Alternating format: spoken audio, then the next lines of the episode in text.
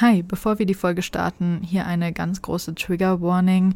Bitte schaut euch genau die Content Notes dieser Folge an, die findet ihr in der Beschreibung und äh, lest sie euch ganz gut durch, ob ihr bereit seid, diese Folge hier heute zu hören.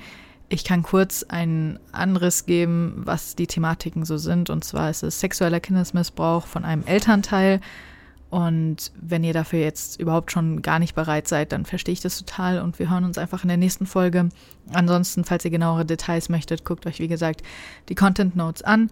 Ähm, und ansonsten wünsche ich euch so viel Spaß, wie man mit dieser Folge haben kann. Weil jede Geschichte es wert ist, gehört zu werden. Willkommen zu Erzählt.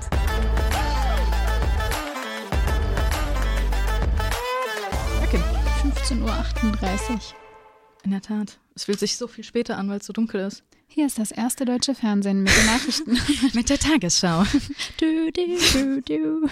Ich habe keine. Oh, boah, also, ähm, okay, das Wetter. Es regnet sehr, sehr viel, wie aus Eimern.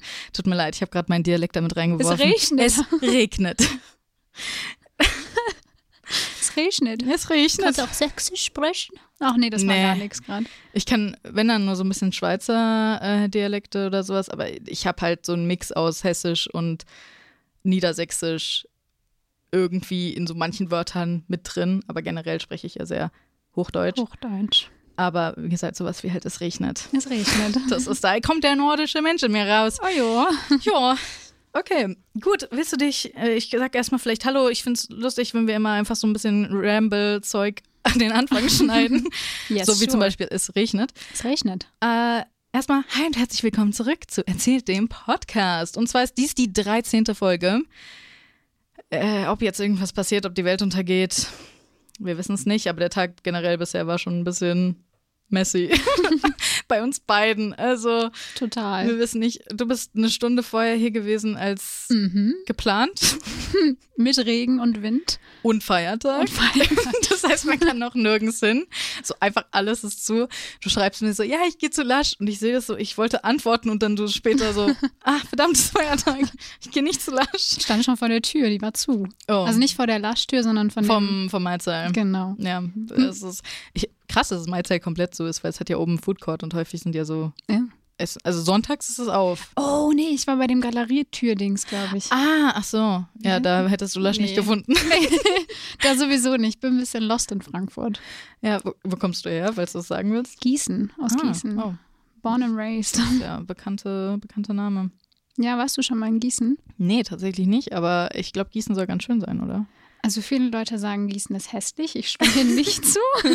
Ich viele Gießen Leute sagen, schön. Frankfurt ist hässlich und ich stimme denen auch nicht zu. Also äh, ist vielleicht ein bisschen biased, aber ich glaube, das ist, ich finde nicht unbedingt, dass es biased ist, sondern es ist mehr, dass wenn du irgendwo lebst, kriegst du die Stadt halt einfach auch nochmal anders mit. Mhm. Und vor allem, wenn du da aufgewachsen bist und sowas, verstehst du die Stadt auch anders als so Leute, die irgendwie mal für einen Tag hingehen und sich dann ihr Bild machen und dann sagen, das ist scheiße. Ja. Oder nur an den Hauptbahnhof gehen und dann sagen, die ganze Stadt ist scheiße. Hm. Äh, ich weiß nicht, von welcher Stadt ich spreche. Ich bin ein bisschen salty. Also vor allem, wenn man sich so TikTok-Kommentare anguckt, die halt immer nur über Frankfurt erzählen ja. ähm, und man sich so denkt, okay, cool, ähm, wart ihr mal im Palmgarten? die oh, Antwort so einfach schön. zu allen geht in den Palmgarten und auf einmal werdet ihr Frankfurt leben. Äh, ja, aber ich verstehe, wie man dann, dann ich meine, Gießen ist ein bisschen kleiner. Ja, und also ich meine, Gießen wurde zerbombt. Ein bisschen mm. History of Gießen. Mhm. Deswegen, es gibt nur noch wenige Teile, die diese schöne alte Architektur haben. Aber wir haben den Schwanenteich, wir haben super süße Cafés. Ich weiß nicht, ich bin ja jetzt gerade in Darmstadt und ich finde, Darmstadt ist sehr pragmatisch. Ich weiß, was du meinst, ja. Mm. Darmstadt ist irgendwie mehr so ich glaube, Darmstadt hat auch viel kaputtes und viel, was sie irgendwie neu machen muss. Und es gibt so ein paar Areas, die, ich bin, weil Darmstadt irgendwie die Hauptstraße kaputt ist, äh, zu ist und man nirgends hinfahren kann, mussten Ach, wir halt ja. durch äh, die kleinsten Ecken von Darmstadt fahren. ähm, und da gab es auch sehr viel schöne Häuser, aber so generell hab, stimme ich dir voll zu, es ist sehr nicht unbedingt so romantisch. Also ich finde tatsächlich, dass Darmstadt richtig romantisch sein kann, so Herrengarten oder die mhm. Altstadt auch. Also das noch nicht mal, sondern ich spreche tatsächlich von den Cafés. Es ist irgendwie alles nicht so ansprechend eingerichtet, bis auf zwei, die ich ganz gut finde. Mhm. Ähm, die sind auch, da, da, hat man gesehen, da hat sich jemand Mühe gegeben mit der Dekoration, aber ansonsten auch die Stores, das ist alles irgendwie ein bisschen grau. Und. Ja, ja. Und auch wenig wahrscheinlich so Boutiquen, diese kleinen einzelnen, die Ja. noch von, von einzelnen Personen wirklich geführten, sondern halt viel Ketten und so. Und Genau. Und wenn dann auch nicht so schön gestaltet. Also irgendwie sehr, also ich weiß nicht, ob das gerade zu Schubladendenken ist, aber es ist so sehr. Ja, ich meine, das ist deine Erfahrung. So. ich weiß aber voll, was du meinst. Also auch wenn man durch Darmstadt fährt, Mhm. das ist tatsächlich sehr maskulin, so von der Bauart auch alles, Mhm. sehr, sehr kantig, sehr hart. Ja, und es ist persönlich einfach nicht so mein Geschmack, aber Deswegen ich liebe ich, liebe ich Wiesbaden. Oh weil ja. Wiesbaden einfach wunderschön ist. Wiesbaden ist super schön. Ich hatte da ja mein Schulpraktikum, das heißt, ich musste da dann immer hin und ich war so, oh, es ist so schön. Wo hast du Praktikum gemacht? Äh, Im Staatstheater. Ach so, oh, wow, ja, okay, das Ja. ist super schön. Im Staatstheater, aber in der Requisite im kleinen Haus. Das heißt, das kleine Haus ist ja äh, nicht das große Haus. ist das ein Schuhkarton? Das kleine Haus ist halt nebenan und da sind halt einfach sehr kleine, auch nur so kleine Säle, äh, also Theaterräume und so. Also ist alles, ne? Und das heißt, das ist so quasi die ranzige Seite vom äh, Staatstheater. Aber der Fundus ist insane. Wow. Also, Alter, das, Alter, das ist schon krass. Und es ist lustig, okay, das sollte ich vielleicht nicht unbedingt sagen, aber ich meine, es ist generell bei, glaube ich, sehr vielen Gegenden so oder, oder so großen Häusern, dass, wenn du sehr confident an dem Portier vorbeiläufst, Mhm. dass die dich durchlassen, ohne Wow. zu fragen, wer du bist, weil du wirkst so, als wärst, würdest du da hingehören. Also, ne, weil ich habe, da waren unterschiedliche Portiers und nicht jeder hat gefragt, ob ich da Praktikum mache, sondern die haben mich einfach reingelassen, weil ich so Mhm. selbstverständlich dahin gegangen bin. Also, Kriminell, kriminell. ja, kleiner Geheimtipp. Muss ich mal ausprobieren. Ich habe mal eine Tischreservierung jemandem geklaut, weil ich da unbedingt rein wollte. Und dann haben die gefragt, haben sie reserviert? Ich so, ja, für drei Personen. Die haben nicht mehr nachgefragt. Die haben dann gedacht, wir sind irgendwie da und dann saßen wir an dem Tisch. Ich weiß nicht, wie es ausgegangen ist. Ein bisschen schlecht gefühlt, aber es war in Berlin. Wir hatten Urlaub und wir hatten Hunger. Wir haben gedreht. Ja, ich erinnere mich, ich bin in London im, im Hard Rock Café sind meine Mutter und ich aus Versehen durch den Hintereingang rein. Das wussten wir nicht. Und sind einfach straight durchs Café und haben uns auf, auf den Platz gesetzt und haben dann gesehen, dass eine riesige Schlange vor dem Café war von Leuten, die da rein wollten. Und wir saßen da einfach. Und dann kam so ein Kellner und war so, ähm, äh, hi. Und wir so, hi. Wir so, okay, ähm, wollen Sie Drinks ordern? Nö, So, wir sitzen hier nur. die war so ein bisschen verwirrt, weswegen, also wo wir herkamen, Mhm. aber haben es halt einfach akzeptiert. Also auch kleiner Geheimtipp, falls ihr ins Hard Rock Café in London wollt, könnt ihr theoretisch mal probieren, durch den Hintereingang reinzugehen. Der ist so in der Nähe vom Hilton. Und dann, ähm, ja, also nicht das neue Piccadilly Hard Rock Café, es gibt ja neues, sondern das Hyde Park äh, Hard Rock Café. Let's go. Also, kleiner Geheimtipp. Okay, so wollen wir. Wir haben über alles Mögliche geredet. By the way, äh, ich weiß nicht, hast du diagnostizierte ADHS oder? Noch nicht. Ich äh, Same. muss generell Therapie, aber Äh, wir haben sehr starke Tendenzen, sagen wir es mal so, wenn wir, äh, weil wir beide nicht diagnostiziert sind, aber ähm, ja. Deswegen merkt man das vielleicht an gewisser ähm, Abschweifung von uns. ich trinke auch noch mal einen Schluck Salzwasser. Trinken einen Cheers. Schluck Salzwasser. Geil. Mm. Auf dem Wasser steht auch nicht natriumarm, Nee, immer wieder gut. aber natriumarm wäre schön. Oh, mich schüttelt so. Calcium 76,2. Das hört sich viel an. Natrium, wo du es gerade gesagt hast, Ja. 277. Oha, hier ist Milligramm. Natrium 118 von Gerolsteiner. Ich finde Gerolsteiner schon richtig salzig. Das heißt, das ist einfach noch so hart salziger. Salzwasser ultra. Ja, ich, also ich habe ja schon Selterswasser getrunken. Darf man das, überhaupt ist sagen? Auch, ja. Ich bin ja keine Ma ke- niemand hat mich gesponsert. okay, ja, weiter. Wir können ja mal Klarwasser fragen. Ja, Salzwasser. Frisch aus dem Ozean. Hm, Okay, willst du dich kurz vorstellen? Wir haben dich noch gar nicht vorgestellt, Ja. wer du bist, wie du heißt, was du so machst und so weiter. Wer du bist, wie du heißt, was du so machst und so weiter. Okay, ich bin Antina, Antina Albrecht, um genau zu sein. Ich Ah. ähm, studiere Film und mache gerade meinen Bachelor an der Hochschule Darmstadt-Dieburg. Und ich bin vor ein paar Tagen mit meinem Research Paper fertig geworden. Das ist ganz cool. Jetzt wird auf jeden Fall weiter gefilmt, weil das ist ein Teil unserer Abgabe. Und dann muss ich bis Januar noch meine Bachelorarbeit schreiben. Und ansonsten, was mache ich noch so? Ich, also ich habe zu Hause zwei Katzen, mit Sehr denen mache ich ganz, ganz viel. ähm, ein bisschen Social Media. Ich singe gerne, ich schauspielere sehr gerne. Ach so, und ich bin 23 Jahre alt, falls das noch wichtig sein sollte. Das ist generell immer nicht uninteressant. Ich musste gerade überlegen, ob ich wirklich 23 bin. Also bist du 2000 geboren? genau. Hm.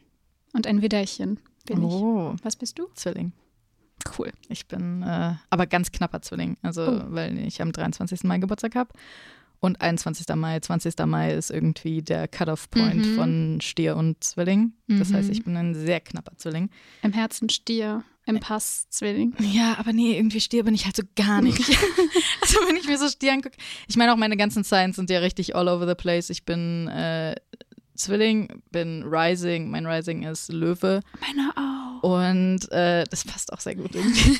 äh, und mein ähm, ähm, ähm, Moonzeichen ist Schütze. Das heißt, einfach drei der extrovertiertesten, lautesten Sternzeichen, die es gibt, bin ich alle. Ich wollte gerade sagen, ich bin Waterman, das gibt's gar nicht. Aquarius, also Wassermann. Ja, Wassermann. Washerman. Aber Wassermänner, ey, alle meine engsten Freunde sind Wassermänner. Oh. Also meine Mutter ist auch Wassermann, das ist nicht mein engster Freund, aber äh, meine beste Freundin und eine meiner engsten Freundinnen, die sind auch, ist auch Wassermann. Das heißt, alle haben im Februar Geburtstag und allen darf ich kurz nach Weihnachten gleich noch wieder was schenken. Wow, Sir. immer, immer fun. Viel hintereinander.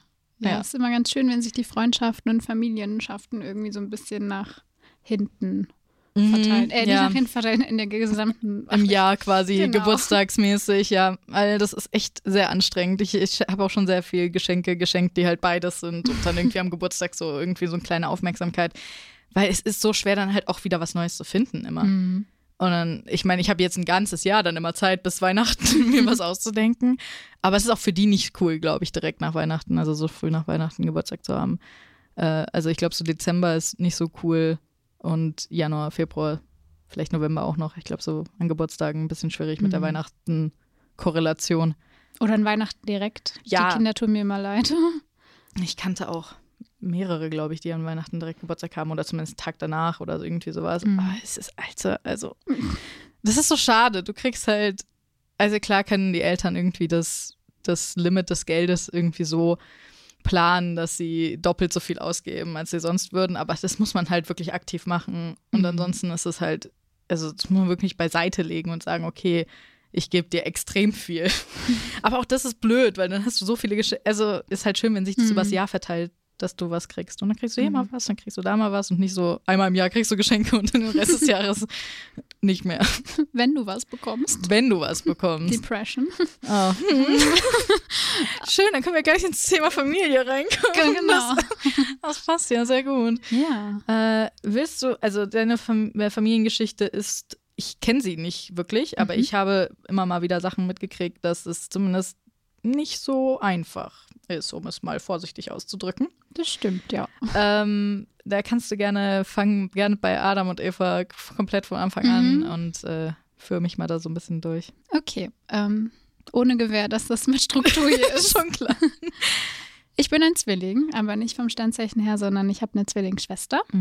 Die ist eine Minute jünger als ich, was aber keinen Unterschied macht eigentlich. Es war ein Seid Kaiserschnitt. Eineige oder Zweieig, Zweieige. wie Tag und Nacht. Also Mhm. ich kann dir später mal ein Bild zeigen. Wir sehen komplett unterschiedlich aus. Was ich früher sehr schade fand, ich hatte immer diese Hani- und Nanny-Vorstellung, Mhm. aber mittlerweile ist es ganz cool, vor allen Dingen, wenn man auf unsere Familiengeschichte blickt, weil, ja, ich weiß nicht, wir einfach sehr individuell sind und man so auch ein bisschen individueller, glaube ich, gesehen wird. Mhm. Ich glaube, bei eineigen Zwillingen ist das manchmal schwieriger, obwohl das da ja auch der gleiche Fall ist. Aber Ja. Stimmt. Genau. Ähm, wir sind damals in einem Haus in Gießen aufgewachsen und ich glaube, nach außen hin waren wir so die perfekte Familie. Also stereotypisch Mann, Frau, Zwillingsmädchen, Total süß äh, und total süß. sich, oh, Genau, meine Schwester war blond mit Locken und ich äh, mit braunen, relativ glatten Haaren damals noch. Und ähm, ja, in der Nachbarschaft waren wir auch sehr beliebt, glaube ich. Also generell unsere Familie, man hat sich gegenseitig geholfen. Und ähm, als dann so die schlimmeren Sachen rauskamen, war die ganze Nachbarschaft entsetzt, weil sie uns das gar nicht glauben konnten, weil wir eben so perfekt nach außen wirkten. Wir hatten auch einen ganz tollen Garten, es war immer ordentlich, wenn Leute zu Besuch waren und so. Und das war aber nicht immer der Fall, dieser Hausfrieden, sage ich mal so. Mhm. Ähm, also es fing schon damit an, dass meine Eltern sich wie gestritten haben. Ich weiß nicht, mein Vater ging da sehr in die cholerische Richtung Mhm. auch. Ähm, vor allen Dingen, wenn meine Mama nicht da war, was selten war, weil sie ist, ähm, glaube ich, bis ich zwölf war, immer zu Hause gewesen. Und wie nennt man das? Ähm, nicht Hausfrau, wie nennt man das denn, wenn sie nicht arbeiten geht wegen den Kindern? Ja, ich glaube, also ich glaube, dieser, dieser offizielle Begriff ist Hausfrau, glaube ich, aber sie hat halt die 100 Prozent quasi oder den größten Teil der Care-Arbeit mhm. übernommen von euch. Genau. Sie war also fast immer anwesend. Stay at home Mom. Stay at home Mom, genau. Wir machen es einfach Englisch, ins cooler und nicht so altmodisch. Ähm, ja, also sie war oft da und wenn sie dann mal nicht da war, was selten ist, ähm, dann war unser Vater halt mal da und bei ihm musste es immer sehr stark nach Regeln gehen. Also wir hatten natürlich Aufgaben, wie glaube ich jedes Kind ab einem gewissen Punkt in seinem oder ihrem Leben. Und wenn wir die aber nicht hundertprozentig erfüllt haben oder sowas, dann ist er oft ausgerastet, ähm, wurde da immer sehr laut, hat Sachen durch die Gegend geworfen, hat tatsächlich sich auch vor allen Dingen in meiner Schwester vergriffen, da schon körperlich auch. Wie alt wart ihr da? Es fing im kleinen Alter schon an. Also ich glaube, eine meiner frühen Erinnerungen ist, dass ich mal eine Brotdose geschenkt bekommen habe, die ich sehr toll fand mit so Pferdchen drauf. Das war wirklich mein Ein und Alles. Die war rosa und so schön bauchig und die hat so cool geklackt, wenn man die mm. aufgemacht hat. Das ist richtig satisfying. Richtig satisfying. Und ich weiß noch, ich glaube, es ging um die Spülmaschine und irgendwie Flecken, die an der Spülmaschine waren. Er nannte das immer den Fleckendienst, dass wir die ähm, Fronten von der Küche immer sauber machen mussten mit so einem Lappen wegen Katzenfutter oder irgendwie sowas. Mhm. Wir hatten mhm. einen Kater. Ähm, und irgendwie habe ich es übersehen, nicht richtig gemacht, vielleicht auch wegen meinem ADHS, was ja, nicht diagnostiziert ist. Und dass du ein kleines Kind, kleines kind warst. Genau. So, also ich finde so, so, also ich, klar, dass man irgendwie den Kindern einen gewissen Teil der Hausarbeit gibt, einfach, dass sie das lernen, dass sie Verantwortung lernen und sowas, klar, auf mhm. jeden Fall. Aber schon bei kleinen Kindern mit so Putzarbeit anfangen mhm. und nicht so, hey, räum dein Spielzeug weg. So keep care of your own things, aber nicht die das komplette mhm. Haus. Ich finde alleine, das ist schon ein Warnzeichen. Ja, doch, voll. Ähm, deswegen zum Glück war es nicht ganz so oft, weil oft war ja die Mama da, aber ähm, auch da hatten wir Chores, das kam dann halt zusätzlich. Aber zu dieser Brotdose, ich glaube, ich war so sieben, acht oder so. Es war auch ein Einschulungsgeschenk oder so hatte ich auf jeden Fall ziemlich viele Bindungen zu dieser Brotdose, mhm. weil wir mhm. hatten nicht viel Geld. Das war mir irgendwie auch schon relativ früh bewusst. Und deswegen habe ich die wirklich behütet. Ich habe die auch immer sauber gemacht, kein Brot verschimmeln lassen und so. Auf jeden Fall hatte ich diesen Fleckendienst und ähm, irgendwas war nicht richtig und meine Brotdose lag auf der Spüle. Die wurde nämlich mit der Hand irgendwie gewaschen an dem Tag. Mir tut es jetzt schon so weh. Ich habe schon so Angst, oh Gott. Hast schon die Idee, was passiert. Und er ist wirklich ausgerastet, hat mich angeschrien. Ich weiß noch, ich habe angefangen zu weinen und da hat er schon gebrüllt, auf zu weinen, was semi gut geklappt hat. Ich habe natürlich trotzdem geweint. Und er war dann irgendwann so sauer, weil ich halt weiter geweint habe und immer noch nicht diesen Fleck da weggewischt habe, dass er dann auf ähm, die Arbeitsfläche so geschlagen hat, wo halt gerade die Brotdose lag und die ist in alle tausend Teile zerbrochen, was mich noch mehr hat weinen lassen. Und dann habe ich irgendwie noch zurückgebrüllt, das ist meine Lieblingsbrotdose, ist ein Geschenk von der Mama, irgendwie sowas gewesen. Und ähm, ab da bricht meine Erinnerung kurz ab. Ich weiß nicht mehr, was genau direkt im Anschluss passiert ist. Aber ich weiß noch, dass er dann mich am, im Laufe des Tages irgendwie auf sein Motorrad mitgesetzt hat und wir in die Stadt gefahren sind, ähm, um beim Karstadt die Brotdose nachzukaufen, was ich erst so in meiner kindlichen Erinnerung gut fand. Mhm. Aber im Nachhinein ist mir dann auf der Fahrt bewusst geworden, was überhaupt passiert ist. Also ich hatte unglaubliche Angst vor ihm Mhm. Und auch als, als wir gefahren sind auf dem Motorrad, wurde ich öfter angebrüllt, ich soll ruhig sitzen, irgendwie in den Kurven. Das war super gruselig. Er ist sauschnell gefahren, der war auch immer noch wütend irgendwie. Und er hat diese Brotdose nur äh, gekauft, um quasi meine Mutter anzulügen, dass alles in Ordnung ist. Und er hat auch gesagt, ich soll es ihr nicht sagen. Die Brotdose wurde ja jetzt ersetzt. Ich habe es ihr dann im Endeffekt doch erzählt, aber ein bisschen später, also nicht mehr am gleichen Abend. Und ähm, das hat ihn dann wiederum wieder wütend gemacht. Und ich weiß noch, dass sich unsere Eltern dann an dem Tag auch super gestritten haben wieder. Und ähm, was bei so Streits meistens war, ist, dass ich mit meiner Schwester nach oben bin. Meine Schwester hat nämlich Autismus und wenn sich meine Eltern gestritten haben, war bei ihr alles immer vorbei. Mhm. Sie fing dann immer ganz schlimm an zu weinen. Genau. So viel zu viel, ja. Mhm. Und wusste nicht, was sie tun sollte. Und dann sind wir immer hoch. Ich habe dann auf meine Schwester aufgepasst. Ich habe selbst versucht, nicht zu weinen quasi so die ältere so genau. Schwester zu sein in dem Moment, obwohl ihr gleich alt genau. seid, aber so das ist eh eine Sache, sie zu schützen ich, dann, ja. Genau. sie runterzubringen. Ich habe sie oft abgelenkt, habe sie versucht zum Lachen zu bringen. Hat auch meistens geklappt. Das mache ich bis heute noch sehr gerne, wenn sie so einen Meltdown oder so hat. Ähm, ja. Hat dir das in den Situationen dann geholfen, weil du auch selbst abgelenkt warst und du das Gefühl hattest, du hattest eine Aufgabe? Oder war das eher dann noch schlimmer, weil du gemerkt hast, weil auch für dich ja es auch überwältigend war, so mhm. viel gleichzeitig zu machen. Du kriegst mit, dass sich deine Eltern streiten, das musst du verarbeiten im Kopf, aber gleichzeitig denkst du noch, ich muss jetzt irgendwie meiner Schwester helfen und mhm. ich muss jetzt, darf jetzt nicht weinen, ich darf nicht zeigen, wie sehr mich das belastet. War das eher gut oder schlecht für dich? Da? So eine Mischung aus beidem. Also man kann sich vorstellen, die Wände sind nicht so dick gewesen, man hat dann trotzdem die Schreie unten gehört.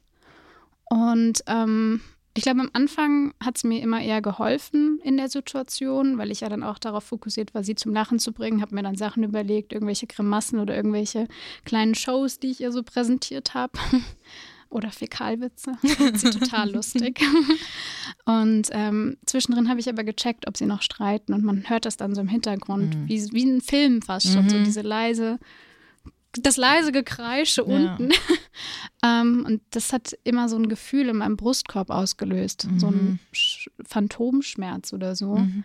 Und der ist trotz dieser Ablenkung nicht weggegangen und hat mich dann auch länger noch verfolgt. Und auch wenn meine Schwester dann gelacht hat, habe ich meistens nicht mitgelacht, sondern mhm. habe halt versucht, einfach stark zu bleiben und irgendwie ja zu hören, dass es vorbei ist, zu gucken, ob die Luft wieder rein ist und so. Also ich war trotzdem mit dem halben Gedanken immer noch unten in der Situation mit dabei. Das stelle ich mir furchtbar vor. Also mhm. extrem, also einfach schon diese Belastung, die du damals hattest, so viel zu tun, also dich zu schützen, deine Schwester zu schützen, deine Mutter wahrscheinlich auch zu schützen. Ich kann mir vorstellen, wenn du so eine enge Beziehung zu deiner Mutter hattest und Angst vor deinem Vater, dass du wahrscheinlich auch Angst hattest, dass deiner Mutter was passiert. Mhm. Und dann quasi so eine große Aufgabe in so einem kleinen Kind, das dann irgendwie einfach nur versucht, Herr dieser Situation, Frau dieser Situation zu werden. Ähm, das stelle ich mir, also wahrscheinlich war es nachhaltig auch für dich sehr belastend. Mhm. Wie ist das jetzt auch, wenn sich Leute streiten oder sowas? Ist das für dich gut auszuhalten oder ist es sehr schwierig? Sehr schwierig. Also ich jetzt gerade 2023 bin ich in so einer Phase, wo ich immer mehr meine Gefühle auch zulasse, mhm. weil das einfach Stimmt, die hast du ja mal unterdrückt. Genau. Ja. Und auch nie gezeigt habe, dann dementsprechend oder halt abgelenkt habe. Nie Sachen, die mich wirklich beschäftigt haben. Ich habe immer eine Version von mir gezeigt. Ähm, und wenn sich jetzt Leute streiten, kommt wieder dieses Phantomschmerzgefühl mhm. in meiner Brust zurück. Und ich selbst kann auch gar nicht gut streiten ich fange eher an zu weinen, was mhm. mich dann mhm. noch wütender macht, weil ich denke, warum weine ich denn jetzt schon wieder? Kann ich sehr gut nachvollziehen. Mein Therapeut hat mir das, also ich habe mit dem mal drüber gesprochen, dass ich gesagt habe, ich bin so frustriert, wenn ich wütend bin, dass ich weine. Mhm. Und dann hat er gesagt, ja, aber es zeigt ja nur, wie wichtig es ihnen ist. Also das ist, weil ich habe immer gedacht, mich nehmen Leute halt dann nicht ernst. Mhm. Und es kann auch sein, dass das teilweise so ist, aber letztendlich hat er auch gesagt, viele würden wahrscheinlich denken, okay, es ist ihnen einfach nur wichtig in der Situation mhm. gerade. Und die Situation belastet sie sehr. Und ich glaube, man muss halt auch versuchen, so diese, diesen Gedanken, was denken jetzt die Leute gerade über mich in der Situation, so ein bisschen beiseite schieben, was super schwer ist, aber was, ich kann es halt voll nachvollziehen, ja. das mit dem Weinen im Streit oder in Wut oder hm. das ist die erste Reaktion. Und ich kenne auch dieses Gefühl in der Brust tatsächlich sehr gut. Ja. Es ist halt so sehr stark auch Anxiety und so und einfach so diese hm. Schwere dann auch, die man so gar nicht los wird wenn ich das habe, dann ist auch so, kann ich auch nichts essen mhm. und so, habe überhaupt gar keinen Appetit. Mir wird sofort schlecht bei dem Gedanken, nur zu essen oder so. Also mhm. ja, kann ich äh, nachvollziehen. Ich sage immer, mein inneres Kind weint dann eigentlich. So, es ist nicht Antina, die 23 ist, sondern es ist das kleine Kind, was wieder in dieser Situation von einem Streit oder einem Konflikt ist. Und ähm, ja, eigentlich umgehe ich Streits auch sehr gerne, mhm. aber ich lerne gerade zu streiten, weil auch in Beziehungen zum Beispiel streitet man und da weiß ich aber, dass ich einen safen Punkt habe, also Ankerpunkt. Das heißt, streiten ist okay und es hat keine Konsequenzen mehr. Und mhm. ich glaube, das ist ganz schön zu merken, dass egal wie stark ein Streit ist oder eine Diskussion, dass sie erstens nicht unbedingt immer persönlich gegen mich gerichtet ist. Mhm und mhm. dass es vor allen Dingen auch mal wichtig ist, um Gefühle rauszulassen, um eben zu, herauszufinden, was ist Wut, was ist Trauer und wann spüre ich was, weil das ist ja alles, was ich damals auch versucht habe zu betäuben. Ich war immer sehr happy von außen. Also immer, oh, Antina ist so lustig und immer mhm. gut gelaunt und so positiv. Obwohl das vielleicht auch eher so aufgezwungene Fröhlichkeit ja. war oft. genau, das merke ich auch seit Anfang dieses Jahres jetzt sehr viel.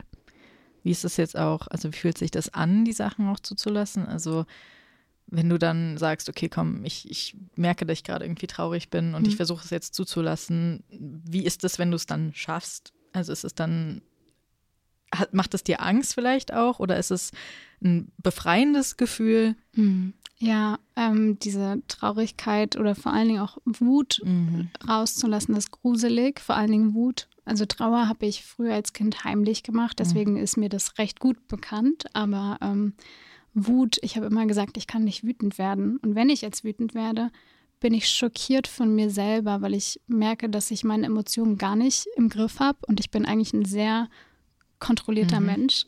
Und ähm, so gruselig wie das ist, finde ich, gibt es mir aber auch neue Energie, vor allen Dingen hinterher. Ich fühle mich danach zwar ausgelaugt des Todes, mhm. aber ähm, ich habe das Gefühl, ich bin dann gewappneter fürs nächste Mal. Also, als ob ich jetzt immer Streits hätte, aber ich glaube, du weißt, worauf ja, ja, ich hinaus will. Fall. Genau. Und das inspiriert mich auf jeden Fall, weil ich merke, ich entwickle mich weiter und ich will mich auch weiterentwickeln, weil ich eben dieses innere Kind heilen will und mhm. nicht mehr in diesem Mindset vor, weiß ich nicht, mit sechs oder mit zwölf oder mit 13 bleiben möchte. Ja. Ich glaube auch diese Wut ist ja was, was dir halt gezeigt wurde in sehr, sehr negativer Form. Mhm.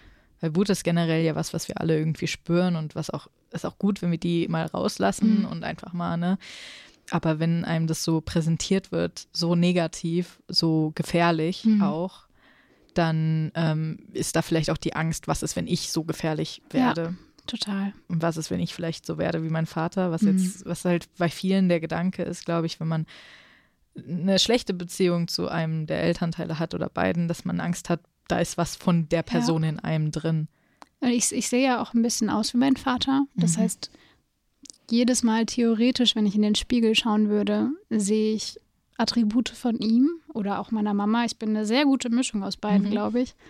Und wenn ich dann streite, denke ich immer, oh shit, was ist, wenn ich jetzt gerade in dem Moment so aussehe? Und ich weiß auch, dass ich nicht gut streite oder wütend bin. Also ich habe auch schon Sachen umhergeschmissen, mhm. was ich, also mein kleines Ich sagt immer, ich bin ganz lieb, ich bin ganz brav, ich könnte sowas niemals und auf einmal passiert es mir selber und ich denke so, huf, so ich will sogar nicht sein, aber es passiert gerade. Deswegen meine ich, ich will mich auf jeden Fall weiterentwickeln. Ich habe zum Beispiel vor kurzem so eine Kerbe in unseren Esstisch mhm. gehauen mit einem Schlüssel weil ich einfach nicht wusste, wohin mit diesem überwältigenden Diese Energie Gefühl. Mhm. auch. Man ist auf einmal so stark und ich bin mhm. eigentlich nicht so, also ich habe, kannst ja meine Arme sehen, bin jetzt nicht so das Muskelpaket, aber es hat mich schockiert und ich habe dann nach der Wut sofort angefangen zu meinen, meinte mhm. zu Lari, meiner Freundin, ich will das nicht, es tut mir so leid, ich wollte den Schlüssel nicht dahin machen. Dann habe ich auch noch den Tisch kaputt gemacht, den du uns mitgebracht hast vom Set. Also ganz viele Gewissensbisse mhm. und Schuldgefühle. Aber ich weiß, dass es ja nicht von nichts kommt, sondern ich habe es ja irgendwo gesehen und ich habe es wahrscheinlich unterbewusst einfach übernommen. Deswegen versuche ich mir das nicht zu übel zu nehmen. Ich glaube aber generell, auch wenn, ich will jetzt nicht irgendwie immer alles auf ADS oder auch auf Autismus oder sowas schieben, was ja deine mhm. Schwester hat, aber da ist ja auch generell ein Regulierungsproblem mhm. häufig. Also auch bei ADHS generell einfach ein Regulierungsproblem von von Emotionen, von, von Eindrücken und ja. wie man damit jetzt umgeht. Und ich meine, die Wahrscheinlichkeit, dass dein Vater da vielleicht auch irgendwie solche Züge hatte, Voll. ist wahrscheinlich sehr hoch. Es mhm. ist ja mhm. sehr stark erblich und dann ist da halt generell, okay, man weiß, es ist jetzt nicht wirklich, ich bin nicht gerade, ich kann mich nicht kontrollieren, sondern es, ich bin halt einfach so ja. und ich muss dann irgendwie einen Weg finden. Bei mir ist auch ein Weg mit Wut, mein Kiefer und so ist halt extrem schlimm. Ich presse den immer, also meine Zähne pressen immer aufeinander. Und da habe ich immer das Gefühl, dass ich irgendwie was beißen muss oder sowas, mhm. weil ich mhm. merke, dass sich die ganze Energie da, da drin aufstaut. Und dann habe ich auch angefangen, tatsächlich ein Kissen zu beißen oder sowas, wenn mhm. ich krass wütend bin, weil ich gemerkt habe, da kriege ich diese Energie raus und schaffe es irgendwie, die sinnvoll loszuwerden und rauszulassen, dass ich danach erstmal wieder einfach einen Kopf habe, der nicht so überwältigt ist und überfordert mit allem, was gerade passiert. Ja. Und ich glaube, das ist ein Problem, das wahrscheinlich auch viele kennen, aber ich glaube eben auch Leute halt gar nicht kennen. Also gerade ja. Leute, die irgendwie sehr neurotypisch sind und sowas, mhm. die da wirklich, dass sie gar nicht so wirklich kennen, wie es ist, so gar nicht mehr eine Kontrolle über sich selbst zu ja. haben. Ich habe auch schon mal irgendwie die Tür zugeknallt und dann ist die, äh, ist die Uhr von meiner Mutter von der Wand gefallen. Oh. Und ich habe so schlechtes Gewissen gehabt. Ich habe Mhm. gedacht, oh mein Gott, ich habe die Uhr gerade kaputt Ja. gemacht. Wieso bin ich so schlimm? Wieso bin ich so? Und es war an meinem Geburtstag, meiner Geburtstagsfeier. Mhm. Und es war auch ganz schlimm, aber es ist halt einfach, in dem Moment musst du das irgendwie rauslassen. Aber krass, was dir auch gerade wieder für Gedankengänge dann gehen. Also äh, in den Kopf kommen mit, oh Gott, ich habe das kaputt gemacht. Du machst dir in dem Moment gleich wieder Schuldgefühle und ein schlechtes Gewissen selber.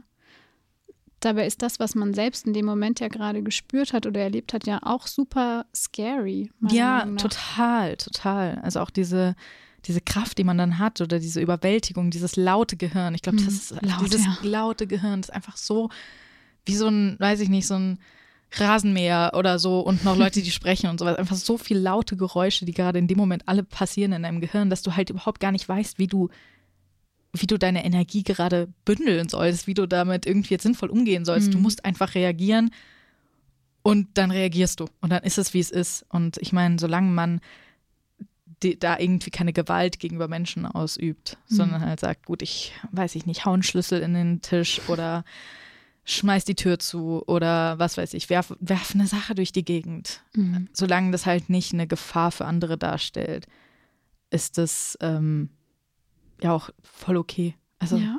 total auch eigentlich ein guter Weg, irgendwie damit umzugehen, weil man muss ja irgendwie damit umgehen, Mhm. wenn man es nicht kann. Das stimmt. Ich würde mich auf jeden Fall sehr darüber freuen, wenn ich es in den nächsten Tagen, Wochen, Monaten mal gebacken bekomme, mich wirklich für eine Therapie anzumelden. Hattest du Weil- noch nie Therapie? Ähm, nur wegen dem Thema, worüber ich gleich Mhm. reden werde. Ähm, als Kind dann auch mit 14, 13, 14. Ähm, und das war aber auch eher mehr, ich glaube, so psychologische Betreuung. So akute, Genau. akute, wir müssen jetzt gerade helfen Genau. wegen der Situation und dafür sorgen, dass dem Kind nicht Ja. irgendwie alles. Und da habe ich tatsächlich auch eher über Mobbing geredet, als über das, was mich hätte beschäftigen sollen, wo ich dann auch später darauf angesprochen wurde, hey, warum hast du denn nur über Mobbing gesprochen? Du hast doch andere Baustellen, aber ich denke mir so, nur weil das von außen vielleicht so aussieht, geht es bei mir vielleicht eher mehr ums Mobbing in dem Moment, weil ich halt einfach auch ein Kind, Teenager war. Vielleicht auch nicht das Verständnis als Kind, was das gerade in einem eigentlich Ja. ausgelöst hat, was man erlebt hat und eben halt auch diese Trauma, Verdrängung. Traumathematik, ja. Ich Ja. glaube, viele Leute verstehen ihre Traumata auch bis in, weiß ich nicht, bis in die 40, 50er, Mhm. 60er Jahre oder sowas nicht, ähm, was, da, was da ausgelöst wurde und was das So. gerade, Ja, wie, wie schwer das war. Also wie schlimm das war und was für einen Voll. Einfluss das hatte. Ich finde es übrigens, ich habe deine Insta-Story gerade gesehen, äh, weil meine, äh, ich habe kein Spotify, aber Apple Music, mein Apple Music Rap wird auch, vor allem weil ich jetzt angefangen habe, Musical-Musik zu hören, Mhm. ähm, also ich meine, ich habe früher schon immer, ich bin ja sehr mit Musicals aufgewachsen und sowas, aber ich habe jetzt angefangen, sie wieder zu hören Wow. und so die ganze Zeit und es ist, äh, es wird auf jeden Fall, Soon you see. Ja vor allem ich höre halt auch deutsche Musicals viel, also Elisabeth und Rebecca und sowas, bin ich halt, wie gesagt, mit aufgewachsen, deswegen kenne ich viele ABBA-Songs, nur Ah. auf Deutsch, weil ich als Kind halt Mama Mia, das Musical, haben wir halt, ich habe das ja aufgeführt, mein ganzes, also bis ich irgendwie 21, 22 war oder sowas, halt Musicals und dann eben Deutsche. Und äh, ja, das ist aber lustig, wenn dann alle so die ganzen ABBA-Songs mitsingen und ich so, Wie klingt das denn ich auf kann Deutsch? das Deutsche. Äh, Mama Mia, es geht schon wieder los. Na, na, äh, äh, ich weiß Wie nicht kann ich so dir genau. nur widerstehen? Nein. Ja, ich wollte auch gerade übersetzen. Ja, ich glaube, Mama Mia kenne ich halt leider inzwischen zu gut auf Englisch. Hm. Just how much I miss you. Aber es ist nicht das, was Yes, I'm broken hearted. im Deutschen gesungen wird, leider. Oh. Chiquitita, was ist geschehen? Das ist. Chiquitita. Die Tita, wer Ja. kennt's doch nicht? Ja, ja. Die, die schicke Das Tita. einzige Lied, das wir auf Englisch hatten damals, war äh, Waterloo. Waterloo. Dann konnte ich, aber ich habe nie verstanden, was die gesungen haben. Weil wenn du mit sieben irgendwie anfängst da und du, also als Kind englische Songs ist Mhm. immer so gibberish, einfach irgendwas. Richtig. Und mittlerweile im Club ne, oder so, ich weiß ja nicht, ob du feiern gehst, und Mhm. dann singst du die so mit und ich kann die Aber Lyrics nicht. ich guck, nee, ich kann, ich kann teilweise, ich verstehe dann auf einmal die Songs. Das auch. Und bin so, oh mein Oh Gott, mein wie Gott. sexistisch, Ja. wie sexbezogen. Eigentlich geht nur um Sex in allen möglichen Songs deiner ganzen Kindheit. Und auf einmal verstehst du den Text und bist so, was? Wieso? Sowas will ich nicht singen. What the fuck? Ja, äh, das äh, ist auch so ein das Problem. Man kann auf einmal die Musik nicht mehr so genießen, wie man sie früher mal genossen hat. Äh. Ah, aber das hält mich tatsächlich oft nicht davon ab. Nee, muss ich sagen. Ich fühle nee. die dann doch noch sehr. Aber also vor allem diese richtigen, diese alten Songs, die ich so mit meinen Freunden, so diese 2010er, 2000, ein bisschen früher noch vielleicht Songs, wo wir einfach so, als man so zwölf war oder so, so die Songs, die man in der Schule und alle I want to take a ride on your disco stick. zum Beispiel. Und man denkt sich so, no, no, no. Das wussten wir aber damals schon. Also damals Ah. haben wir das schon gecheckt, aber Nee, dann haben wir uns alle drüber lustig ich dachte gemacht. Zauberstab. Also, und dann mit dem Zauberstab auf einem Besen reiten. Okay, Süß, ne? ja, sehr, Mhm. sehr äh, wholesome. Ich, Mhm. Also vor allem diese ganzen Rap-Songs, äh, die wir früher gehört haben, oder halt diese, weiß ich nicht, 50 Cent, keine Ahnung. Ich weiß gerade kein Beispiel, aber Pimp. da gab es halt viele Songs, wo du so warst, so, wow, okay. Wir wissen, worüber ihr redet und es, ihr versteckt es gar nicht. So, zu Mhm. null Prozent. Gut, wollen wir ähm, in traumatische Themen einsteigen? Oh. Mit diesem Fun, Ah. also weitermachen. Ja. Es wird- Es wird noch traumatischer. Wuhu. Genau. Wie war das so? Du hast gesagt, es war deine erste äh, Erinnerung, so wirklich das mit der Brotdose. Wie ging das dann auch noch so weiter und Mhm. wann wurde es ganz schlimm? Es war stetig. Ähm, vielleicht kann ich noch eine Sache sagen, die mich zum People-Pleaser gemacht hat. Oh ja, sehr gerne. Ähm, und zwar saß ich bei uns im grünen Bad, das war komplett grün und wir Mhm. hatten lauter Frösche da, ähm, auf der Toilette und mein Vater kam rein. Ich weiß gar nicht, wie wir darauf kamen, aber er meinte auf einmal Folgendes. Deine Mama ist nicht mehr glücklich, seit ihr auf der Welt seid. So früher hat sie super viel gelacht und seit es euch gibt, ist sie immer traurig und du siehst ja, wir streiten ganz viel, etc., etc. Den genauen Wortlaut weiß ich jetzt nicht mehr, aber Du mich- einfach auf Toilette, dein Vater kommt rein, was schon weird genug ist, davon mal ganz abgesehen. Sowieso. ähm, und fängt einfach an, dir zu sagen, was für eine. What? Ich glaube, es ging um Muttertag. Also ja, Ah, unser. Vater ist oft auf Toilette gegangen. Da sind auch noch andere Dinge passiert, die ich später erzählen werde. Aber ich glaube, es ging um Muttertag und um ein Geschenk. Und ich habe, glaube ich, gefragt, was ich der Mama schenken kann. Und irgendwie kam er dann darauf, dass sie sowieso unglücklich ist. Und Also du kannst halt quasi nichts nichts machen. Genau. So, hast sowieso Ja. schon ihr Leben zerstört. Außer ich bin halt besonders nett, so Frühstück ans Bett oder sowas. Und ähm, das ist der Tag, der sich wirklich in meine Seele gebrannt hat, weil ich mir vorgenommen habe, ich will meine Mama wieder lachen sehen Mhm. und ich will alles daran setzen, dass sie glücklich ist. Erinnere mich mal daran an die Worte, die ich gerade gesagt habe. Die sind vielleicht gut Schreibe an sie die Zukunftssachen gleich. auf. Genau. Und ähm, ja, das war ziemlich hart. Vor allen Dingen war ich da auch sehr jung. Und ähm, Wie gehst du auch damit um? ja, Also, das ist so, du, du weißt ja, du, du, du hoffst oder denkst oder gehst davon aus als Kind, dass deine Eltern dich lieben. Mhm. So, das ist so ein, das ist halt einfach so, sollte auch so sein.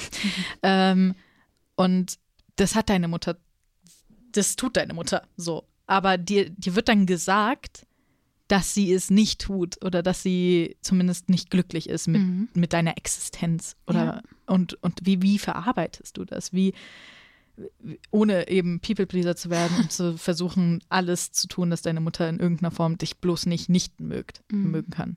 Es war auf jeden Fall auch der Anfang von meiner Konfliktvermeidung. Ich glaube, als Kind, da wurde immer so ein kleiner Spaß draus gemacht, wollte ich immer das letzte Wort haben. Mhm. Aber nicht, weil ich frech war, sondern weil ich, glaube ich, gewisse Dinge einfach wissen wollte. Und dann habe ich halt immer doch oder irgendwie so am Ende gesagt. Und ich weiß noch, dass das ziemlich around that time auch aufgehört hat, dass ich versucht habe, noch braver zu sein, noch mehr in das Bild zu passen, was wir ja auch nach außen hin präsentiert haben. Generell Streits kamen so gut wie nie vor, sobald irgendjemand anderes dann da war. Selbst ein anderes Familienmitglied oder so. Da war dann auch alles schon wieder perfekt und schön. Wir hatten so richtig typische ähm, Geburtstagsfeiern, wo wir mit Servietten, die so richtig schön angerichtet haben, Mhm. weißes Geschirr. Meine Mama stand stundenlang in der Küche. Sie hat auch die meisten Leute immer dann bedient, so Kuchen an den Tisch gebracht, Kaffee an den Tisch gebracht. Ich habe viel geholfen. Und ähm, die hätten, glaube ich, alle nicht gedacht, dass da so viele Streits auch immer waren. Und jetzt können wir ja mal so ein bisschen langsam die Kurve kriegen. Streits ist so das richtige, ähm, der richtige Punkt. Meine Eltern haben sich nämlich dann 2013, wenn ich nicht falsch liege, getrennt. Mhm. Ähm, was meine Schwester und ich anfangs sehr schlimm fanden, weil wir dachten, oh nein, der Familienhaushalt, wir sind doch so eine tolle Familie und jetzt sind wir nicht mehr komplett irgendwie. Und ähm, wir haben halt gemerkt, dass da super viel Ungleichgewicht war und Spannung und wir dachten halt, dass eine Trennung das nur schlimmer macht, aber mhm. im Endeffekt war es, glaube ich, ganz gut. Also ich glaube, es ist wahrscheinlich, ich würde sagen, zu 100 Prozent war das ganz gut. Bis dann das kam, was ich jetzt gleich erzähle. Ähm, vielleicht rücke ich einfach gleich mal mit den Worten raus. Meine Schwester wurde, seit sie ein Kleinkind ist, von meinem Vater sexuell missbraucht und auch körperlich, psychisch. Ähm, bei mir weniger sexuell, aber auch verbal halt ganz viel, ganz viel manipuliert wurde ich. Und ähm, sch am schlimmsten wurde es nach der Trennung tatsächlich von meinen Eltern, weil wir nämlich dann Papa-Wochenenden hatten. Oh Gott. Oh und dann halt komplett ohne Kontrolle quasi der Mutter, ohne irgendwie, genau. dass sie genau. drüber gucken kann oder dass er auch Angst haben muss, dass mhm. sie jeden Moment quasi ja. stört, in Anführungszeichen. Und jetzt kommt der gruselige Teil. Ich selber habe ziemlich viel an Erinnerungen verloren. Mhm. Ich weiß noch, ähm, wir haben für einen Gerichtsprozess oder haben einen Gerichtsprozess geführt und da wurden unzählige Aussagen äh, gemacht von uns aus, also Zeugenaussagen. Und ähm, damals habe ich einen Großteil noch recapturen können, aber umso länger das her ist, umso mehr habe ich irgendwie vergessen. Und ich merke, dass es mittlerweile richtig schlimm ist, wahrscheinlich weil ich mich nicht mehr bewusst damit auseinandersetze und mein Kopf mich dann davor schützen möchte. Das ist so, so, beeindruckend, wie sehr unsere Köpfe uns schützen. Also viele Leute ja auch irgendwie haben sämtliche Erinnerungen von sehr, sehr traumatischen Erlebnissen. Mhm. Erst, wenn sie in ihren 30ern sind oder sowas und merken ja. dann so, huch, was, da ist irgendwas passiert. Und genau. deswegen bin ich so. Hätte ich vorhin eigentlich ein Trigger Warning aussprechen sollen? Ich schreibe auch immer Content okay. Notes und sowas rein. Ich okay. kann vorher noch eine Aufnahme machen und sagen, bitte checkt die wirklich. Okay. Guckt sie euch an. Sehr gut. Ähm, Habe ich gerade gar nicht drüber nachgedacht, auch dir gegenüber, I'm sorry. Nee, nee, alles gut, alles gut. Okay. Ich äh, bin auch, was True Crime angeht, sehr mhm.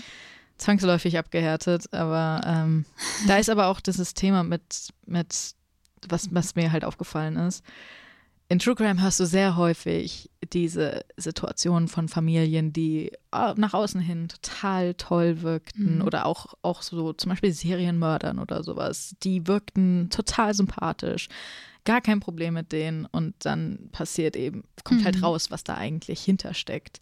Und du hast aber auch gesagt, ähm, dass du, als, als deine Eltern sich getrennt haben, dass du das Gefühl hattest, so, ihr seid doch so eine tolle Familie.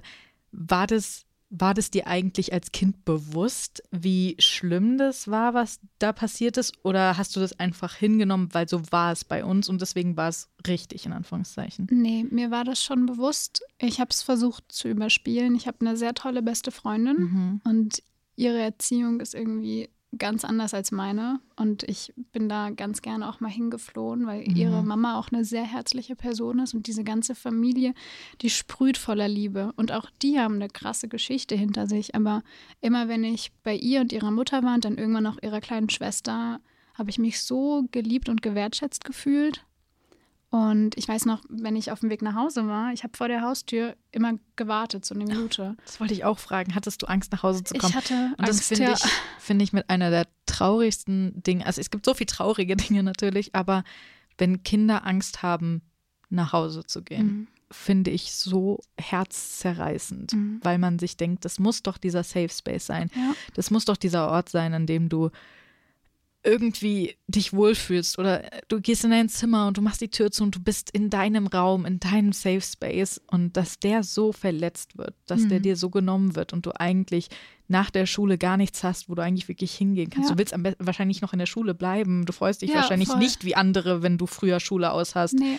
Außer ich kann vielleicht so tun, als ob ich nicht früher Schule aus habe und so tun, als ob ich lange Stimmt. Schule habe und ja. dann das verstecken, bis es dann rauskommt und man dann Stress bekommt. Aber ja, nee, ich bin gerne zu Freunden gegangen und ich, also immer wenn ich zu Hause war, war der erste Streitpunkt Hausaufgaben. Vielleicht auch wegen meinem ADHS. Ich war mhm. total schlecht in Mathe. Mhm. Mich hat es in gewisser Weise auch nicht interessiert und das war halt dann einfach immer wie eine Bestrafung. Ja. Und dann wurde auch laut mit mir geredet, irgendwelche Konsequenzen, wenn das und das nicht passiert. Zimmer aufräumen ist auch so eine Sache gewesen. Generell diese ganzen Haushaltssachen mhm. so. Äh, war für mich total normal, aber ich wusste, es gab auch Familien, wo das nicht so ist. Und ähm, ich glaube aber, dass ich in der Richtung auch so ein bisschen manipuliert worden Mhm. bin. Weil es ist ja ganz egal, was bei anderen ist. Das ist bei uns so, das sind unsere Regeln, das Mhm. ist gut so. Ihr habt es viel besser als früher, die, also als ich früher, in Perspektive Mhm. von unseren Eltern halt ausgesehen. Ähm, deswegen, ja, ich habe gedacht, die Angst kommt von eben den Hausaufgaben oder sowas, aber dass da viel mehr dahinter steckte, diese Wutausbrüche von meinen Eltern, diese Streits, dann das sich um meine Schwester kümmern, das war in gewisser Weise ja auch selbstverständlich für mich. Ist halt die Frage, ob es wirklich selbstverständlich war oder mir eingeredet wurde, dass es Mhm. selbstverständlich sein sollte. Mir wird jetzt im Erwachsenenalter auch sehr viel vorgeworfen, dass ich so undankbar wäre und dass ich gar nicht das sehen würde, was ich hatte. Das finde ich ein bisschen unfair. Ich kann das auch so meiner Mama zum Beispiel gar nicht sagen. Ich hoffe, sie hört diesen Podcast nicht, weil ich glaube, dann habe ich mit ihr ziemlich viel zu bereden. Ja, aber manchmal ist es auch, also ich hoffe, wenn du es hoffst, dann hoffe ich natürlich auch, dass es nicht passiert. Aber manchmal es, hilft es, dass, wenn du das zum Beispiel mit jemand objektiv besprichst, für die andere, für die andere Partei das besser zu verstehen, Mhm. als wenn du das denen so vorwirfst in dem Moment. ja. ähm, wenn man einfach davon erzählt, wie es ist. Weil ich, es ist natürlich klar, dir wurde ein Leben geschenkt, wofür du nicht gefragt hast, aber, du machst nicht, aber gut. Anyway, äh, du hast Essen zu bekommen, gehe ich mal von Mhm. aus. Du hast einen Ort zum Wohnen bekommen und es wurde sich vor allem von deiner Mutter zumindest um dich gekümmert. Ja. Und trotz alledem, das sind ja alles Sachen, die existiert haben und die auch gut waren. Aber trotzdem kann es auch Dinge gegeben haben, die nicht gut waren. Mhm. Und ich finde, das eine cancelt das andere nicht aus. Ja. Also es gibt total tolle Sachen an, an deinem Aufwachsen, an unser aller Aufwachsen, Mhm. aber es gibt eben bei vielen Leuten auch Dinge, die eben nicht so cool waren. Mhm. Und Die man jetzt verarbeiten die man muss. jetzt verarbeiten muss, total. Und ich finde, viele Eltern sind überhaupt nicht kritikfähig, ähm, was, was sich jetzt so vielleicht so blöd anhört, weil Leute so sagen, ja, sei einfach dankbar, es sind deine Eltern. Aber nein, also die- auch die als Elternteil dann einzusehen, okay, ich habe Fehler gemacht, was ja voll normal ist und Mhm. das ist total und vor allem kann ich es mir vorstellen, man hat Zwillinge, ein, äh, ein Kind davon ist autistisch, das andere ist hat ziemlich sicher ADHS, das heißt, es ist sowieso schon einfach eine generell schwierige Situation, Mhm. Zwillinge und, und dann noch die ganzen Obstacles, die du mit dazu hattest, Ja, da machst du Fehler klar. und das ist auch normal. Mhm. Würde ich auch nie meiner Familie übel nehmen, gar nicht. Also ich glaube, mein größtes Ziel ist auch, dass wir irgendwann mal alle zusammensitzen können, außer meiner väterlicher Seite, die Mhm. möchte ich wirklich nicht mehr, aber ähm, meine mütterliche Familie, dass wir zusammensitzen können und uns aushalten können, ohne Vorwürfe, ohne Erwartungshaltungen, die nicht erfüllt worden sind, dass man einfach sein kann, Mhm. wie man vielleicht auch ist und sich nicht irgendwie präsentieren muss oder irgendwie das Gefühl Maskieren muss. genau maskieren muss, das Gefühl haben, für die andere Person immer zu 100 Prozent da zu sein, dann fühlt das ja wahrscheinlich auch noch jede von uns. Mhm. So, das bin ja wahrscheinlich nicht nur ich. Wahrscheinlich würde meine Mama jetzt hier sitzen und ganz andere Sachen sagen. Vielleicht sagen, oh, die Antina hat sich total verändert oder so. Aber Mhm. man braucht halt diese Ebene, um das auch zu erkennen und gegenseitig anzusprechen, glaube ich. Und wir Mhm. sind aber nicht an dem Punkt gerade. Mhm. Aber jetzt gehe ich ja gerade in die Zukunft. Vielleicht sollte ich zurück Ja. in die Vergangenheit gehen. Den Track of Train of Thought. Train of Thought. Track, ja, genau. Finden. äh, ich war ja gerade bei der Trennung Mhm. und den sogenannten Papa-Wochenenden. Mein Vater ist nämlich dann ausgezogen. Das war auch noch ein relativ aufwendiges Ding, weil er nämlich dann behauptet hat, dass wir uns das Haus unter den Nagel reißen wollten, weil ich habe ja gesagt, wir haben nicht so viel Geld, Mhm. aber was wir hatten, ähm, war eben dieses Haus, was seinen Eltern gehörte, wo wir dann halt mit einem Darlehen drin wohnen durften. Und ähm, die Abmachung war sozusagen, die Person, die das Hauptsorgerecht hat, darf in dem Haus bleiben und die andere Person zieht aus. Aber es gibt halt eben Abkommen, dass man eben jedes zweite Wochenende oder so zu Besuch geht. Das war das Gerichtliche quasi Genau. Durch die Trennung, durch die Scheidung. Da wurden wir dann auch gefragt, tatsächlich, glaube ich. Oder ach, ich weiß es nicht mehr. Mittlerweile vermischen sich auch die Sachen. Ich, ich glaube, wir wurden gefragt. Zu wem ihr wollt. Ja, aber ich bin mir nicht mehr sicher. Vielleicht war das auch was anderes, Mhm. wo wir nach irgendwas gefragt worden sind. Ähm, aber ja, so kam es dann, dass mein Vater auszog. Ähm, meine Schwester und ich haben weiterhin bei meiner Mama gewohnt. Wir haben uns übrigens 16 Jahre lang ein Zimmer geteilt. Oh, Genau. Also wir sind Privatsphäre. Äh, Goodbye. goodbye. Genau. Aber war, war das gut für dich oder hat dich das auch gestört? Bis zum Teenageralter war es gut für mich und dann wollte ich Privatsphäre. Ich hätte in den Dachboden ziehen können, aber ich hatte zu viel Angst und dann habe ich Nein gesagt. Weil so sehr ich für meine Schwester da war, war sie ja aber auch immer für mich da. Mhm. Und auch wenn unsere Beziehung nicht immer die leichteste ist und war, habe ich sie unglaublich lieb und ähm, ja, ich war tatsächlich die Person, die Angst hatte ohne sie. Mhm. Aber ich habe es immer auf sie geschoben und habe gesagt, du hast Angst, oder? Ich komme mal zu dir rüber. Dabei hatte ich Angst und wollte eigentlich ihre Nähe haben. Aber Ja, sie war halt auch für dich wahrscheinlich so der Halt, den du auch in diesen Situationen hattest, wo alles irgendwie um dich rum kaputt gegangen Genau. ist. Hattest du sie und hast, sich, hast dich um sie gekümmert. Das war eine Aufgabe. Du hattest eine Aufgabe. Du warst nicht Genau. so in diesem Nichts, wo du nichts zu tun hattest. Du wusstest nicht, du Mhm. musst mit deinen eigenen Gedanken klarkommen. Du musst mit dir selbst klarkommen. Und da war es dann halt eine Aufgabe, was, was du tun kannst, ja. wo du vielleicht jemandem helfen kannst und du denkst nicht an dich. Und ich konnte Kind sein, weil meine Schwester Oh, hat ja. noch eine Entwicklungsverzögerung. Das heißt, als sie Teenagerin war, war sie aber vom Mindset her noch nicht Mhm. wirklich da angelangt, wie ich zum Beispiel. Und dann konnte ich super mit ihr irgendwas spielen. Und ähm, ich habe auch immer gesagt, ich möchte nicht über diese ganzen anstrengenden Themen sprechen, so. Ähm, weil sie die oft auch nicht verstanden hat. Dann hätte ich sie erklären müssen und darauf hatte ich einfach keine Lust. Und dann Mhm. habe ich, keine Ahnung, mit Legos mit ihr gespielt oder sowas. Und das war dann so meine Art von Safe Space. Obwohl unser Zimmer auch nicht der Safe Space war. Also wir hatten keinen Schlüssel zum Beispiel, haben viele Mhm. Kinder nicht, aber manchmal hätte ich mich ganz gern eingesperrt. Bei euch wäre ein Schlüssel, glaube ich, nicht schlecht Ja. gewesen. Ich habe immer an den Schritten erkannt, wer kommt Mhm. und was für eine Emotion diese Person hat, wenn sie die Treppe hochgegangen ist. Und oft waren es laute, wütende Schritte, ganz egal jetzt von wem. Und da hätte ich so gerne irgendwas um mich herum gehabt. Einfach weil es nicht schön ist, diese Wut so abzubekommen.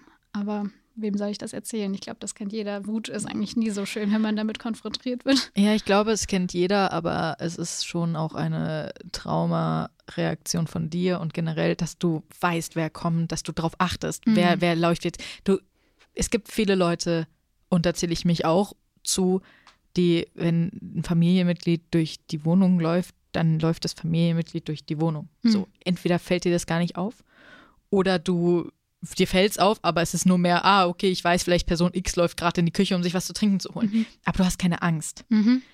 Bei mir ist Und- es Person X läuft in die Küche und wahrscheinlich, wenn sie zurückkommt, passiert wieder irgendwas. Weil du irgendwas nicht richtig sauber gemacht Genau. hast, weil irgendwas und das heißt, Oder meine diese, Stifte sind noch draußen, irgendwas. diese Angst, einfach diese dauerhafte Angst, Mhm. in der du gelebt hast und es ist einfach unvorstellbar. Also es muss sehr, sehr, das stelle ich mir sehr schlimm vor. Vor allen Dingen gestehe ich mir das ja jetzt erst seit diesem Jahr ein. Ja. Also hättest du mich, als ich zum Beispiel Alicia Mhm. kennengelernt habe, habe ich noch gesagt, ich, die, meine Mama ist meine beste Freundin, ich erzähle ihr alles, ich bin super empowered, so die Albrecht-Frauen, so Mhm. heißen wir mit Nachnamen, wir sind so strong und ähm, ich bin total happy, keine Ahnung.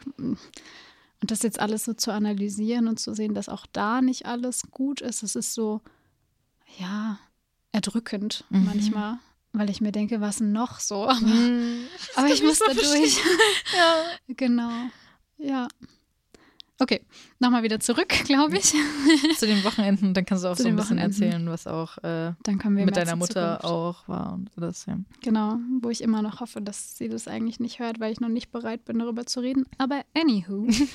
ähm, genau, wir sind jedes zweite Wochenende zu unserem Vater gegangen und wir hatten eine Einzimmerwohnung bei ihm. Das heißt, da war nur das Bad, was man abschließen konnte und ansonsten war alles ein Raum.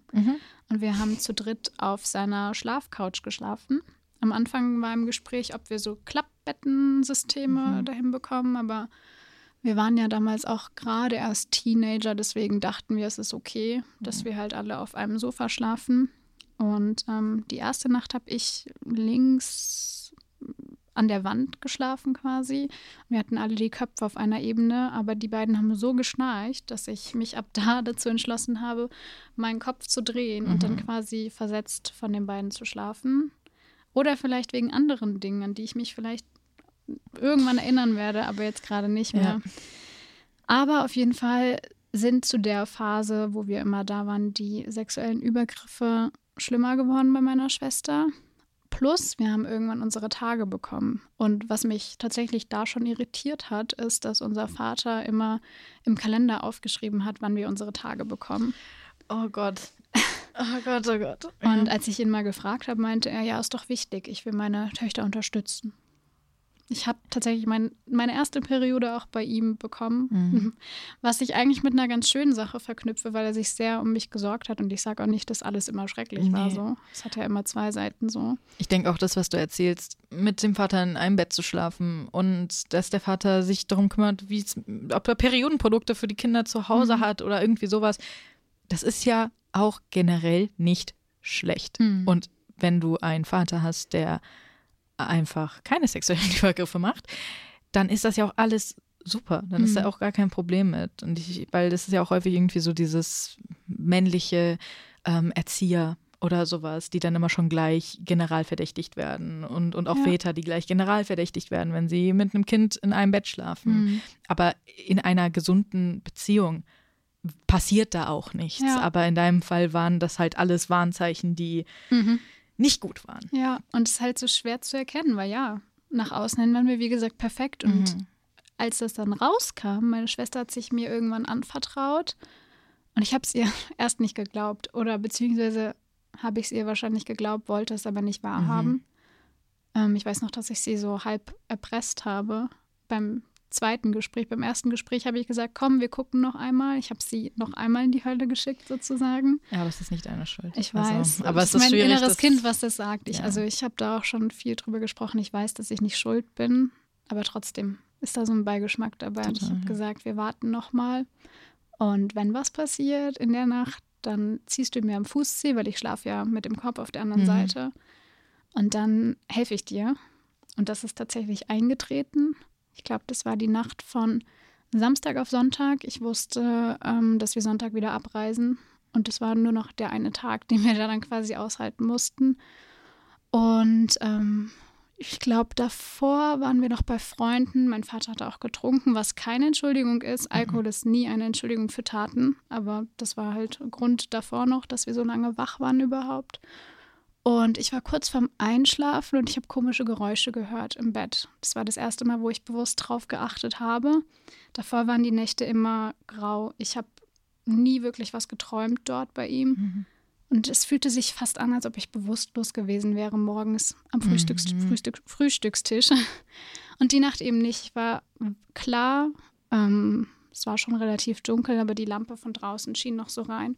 Und ich habe, wie gesagt, diese komischen Geräusche gehört. Und meine Schwester, die irgendwie, ja, so mm, gemacht hat, so mhm. als ob sie eben etwas nicht wollen würde. Und habe auch Unterhosen schnappen gehört, wenn die Unterhose so gezogen wird. Und ähm, meine Schwester muss sich wohl gewehrt haben, weil auf einmal hörte ich dann die Stimme von meinem Vater, der irgendwie meinte, jetzt hör auf damit, lass das sein. Irgendwie er hat es dann auf die Decke geschoben, dass sie wohl die Decke, unter der sie gemeinsam lagen, gesnatcht hätte. Mhm. Aber ich habe gemerkt, irgendwas stimmt nicht. Und nachdem er sie wieder irgendwie angeschrien hat, habe ich mich aufgerichtet und habe gesagt, Papa, lass sie in Ruhe. Und dann hat er sich über mich gebeugt, hat mich bedroht und hat gesagt, misch dich da nicht ein. Und in dem Moment hatte ich Todesangst. Ich wusste nicht, was passieren konnte. Ich habe ziemlich viele ähm, Krimiserien mit ihm tatsächlich auch geschaut. Das mache ich bis heute sehr gerne, aber nachdem ich das gesehen habe, dachte ich, oh Gott, Mhm. Wozu ist er in der Lage? Total. Ich meine, du hast ihn ja auch immer schon wütend gesehen. Ja. Du hast gesehen, wozu er wütend in der Lage ist. Auch, dass er Dinge zerstört, dass genau. er uns auch schon geschlagen hat, das auch passiert. Nicht oft. Ich glaube, drei, vier Mal mir oder so und meiner Schwester ein bisschen mehr. Aber ich wusste, er kann körperlich werden. Ja. Und in dem Moment bin ich erstarrt. Ich bin zurück. Ich habe die Augen zugemacht und habe gehofft, dass es einfach nur aufhört. Mhm. Ich habe dann nicht mehr viel gehört von den beiden oder ich erinnere mich nicht mehr. Das ist der Punkt, wo ich es nicht mehr genau sagen kann. Aber ich weiß, dass ich, als ich da lag, gedacht habe, was mache ich? Ich habe in Gedanken überlegt, gehe ich zu den Freunden, die da wohnen? Mhm. Habe gemerkt, nee, die glauben mir das bestimmt nicht. Dann habe ich überlegt, okay, bei der Kirche hinten ist eine Bushaltestelle. Vielleicht kann ich meine Schwester schnappen und wir fahren mit dem Bus. Ich wusste aber nicht genau wie, weil mhm. er hätte ja jederzeit uns hinterherrennen können ja, oder sowas.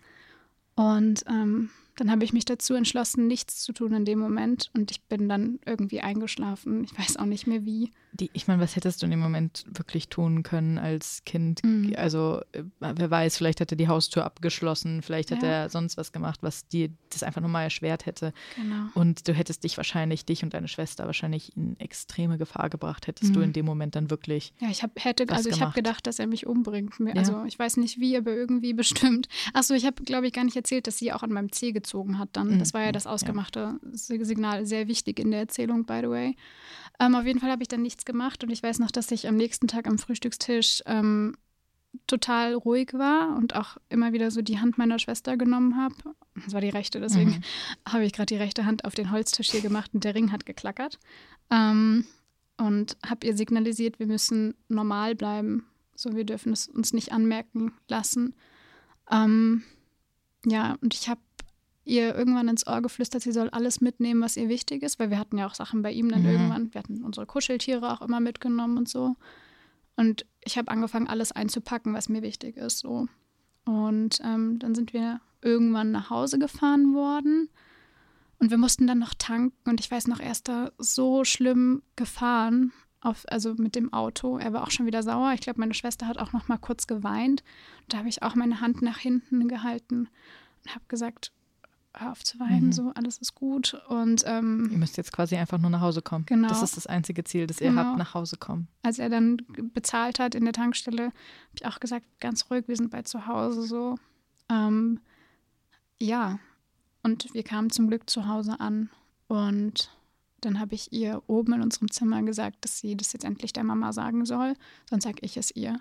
Mhm. Und dann hat sie es aber doch ihr erzählt mitten in der Nacht irgendwann, da sind die raus für gegangen, das weiß ich noch. Ich muss kurz zurückrudern zu dem Auto. Mhm. Autofahren war sowieso immer schon ziemlich schwierig mit meinem Vater, weil immer wenn er sauer war, weiß ich nicht. Wie beim Motorrad. Wie beim Motorrad, ja. genau. Ähm, deswegen, ich kann, kann, das auch gar nicht, wenn Leute sauer im Auto sind, die ich mhm. jetzt kenne, selbst mhm. wenn es Freunde sind, da kriege ich die Krise. Weil er da einmal gedroht hat, dass er mich in den Graben fährt weil ich mich irgendwie mit meiner Schwester gezofft habe. Wir wollten eigentlich schwimmen gehen und dann wurde wieder gesagt, wenn das und das nicht passiert, dann gehen wir nicht schwimmen. Erpressung, ganz klar.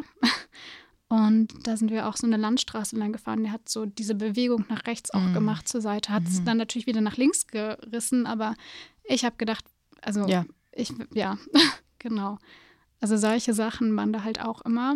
Deswegen war diese letzte Fahrt auch, wie gesagt, nochmal die Hölle, weil ich dachte, oh Gott, was ist, wenn er uns jetzt einfach alle drei in den Tod zieht? Weil dann kommt es ja sowieso nicht raus. Ja, er hat ja dann, er wusste, wahrscheinlich hatte er auch Angst vielleicht in der Art, wie er auch gefahren ist. Vielleicht hat es mhm. ihn auch gestresst und Angst gemacht, dass du wusstest, dass du offensichtlich wusstest, was passiert. Mhm. Und wahrscheinlich hat er sich vielleicht auch ein bisschen sicher gefühlt in dem Autismus deiner Schwester quasi, mhm. dass er machen kann, was er will. Ja, ist ja oft so leider, dass man sich in Anführungszeichen die schwächste Person aussucht, ja. wo man, wovon man glaubt, dass die nichts sagen wird. Deswegen ist auch der Punkt, denkst du, dass dein Vater pädophil ist? Oder weil das ist ja auch häufig bei sexuellen Übergriffen an mhm. Kindern so, dass die Menschen gar nicht pädophil sind, sondern dass es einfach ein Machtthema mhm. ist und einfach nur ein, ich will will meine Macht ausdrücken und ich will zeigen, dass ich stärker bin als du. Mhm. Denkst du, dass es vielleicht eher das war oder denkst du, dass er pädophil ist? Das, ähm, also ich kann was dazu sagen, was mir noch einfällt. Zwei Dinge tatsächlich. Ähm, einmal eine Sache, die ist deine Frage nicht direkt beantwortet, mhm, die mir gut. aber noch in den Kopf gekommen ist, dass es eben bei mir auch Übergriffe gab. Ja. Wir hatten einen alten VW-Bus, T3, ich liebe diese cool. ja. Autos bis heute oder Busse besser gesagt. Und wir waren da auf Bustreffen, früher zu viert, dann irgendwann nur noch zu dritt mit unserem Vater, eben auch seit der Trennung. Und ähm, wir hatten in diesem Bus oben so ein kleines Schlafabteil. Das hat, also mein Vater war richtig begabt, ist auch immer noch, glaube ich, sehr begabt mit Autos. Er ist Automechaniker gewesen. Ähm, und seine große Liebe waren eben diese T3-Busse oder generell VW-Busse. Und er hat das komplett ausgebaut, dass wir da halt oben schlafen konnten. Und als wir zu dritt dann unterwegs waren, hat er mit meiner Schwester immer unten geschlafen, weil ich damals dachte ich, ich bin egoistisch, aber wer weiß, was ich eigentlich mhm. gespürt habe, meine Ruhe haben wollte. Und ich habe dann oben alleine geschlafen, die beiden unten zu zweit, auch unter einer Decke. Und bei dem letzten Bustreffen, an das ich mich erinnern kann, wo ich eigentlich schon hätte eine Fährte aufnehmen können, ähm, meinte meine Schwester einmal zu mir, sie will nicht mehr unten bei ihm schlafen. Und als ich dann warum gesagt habe, hat sie gesagt, ja, der macht so komische Sachen. Und da habe ich auch gesagt, so, mm, nee, komm, der trinkt Alkohol, keine Ahnung. Also genau das, was man eigentlich nicht hören will, habe ich dann gesagt. Ich nehme mir das nicht übel. Damals habe ich es mir übel genommen. Im Nachhinein meine ich. Ähm, genau, und dann habe ich mich aber irgendwann dazu bereitschlagen lassen, dass wenn sie spült, weil das war an dem Abend meine Aufgabe, dass ich dann mit ihm schlafe, also, also in einem Bett liege, meine ich. Und ähm, als wir das dann unserem Vater gesagt haben abends, ist er total sauer geworden, hat gesagt, nein, er braucht doch seine menschliche Wärmflasche, meine Schwester. Und dann meinte ich, okay, dann schlaf halt bei mir oben. Und dann hat er oben bei mir geschlafen, auch wieder mit Alkohol. Ich habe die Fahne gerochen, ist ein sehr einschneidender Geruch für mich in meiner mhm. Erinnerung. Und ich habe als Teenagerin oft in Unterwäsche geschlafen, wahrscheinlich aus dem Grund. Also ich hatte ein BH an und eine Unterhose mhm. und noch ein Nachthemd drüber. Und in der Nacht hat er sich zu mir umgedreht und hat angefangen, mein BH aufzumachen und wollte meine Brust anfassen. Und ich habe noch nicht geschlafen und war dann hellwach und mhm. habe gesagt, Papa, was machst du? Lass mich in Ruhe. Und dann hat er irgendwas gefaselt und ich habe ihn dann umgedreht und habe gesagt, Schlaf, Papa, du schlafwandelst, du bist betrunken, dreh dich um. Und habe dann aber Herzrasen bekommen. Ich kann mich noch genau an diese Angst erinnern. Ich wusste nicht, wovor ich Angst hatte, aber ich hatte Angst und habe mich dann mit dem Rücken zu ihm gedreht mhm. und habe in die Ecke geguckt, da war so ein Fenster und habe mich da so eingekauert, ganz klein gemacht mit meiner Kuschelmolly, die ich noch dabei hatte. Und am nächsten Tag wollte ich, nee, warte, ich habe es gar nicht angesprochen. Wir haben gegessen und er hat gesagt, Jasmin, weißt du, was gestern Nacht passiert ist? Die Antina ist ja so lustig, die hat geschlafwandelt, die hat da Dinge gemacht. Was für Gaslighting, Alter, was? Mhm. Und ich Wieso sprichst du es so überhaupt empört. an? Also das ist auch was, was ich da nicht verstehe. Er hat da der Aufmerksamkeit auf diese Situation mhm. gezogen, bei der man eigentlich vielleicht hoffen würde, wenn man jetzt in seiner Situation ist, dass das überhaupt gar kein mhm. Thema wird. Das hat er dann auch noch mal bei meiner Mama tatsächlich gesagt. Er hat dann wieder erzählt, wie lustig ich doch bin, weil ich habe als Kind schon geschlafen, ich habe als Kind auch geschrien mit offenen Augen, mhm. also ganz viele Dinge irgendwie. Ich habe auch Schlafparalysen, mhm. aber ich wusste in dem Moment, es war real. Und ja. ich habe mich so missverstanden gefühlt. Gaslighting ist das richtige ja. Wort, nur damals kannte ich das Wort noch ja. nicht. Und das hat mich so empört. Das war das eine. Und da war ich auch noch ein Tween. Mhm. So. Und jetzt zu deiner Frage mit der Pädophilie und so, was ich nämlich noch, meine zweite oder dritte, ich weiß jetzt gar nicht, wie viele Fährten ich schon aufgezählt hat, habe, hatte, ähm, war, dass meine Schwester sich einmal auf dem Sofa umgezogen hat. Mhm. Und ähm, generell hat mein Vater sehr darauf bestanden, dass wir alle ganz offen miteinander sind. Wir sind so nackt voreinander rumgelaufen. Er wollte auch immer mit ihr duschen. Er hat behauptet, dass sie das nicht alleine kann auf ihre, aufgrund ihrer Behinderung, dass sie immer noch dreckig am Ende ist. Ich konnte mich irgendwann dazu durchringen, alleine zu duschen, aber ich sollte auch die Tür immer auflassen, damit genügend Luft im Bad ist. Ja, du lachst. Oh. Als Kind habe ich gedacht, What das wäre richtig. Ja, ja, natürlich, klar. Ja. Also alles, was deine Eltern dir erzählen, stimmt. Also ja, deine Eltern sagen dir, der Himmel ist gelb. Klar der ist der gelb. Himmel gelb.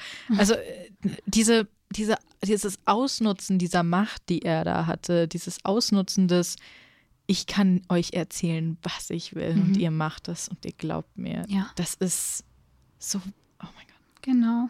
Ähm, also ich habe mich versucht zu verstecken immer. Ich habe, wie gesagt, im BH geschlafen, mhm. aber meine Schwester hat sich ganz brav dran gehalten an die Sachen. Und sie hat sich dann eben eines Tages mal auf dem Bett, also Sofa, Couch-Ding, Schlafsofa, umgezogen und mein Vater war am Handy. Und ich habe gedacht, hä, warum hält er das Handy so komisch? Und es sah aus, als ob er ein Foto gemacht hätte.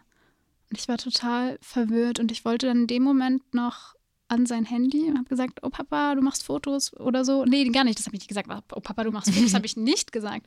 Ich habe gesagt, Papa, können wir Fotos machen mhm. von was anderem. Ähm, darf ich dein Handy benutzen? Und dann meinte er so, nee, du hast doch ein eigenes.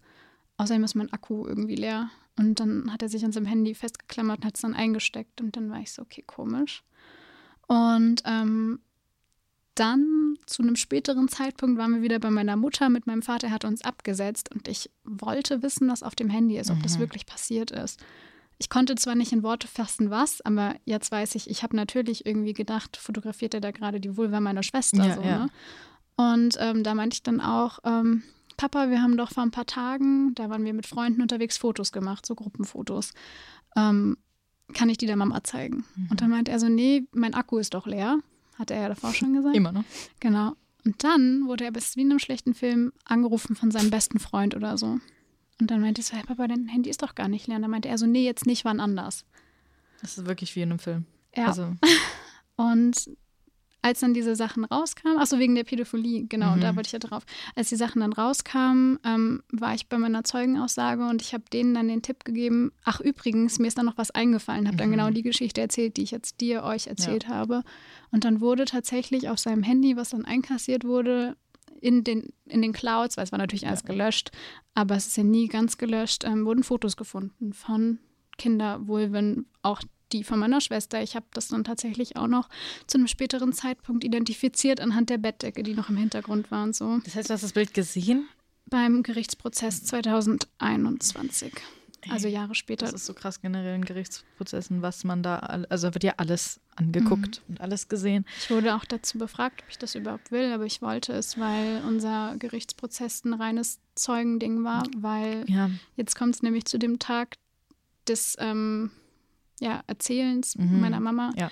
hat meine Mama aus Panik die Schlafanzüge von uns gewaschen, weil auf der Hose von meiner Schwester noch so weiße Spuren waren. Und meine Mama wollte nicht, dass meine Schwester diesen Schlafanzug anziehen muss oder ansehen muss. Aber wir haben damit halt wahrscheinlich potenzielles Beweismittel ja. ruiniert. So, das ist eine Sache, die meine Mama sich, glaube ich, sehr vorwirft. Mhm. Aber wo ich ihr auch sage, so du konntest es nicht wissen. So, man denkt dann du wirst nicht auch nach. nicht vorbereitet ja. auf die Situation, wenn dir deine Kinder erzählen, dass sie sexuell von ihrem Vater missbraucht werden ja. und dann die Frage ist, was mache ich in der Situation? Genau. So, also klar kann man jetzt irgendwie, wenn man so rational drüber nachdenkt, ja, natürlich würde ich sämtliches Beweismaterial sichern und bla bla bla. Ja, aber das denkt natürlich, ja aber du, du, hast keine Ahnung, was du machen würdest, ja. wenn du in der Situation wärst. Man hört es ja immer nur und auf einmal ist man selber in der Situation. Genau, ja. Total. Oder halt auch, wenn du, wenn du sexuell belästigt wirst oder sowas, auch dieses immer, was man sich alles einredet, was mhm. man dann macht und wie stark man ist ja. und wie man, und dann ist man einfach eingefroren und kann nichts machen genau. und, und denkt sich, macht sich selbst dann noch Vorwürfe dafür, dass man nicht aufgestanden ist und was gesagt mhm. hat. Äh, was so, du, du kannst es halt einfach nicht verstehen, wenn du es nicht erlebst. Ja. Und das ist bei sehr vielen Dingen, glaube ich, so. Da kannst du immer die wundervolle Pläne machen, aber am Ende. Mhm ich habe auch schon Pläne, was ich mache, wenn ich gekidnappt oder umgebracht werde oder sowas. Ob das funktioniert. Dann klappt, weiß man nicht. Fight or Flight weiß Response. Ja. Äh, auf jeden Fall auf diesem Handy waren dann eben gewisse Bilder. Es waren auch Bilder von mir, also meine mhm. Brüste, aber auch halt von vorne, untenrum alles, von denen ich nichts wusste, wo ich auch nicht in die Kamera geschaut habe oder so und aber eben auch von anderen Leuten, die habe ich aber nie identifizieren dürfen, können, müssen, wie auch immer. Also ich weiß im Endeffekt nicht, ob das Freunde von mir waren oder nicht. Ich mhm. weiß auch gar nicht, wie es damit weitergegangen ist, weil jetzt kommen wir zum Problem mit dem Prozesskram. Mhm. Ähm, wir haben dann 2014, glaube ich, ich hoffe, ich habe die Zahlen richtig im Kopf, eben angefangen, diesen Prozess zu führen mit mehrfachen Aussagen. Es lief aber alles über meine Schwester, weil ich am Anfang nicht über mich gesprochen habe. Das wurde ich jetzt 2021 gefragt, warum hast du das denn nicht gemacht? Und ich meinte, ja, weil's, weil ich dachte, meine Schwester ist wichtiger. Und dir Fall. wird dann quasi so ein Strick, Strick draus gedreht, von wegen, das hast du dir jetzt ausgedacht, genau. sagst du jetzt nur, weil, ne, mhm. weil du es auch sagen willst. Mhm obwohl es ja so typisch ist, dass gerade was sexuelle, äh, sexueller Missbrauch angeht, dass die Leute das nicht sagen möchten, mhm. wahrhaben möchten, selbst realisieren möchten und das vielen Leuten ja erst nach ja. Jahren einfällt. Und ich wollte mich vor allen Dingen auch nicht in den Vordergrund drängen, weil ich weiß, dass meine mhm. Schwester oft in meinem Schatten stand. Das wurde mir ja auch immer gesagt. Ich weiß gar nicht, ob ich das selber denke, weil eigentlich nicht. Ich hatte mein eigenes Päckchen, aber die Leute Und du hast deiner Schwester gesagt, ja auch ja. immer viel Aufmerksamkeit gegeben, du selbst. Ja, ja, ich habe sie auch oft integriert in meine Freundinnenschaften und sowas. Also, aber anyway, ich glaube, ich schweife gerade ab. Also ist die Frage, was mir da gesagt wurde und was ich wirklich fühle. Das muss ich, glaube ich, selbst herausfinden mhm, noch. Ja. Ähm, aber genau, das Hauptprozess war dann erstmal meine Schwester. Und das hat sich dann über Jahre gezogen. Erst wurde der Antrag irgendwie abgelehnt, dann kam es ans kleinste Gericht, dann ans oberste Landgericht, wo wir dann im Endeffekt auch den großen Prozess hatten. Aber Jahre später, erst 2021, wenn ich jetzt nicht lüge, also mhm. also zur Corona-Zeit noch. Das heißt, wir waren auf einmal erwachsen. Von 14-jährigen Mädchen, denen das in dem Moment passiert ist, zu Erwachsenen, die voll rechtskräftig dann sind, trotz auch der Behinderung, die dann auf einmal im Gericht aussagen müssen über Sachen, die den beiden vor Jahren passiert ist. Ja, ja. Das ist ein großes Problem generell mit Gerichtsverfahren, dass sie so lange dauern mhm. und brauchen, bis sie wirklich passieren. Und dass da so viel Zeit vergeht und halt auch mhm. eben, ich meine, dein Vater ja bis dahin zumindest, ich weiß nicht, wie es jetzt danach war, aber bis dahin auf jeden Fall auf freiem Fuß ja, war. er durfte sich uns dann 300 Metern nicht nähern, aber dadurch, dass eben nicht klar war, was Sache ist und was nicht, ist halt auch erstmal nicht mehr passiert. Er hat uns sogar noch im Gegenzug angeklagt, weil er meinte, wir führen diesen Gerichtsprozess nur, weil wir immer noch das Haus haben wollen. Wieder ein großes Thema, das Haus und materielle Dinge. Das ist in dem Moment euch komplett unwichtig. Ja, also. wir hatten dementsprechend auch eine komische Living Situation irgendwann, weil meine Mama war vertraglich nur bis 2018 zugelassen, in dem Haus zu wohnen, weil dann war eigentlich der Plan, dass dann unser Vater einzieht und wir dann gemeinsam da wohnen, bis dann halt der Missbrauch. Weil ihr 18 wart dann. Genau, mhm. weil wir 18 mhm. waren. Das dann nicht in Kraft getreten. Sie sollte aber trotzdem 2018 rausgehen. Wir sind dann 2016 gemeinsam schon früher mhm. ausgezogen. Ähm, Huch, jetzt habe ich mich fast verschluckt in meiner Spucke. Und meine Schwester und ich sind aber relativ schnell danach zurückgezogen ins alte Haus mit 18 dann direkt, also frisch 18, und haben zu zweit in dem großen Haus alleine gewohnt, im oberen Stockwerk eine Zeit lang. Und meine Mutter musste sich notgedrungen dann eine eigene Wohnung suchen. Wir hätten natürlich auch zu dritt noch irgendwo mhm. wohnen können, aber es war unklar, was machen wir überhaupt mit unserem Leben jetzt? Wer macht wie, wo, was? Ich habe mein Abitur gerade gemacht in dem Moment also 2019 habe ich das bestanden dann, aber ähm, große Abi-Phase, es war logischer für mich, in Gießen zu bleiben, um da an meine Schule zu können. Meine Mama hat dann kurz in Polheimhausen gewohnt. Mhm. Ähm, war aber auch nicht so leicht, weil auf einmal war da dann auch die Verantwortung, einen Haushalt zu führen. Total. Mit der Schwester noch. Ähm, ich weiß noch, ich habe meine Schwester sogar an einem Tag mal mit in die Schule genommen, weil ich sie irgendwie bei mir haben wollte und nicht wusste, was ich sonst, also mhm. was sie sonst halt alleine auch machen soll und habe sie dann versucht, da auch zu integrieren.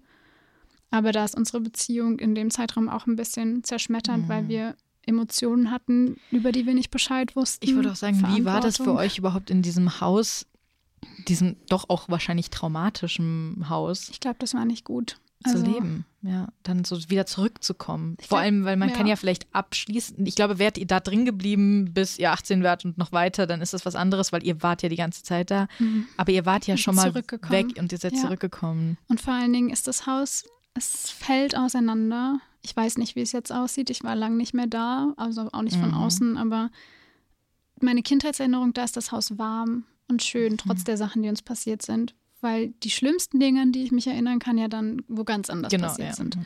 Und dann sind wir ausgezogen in das, in, in das neue Reihenhaus mit dem damaligen Partner meiner Mama ähm, und noch in so einem Kater. Und da war es auf einmal so schön. Ich dachte, wow, das war so neu alles. Und wir hatten ein richtig großes, auch gemeinsames Zimmer, aber es war richtig, richtig groß mit so Dachschrägen. Es war eine ganz neue Perspektive. Und auf einmal zurückzukehren das hat es komisch gemacht. Vor mhm. allen Dingen, jetzt kommt der Clou. Deswegen will ich auch die väterliche Familie nicht mehr wiedersehen. Die haben das natürlich nicht geglaubt, weil der eigene Sohn, der kann ja sowas Schlimmes nicht machen. Mhm.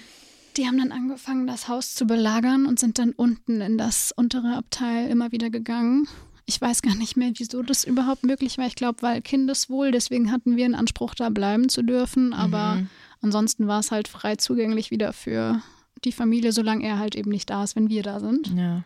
Und dann sind da wirklich die, ich sage immer Ex-Oma, der Ex-Opa, meine Ex-Tante dahin, bis dass die sogar oben bei uns geklingelt haben. Meine Tante fast schon mit dem Fuß in meiner Wohnung war und meine Katze noch abgehauen ist. Ich habe dann neue Katzen, Amy und Sam, irgendwann bekommen, als unser Kater leider verstorben ist. Äh, und ich echt Psychoterror, die Krise da gekriegt habe ich kann mir das gar nicht vorstellen. Also wie man, wie, wie, also generell finde ich diese Einstellung immer so ganz furchtbar von, von Eltern, wenn sie sagen, mein Kind hat das nicht gemacht. Mhm. So, wenn ein Lehrer oder irgendwas denen erzählt, ja, Kind X hat, ja. weiß ich nicht, was Blödes gemacht und die, äh, die Eltern, so, ja, nee, nee, mein, mein, kind, mein kind macht das nicht. Wo, genau. Woher willst du das wissen? Was weißt du, was dein Kind macht, wenn du nicht ja. dabei bist?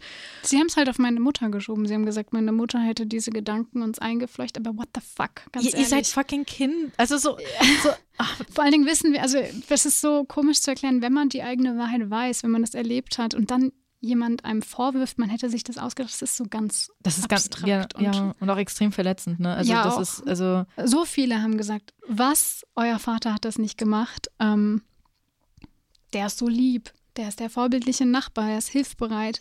Was ist denn mit euch los? So viele Freunde der Familie haben uns nicht geglaubt. Viele auch schon. Das war dann sehr toll, aber man musste immer erzählen. Wir Kinder haben ganz vielen Leuten auch was erzählt. mhm. Meine Mama hat einen riesen Großteil davon übernommen, aber viele wollten es, glaube ich, auch von uns einfach wissen, damit uns geglaubt wird. Das ist wirklich das Skurrilste an diesem ganzen Prozess gewesen. Dieses Missverständnis und Nicht-Glauben. Also gerade bei Kindern, also ich meine, ich finde, glaubt erstmal allen Opfern und allen Menschen, die irgendwie jemanden äh, so einer Sache beschuldigen. Aber gerade bei Kindern, die Ja. ja vor allem, vor allem irgendwie vielleicht auch deine Schwester, so gar nicht so ein Verständnis so krass Nee. von diesem Sexuellen überhaupt hatten, von, von der Existenz dieser, äh, dieser Themen. Und sich das dann halt auszudenken, Mhm. Es ist was anderes, als wenn du dir was ausdenkst, als wenn du sagst, okay, eine Person hat sich was ausgedacht, wenn sie in einer Beziehung mit jemandem war, da hat sie irgendwie ein Motiv, das zu tun vielleicht oder hat generell eine sexuelle Beziehung zu der Person auch schon gehabt. Das heißt, es ist sowieso so ein graues Thema, was da dann wie und was.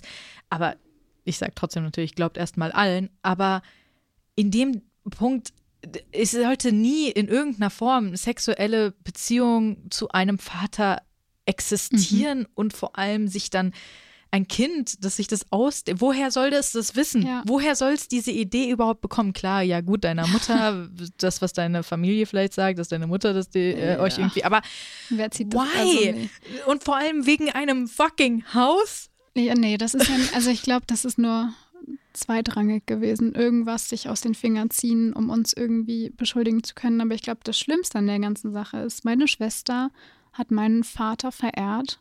Ich meine, ich habe ja schon erwähnt, sie hat Autismus und ihre Special Interests waren alte Busse, alte Autos, Metal, Hardrock, alle die Sachen, die mein Vater geliebt hat. Meine Schwester und er hatten eine recht gute Beziehung, unabhängig von dem Abuse. Und auch, ich meine, meine Schwester war immer das Opfer von seinen Ausbrüchen. Also sie wurde ja auch öfter körperlich ähm, geschlagen Misshandelt, oder so ja. misshandelt, genau. Ähm, oder mal auf den Boden geschmissen oder sowas, was ich auch gesehen habe. Ich bin meinem Vater größtenteils auf, aus dem Weg gegangen, während sie dann freiwillig mit in die Garage gegangen ist, um an Autos zu tüfteln, um was zu lernen. Und das fällt ihr bis heute schwer. Das sind immer noch ihre größten Hobbys und ich glaube, sie vermisst ihn. Sie hat mal gesagt, dass sie dachte nach der Trennung, dass sie ein Ersatz für die Mama ist. Und für sie war das normal, diese körperliche, in Anführungszeichen, Zuneigung Total, oder ja. halt der sexuelle Missbrauch. Genau. Das, ich glaube, das ist für viele, da muss das Kind nicht autistisch für sein, wenn das dir so früh schon passiert Ja. und dein ganzes Leben lang passiert, dann ist das deine Beziehung zu deinem Vater. ja. Und die ist so. Und das du hinterfragst, nicht, nein, du nee. hinterfragst nicht, ist das bei anderen auch so, Hm. sondern wenn dein Vater dir sagt, das ist richtig, was wir hier gerade Ja. tun. Deswegen finde ich es alleine schon so beeindruckend von deiner Schwester, dass sie dann zu dir kam Ja. und verstanden hat, weil sie ja ihr mehr. Leben Das lang hat ihr ja auch wehgetan irgendwann. ja, So. genau. Und sie wurde ihr Leben lang ja irgendwie manipuliert, dass das so richtig ist und Ja. dass das so okay ist und dass sie dann verstanden hat, das ist doch nicht okay, das ist nicht richtig. Ist und ich, ich brauche. Hilfe. Ja. Ja. Und ähm, warte, ich muss meinen Faden finden. Äh, Deine Schwester vermisst ihn. Meine, ja, meine Schwester vermisst ihn, Kindergarten. Ach so, genau. Ich, ähm, wenn ich den Erzählungen meiner Familie glauben kann, war als Baby, Kleinkind ein totales Papakind, weil meine Schwester sehr viel One-on-One-Time mit meiner Mama gebraucht hat, Mhm. aufgrund von der Entwicklungsverzögerung und sowas. Und sie hat als Baby auch nicht so gut getrunken, hat vieles nicht vertragen. Das heißt, ich hatte viel Zeit mit meinem Vater und ich war früher immer ganz wild auf ihn. Ich saß immer auf seinem Schoß und sowas. Und mit einem Mal, das hat meine Mama mir erzählt, bin ich nicht mehr auf seinen Schoß gegangen. Und ich, Wir können uns vorstellen, Ja. was da wohl der Auslöser für war. und ich habe ihn gemieden, glaube ich. Irgendwann einfach unterbewusst und dann auch immer aktiver, weil ich, ich habe meinen Vater einfach mit Stress verbunden. Mhm. Auch die schönsten Sachen, ist in einem Snap immer irgendwas passiert, wo dann wieder Wut dahinter Mhm. war. Schwimmbadsituationen, wo ich aus Versehen gegen ihn getreten habe und dann ist er ausgerastet und wir gehen jetzt. So verhält man sich nicht und es war aus Versehen, es war so ein Spielunfall Ja, oder ja. sowas. Und bei meiner Schwester war das aber eben gar nicht. Das, das was ich eben beschrieben habe. Ähm, ja, was die Sache nicht vereinfacht hat. Und dann Nee. zum Gericht. Ähm, da hat das Rechtssystem, glaube ich, einfach fehlgeschlagen. Meine Schwester, trotz ihrer Behinderung, ähm, war vor Ort präsent. Mhm. Das heißt, wir beide bei unseren Aussagen, ich hatte zum Glück nur eine, haben ihn immer gesehen. Wir waren in einem Raum mit lauter erwachsenen Menschen. Ich meine, wir waren dann auch erwachsen, aber wir waren Aber eigentlich gerade auch Kinder und, und- ja, genau. Und vor allem, ihr redet ja nicht über die Dinge, die ihr als Erwachsene erlebt habt, sondern Sondern ihr redet ja über Dinge, die ihr als Vergangenheit, Kinder genau. erlebt habt. Und dann geht man da irgendwie auch zurück und man wird, Mhm. und ihr seid sowieso dann auch total verletzlich in der Ja. Situation. Seid die Jüngsten wahrscheinlich im Raum, Mhm. total verletzlich und müsst über etwas erzählen, was euch als Kinder passiert ja. ist. Und es war offen. Also es durften auch Leute kommen. Es Oh. war wochenlang in der Zeitung. So. Also, dass man so ein, also ich war auch mal bei einem offenen Gerichtsverfahren. Mhm. Da ging es um Spielsucht. Also so, okay, whatever. Ja. Dann wurden drei, wurden irgendwie eine Stunde oder sowas vorgelesen. Jeder einzelne Betrag, den diese Person Ja. äh, von der Firma geklaut hat. Weißt du, solche Sachen. Das Oh war Mann. sehr langweilig. Aber dass so ein persönlicher und privater, das ist auch so ein Thema in den USA, dass, dass da viele ja live gestreamt werden, viele Mhm. Verfahren. Ich hoffe, es stimmt. Aber die die Medien waren ja da, also muss es ja offen gewesen sein. Ja, das ist Weil sie haben ja, berichtet davon doch. auf jeden Fall. das ist so krass. Also so ein persönlicher, privater und, und ach, nee. Ja, das war also, ich war ja wie gesagt nur einmal da, ähm, aber meine Schwester war da so oft da und sie musste immer wieder das Gleiche sagen. Es ging ja wie gesagt um Zeugenaussagen und am Anfang war meine Schwester ehrlich und hat erzählt, wie es war, was auch noch mit meinen Sachen übereingestimmt hat, zum Beispiel die Busgeschichte, Mhm, die ich eben ja. erzählt habe. Und gegen Ende kamen bei ihr aber Gewissensbisse, weil sie ihn ja so sie ihn geliebt sieht hat und ihn sieht schützen und wollte. sieht, wie Sie es ihm sieht ihn. geht und wie er darauf reagiert und Er hat zum Beispiel bei meinem Prozess, also wo ich ausgesagt, ausgesagt habe, gesagt, ähm, ich wollte doch nur für meine Kinder da sein, ich habe mich um sie gekümmert und sowas. Und ich gucke ihm in die Augen und das ist so eine Leere. Da ist nichts. Kein Glitzern in den Augen, gar nichts. Einfach tote Augen. Ganz krass. Und ich habe ja noch die Bilder identifiziert. Ich habe die da Oh zum ja. ersten Mal gesehen und auch mich zum ersten Mal gesehen. Mhm. Ich habe angefangen zu weinen. Ich bin nach vorne gegangen zu dem Richter, weil ich die angucken musste. Und wirklich, das war eine raw Emotion, Ja. die da rauskam. Ich war schockiert und wir haben abgebrochen kurz. Ich bin kurz raus, um mich zu beruhigen. Und dann wurde ich sogar noch gefragt, ja, Frau Albrecht, können Sie weitermachen? So, und ich habe gedacht, Frau Albrecht, Hilfe, was ich bin. Ich, in dem Moment war ich das du kleine bist Kind das Kind, wieder. das du da gesehen hast Genau. auf diesen Fotos. Ja. Und das war echt krass, aber ich habe gesagt, ich will weitermachen. Wie kann man sowas sehen? Ich könnte heulen bei dem Gedanken, wie kann man sowas sehen? So, so ein, ein Kind in dem Moment, das so fertig Ja. ist mit der Welt, das sich das erste Mal auf Nacktfotos sieht, die der Vater gemacht hat. ja. und nicht sofort diesen Menschen mitnehmen und ins Gefängnis werfen. Also natürlich, Keine klar geht es Ahnung. nicht, aber diese, diese oh, nee. Auf jeden Fall muss man beim Gerichtsverfahren, ich weiß den Fachbegriff nicht, aber drei Dinge erfüllen. Mhm. Und meine Schwester und ich haben nur eins von drei Sachen, nee, mindestens zwei von drei Sachen. Und wir haben nur eine von drei Sachen erfüllt. Ein großes Problem war dann irgendwann, dass sich die Sachen nicht mehr gedeckt haben, dass meine Schwester, wie gesagt, ihre in Anführungszeichen Meinung geändert hat, was ja nicht stimmt. Ich finde, es ist, wenn man ein bisschen Empathie hat, sieht man, was da passiert Ja. ist. Aber das ist einfach das Rechtssystem, was uns da gefailt hat, meiner Meinung nach. Und, Dass er einfach ähm, auch nicht diese, diese Nuancen gesehen Ja. hat. ich habe im Prozess gesagt, ich wünschte, ich würde diesen Fall gerade führen. Ich wünschte, ich hätte das erlebt, so wie meine Schwester, weil ich denke, dass das bei mir vielleicht einen anderen Outcome hätte, weil Ja. ich anders war, so von meiner Mentalität und ich glaube, ich war der Sache gewappneter. Und Und ich glaube, Ja. du hattest halt auch wahrscheinlich diese Romantisierung deines Vaters nicht, Nicht. mehr Nee. so. Also ja, deine Schwester hatte das ja noch und hat ihn dieser irgendwie immer noch den hatte ich gar verehrt. nicht. Ja. Genau, und für dich war das, du bist scheiße. Ja. Und da konntest du viel kälter Ich hatte den am Anfang tatsächlich, wo das Mhm. meine Schwester mir anvertraut hat. Ich weiß noch, ich habe auch geweint und die Mama kam hoch und hat gesagt, ihr werdet keinen Kontakt mehr haben zu ihm, so aus Sicherheit. Und ich habe gesagt, oh Mann, ich hatte das Gefühl, die Beziehung zu ihm und mir wird gerade besser, weil er wurde mir Mhm. gegenüber immer angenehmer bei den Papa-Wochenenden. Ich durfte mehr, ich habe weniger Stress bekommen.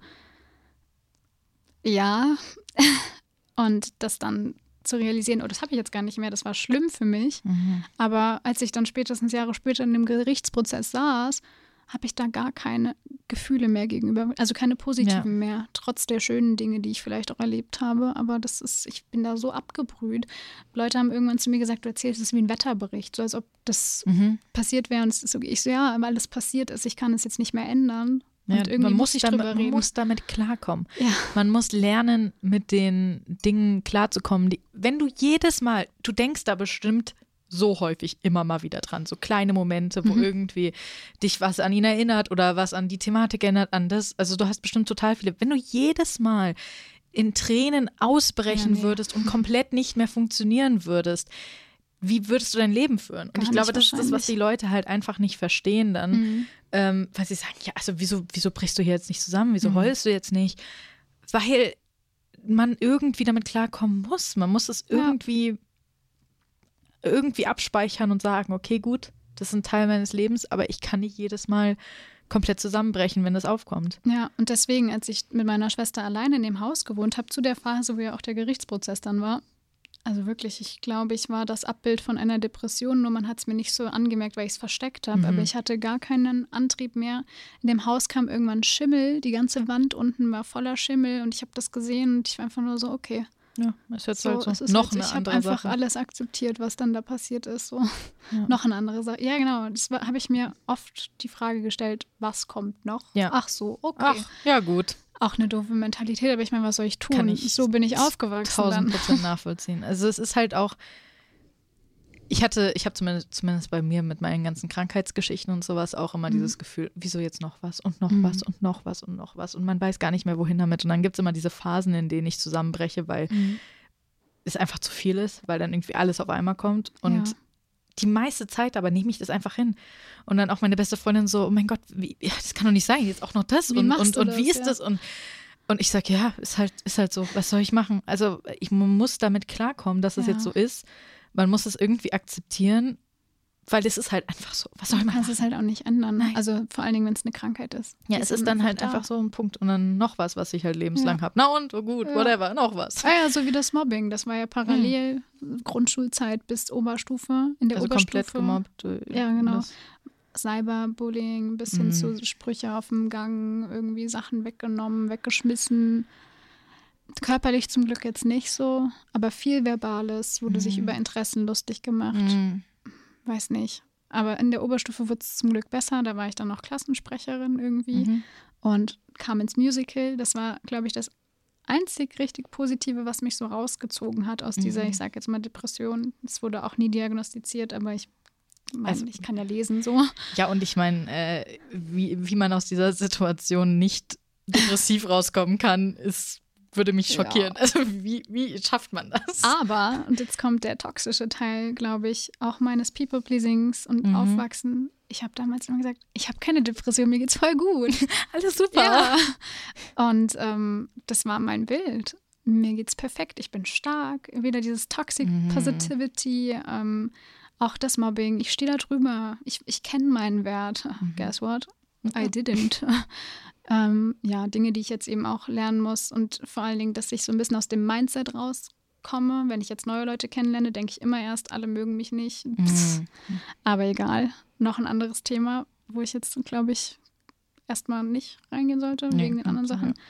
Vielleicht nochmal zurück zum Gerichtsprozess, Ja. um die Kurve zu kratzen. Wir haben dann trotz der ganzen Zeugenaussagen und Gegenzeugenaussagen, die ganze väterliche Familie war nämlich auch am Start, hat auch Was gelogen. haben, die, was haben die für Zeugen aus? Niemand von denen war dabei. Ja, nee, keine Ahnung. Sogar? Freund, äh, sogar eine Freundin von mir damals wurde quasi genötigt, also auch ein Kind noch zu dem Zeitpunkt, oder vielleicht ist er auch schon 18 gewesen, ich weiß gar nicht, der war jünger, Kind, Kind. die auch aussagen musste zu Sachen, die sie gar nicht erleben konnte. So, so hast du das und das gemerkt, dass auf dem Bustreffen das und das passiert ist. Und ich denke mir so, wir haben gespielt, mehr kann sie gar nicht wissen. Ja. So, wir haben ja auch nichts erzählt.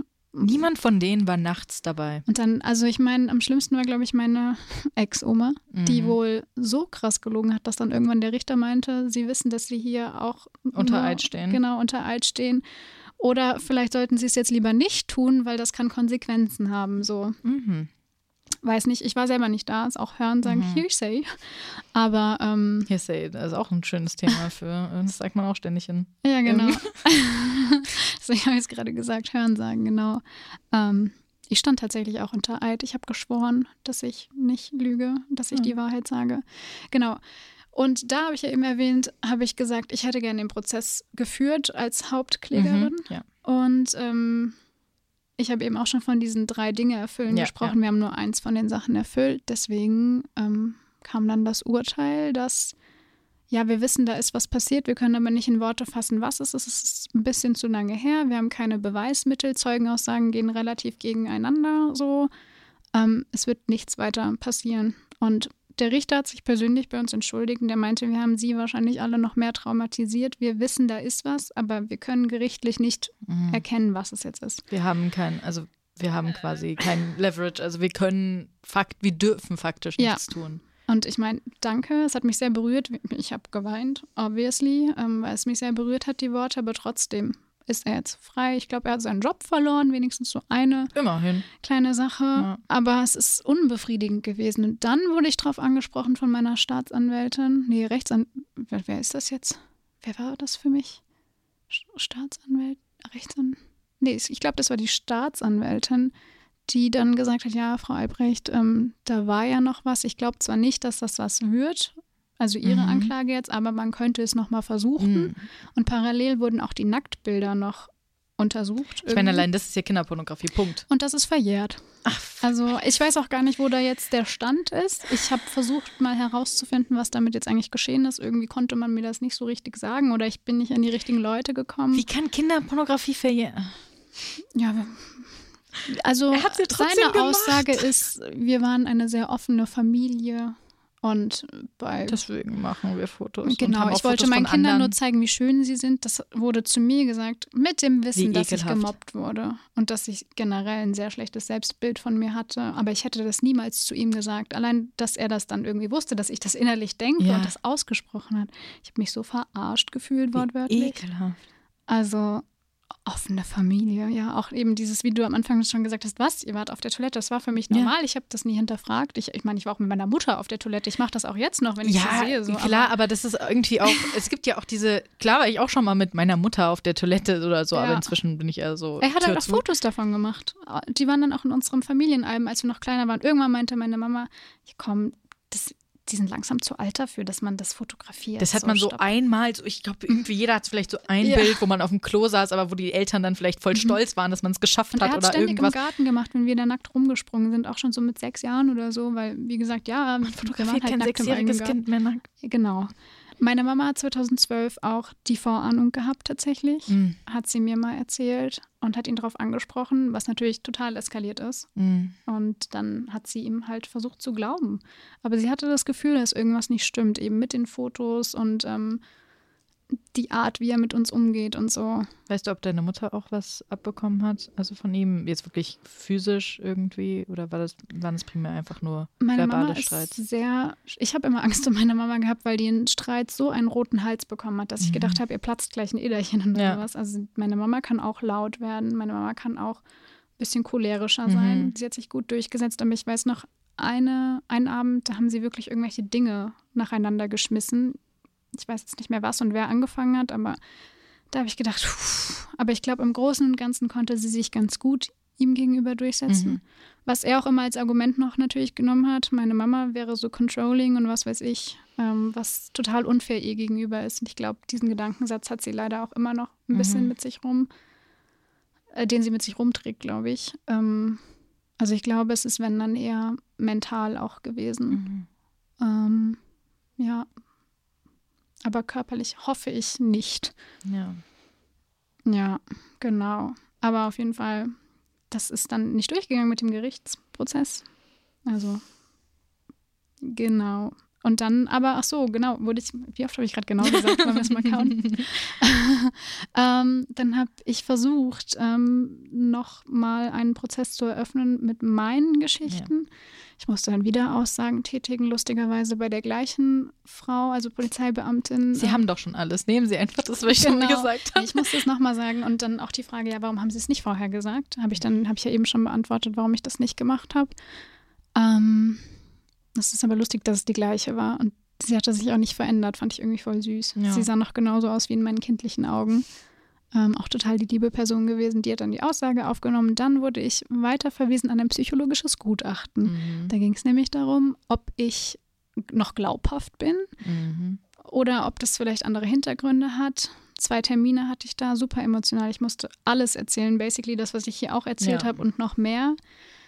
Auch noch, wie ich lebe, mit wem ich lebe, was sonst so in meiner Laufbahn war. Und man kann sich ja schon denken, dass ich gerade so in der Vergangenheitsform rede, rauskam, dass es nicht reicht für einen Prozess eben. Das heißt, mir wurde quasi in Frage gestellt, ob ich aussagefähig bin. Und dazu wurde dann gesagt, ja, nehmen Sie es nicht persönlich, da ist bestimmt was, aber Sie vermischen die Sachen langsam irgendwie so.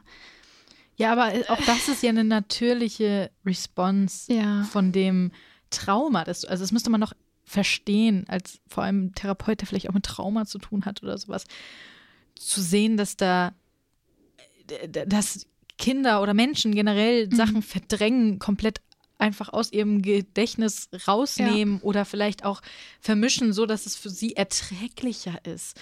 Ich weiß nur, dass meine Rechtsanwältin mir empfohlen hat, das psychologische Gutachten nicht zu lesen. Ich würde es gern lesen, aber ich habe mich bisher noch nicht äh, in Wallung gesetzt, das zu beantragen, Mhm. dass ich das bekomme. Sie meinte, da stehen echt Sachen drin, dass ich glaube, das glauben Sie mir, Frau Albrecht, das wollen Sie nicht lesen. Und ich denke mir so, doch, ich will es lesen, weil ich Ja. will wissen, was die über mich denken, weil ich habe rausgehört schon im psychologischen Gutachten, dass mir so mentale Sachen auch schon so in eine Richtung gelegt wurden. Mhm. Also es ging dann so darum, vielleicht Borderline, irgendwie Mhm. sowas, Depression, Eating Disorder, so, I don't know. Ich denke mir ganz egal, was natürlich kann es sein, dass irgendwas daraus resultiert Ja, ist, klar. aber die, also die Erfahrungen, die Sachen, die ich erlebt habe, selbst wenn das Datum abweicht oder der Arm, so, das ist ja ein Gefühl, was man irgendwie mit sich rumträgt und die Erinnerung geht ja nicht einfach weg. Ich glaube gerade, das, das hatten wir auch schon im ähm, Podcast mit Berner beim Thema Borderline.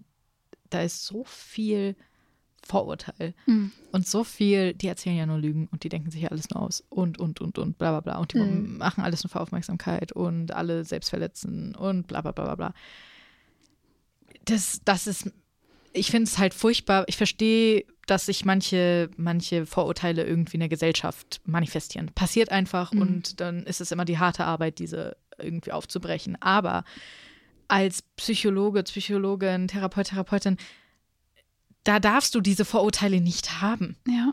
Und da darfst du nicht anfangen, Leute schon gleich in eine Schachtel zu werfen, Mhm. wenn sie einfach kommen in den Raum und du bist so, ja, ja, ja, ja, ja. Ja. Und dann quasi eigentlich nichts mehr zu glauben, was du sagst. Mhm. Man sollte in einem psychologischen Gutachten erstmal alles für bare Münze nehmen Ja. und danach dann herausfinden, okay, gut, was davon und wie. Dafür sind auch die Geri- Gerichtsverfahren ja da, um zu gucken, Ja. was ist die Wahrheit und was nicht. Sehr, sie meinten halt, es würde wahrscheinlich kein gutes Outcome haben, wenn ich diesen Prozess führen würde. Also ich glaube, sie wollten mich im Endeffekt schützen. Ich muss auch sagen, die Psychologin war super lieb und Mhm. empathisch, aber trotzdem stimmen da irgendwie so gewisse Sachen nicht, beziehungsweise fühlte sich einfach unbefriedigend an. Ja. So, ich habe noch nicht mal richtig gekämpft. Ich war nur in der Vorrunde Ja, ja. und es wird noch nicht mal eröffnet mehr. Ich, Ich glaub- hätte es durchpressen können, aber ich bin ab einem gewissen Punkt auch müde, weil dann muss ich es wieder erzählen. Ja. Und deswegen freue ich mich sehr über den Podcast, weil ich noch nie darüber so geredet habe in Mhm. der Öffentlichkeit. Und auch wenn mir die Leute vielleicht nicht glauben oder wenn mein Vater das jetzt hören sollte und mich anzeigt oder so, I don't know, I, Boah, ich I give sehr a viel zero zu shit sagen zu deinem Vater. Ins Gesicht. So. Ja, ich meine, er lebt da in seiner Blase. Er ist zurück ins Elternhaus gezogen, Mhm. zu den Nachbarn, die uns supporten. Dass Oh unter anderem die Eltern von meinem besten Kindheitsfreund, die Mhm. direkt nebendran wohnen, die wollten einen Brief schreiben, um ihn zu beten, doch auszuziehen. Mhm. Hat er natürlich nicht. Ich weiß nicht, ob der Brief abgesendet wurde, aber er wohnt da. Er hat die Eier, da zu wohnen. Das ist schon. Man sieht ihn kaum anscheinend, aber Mhm. crazy.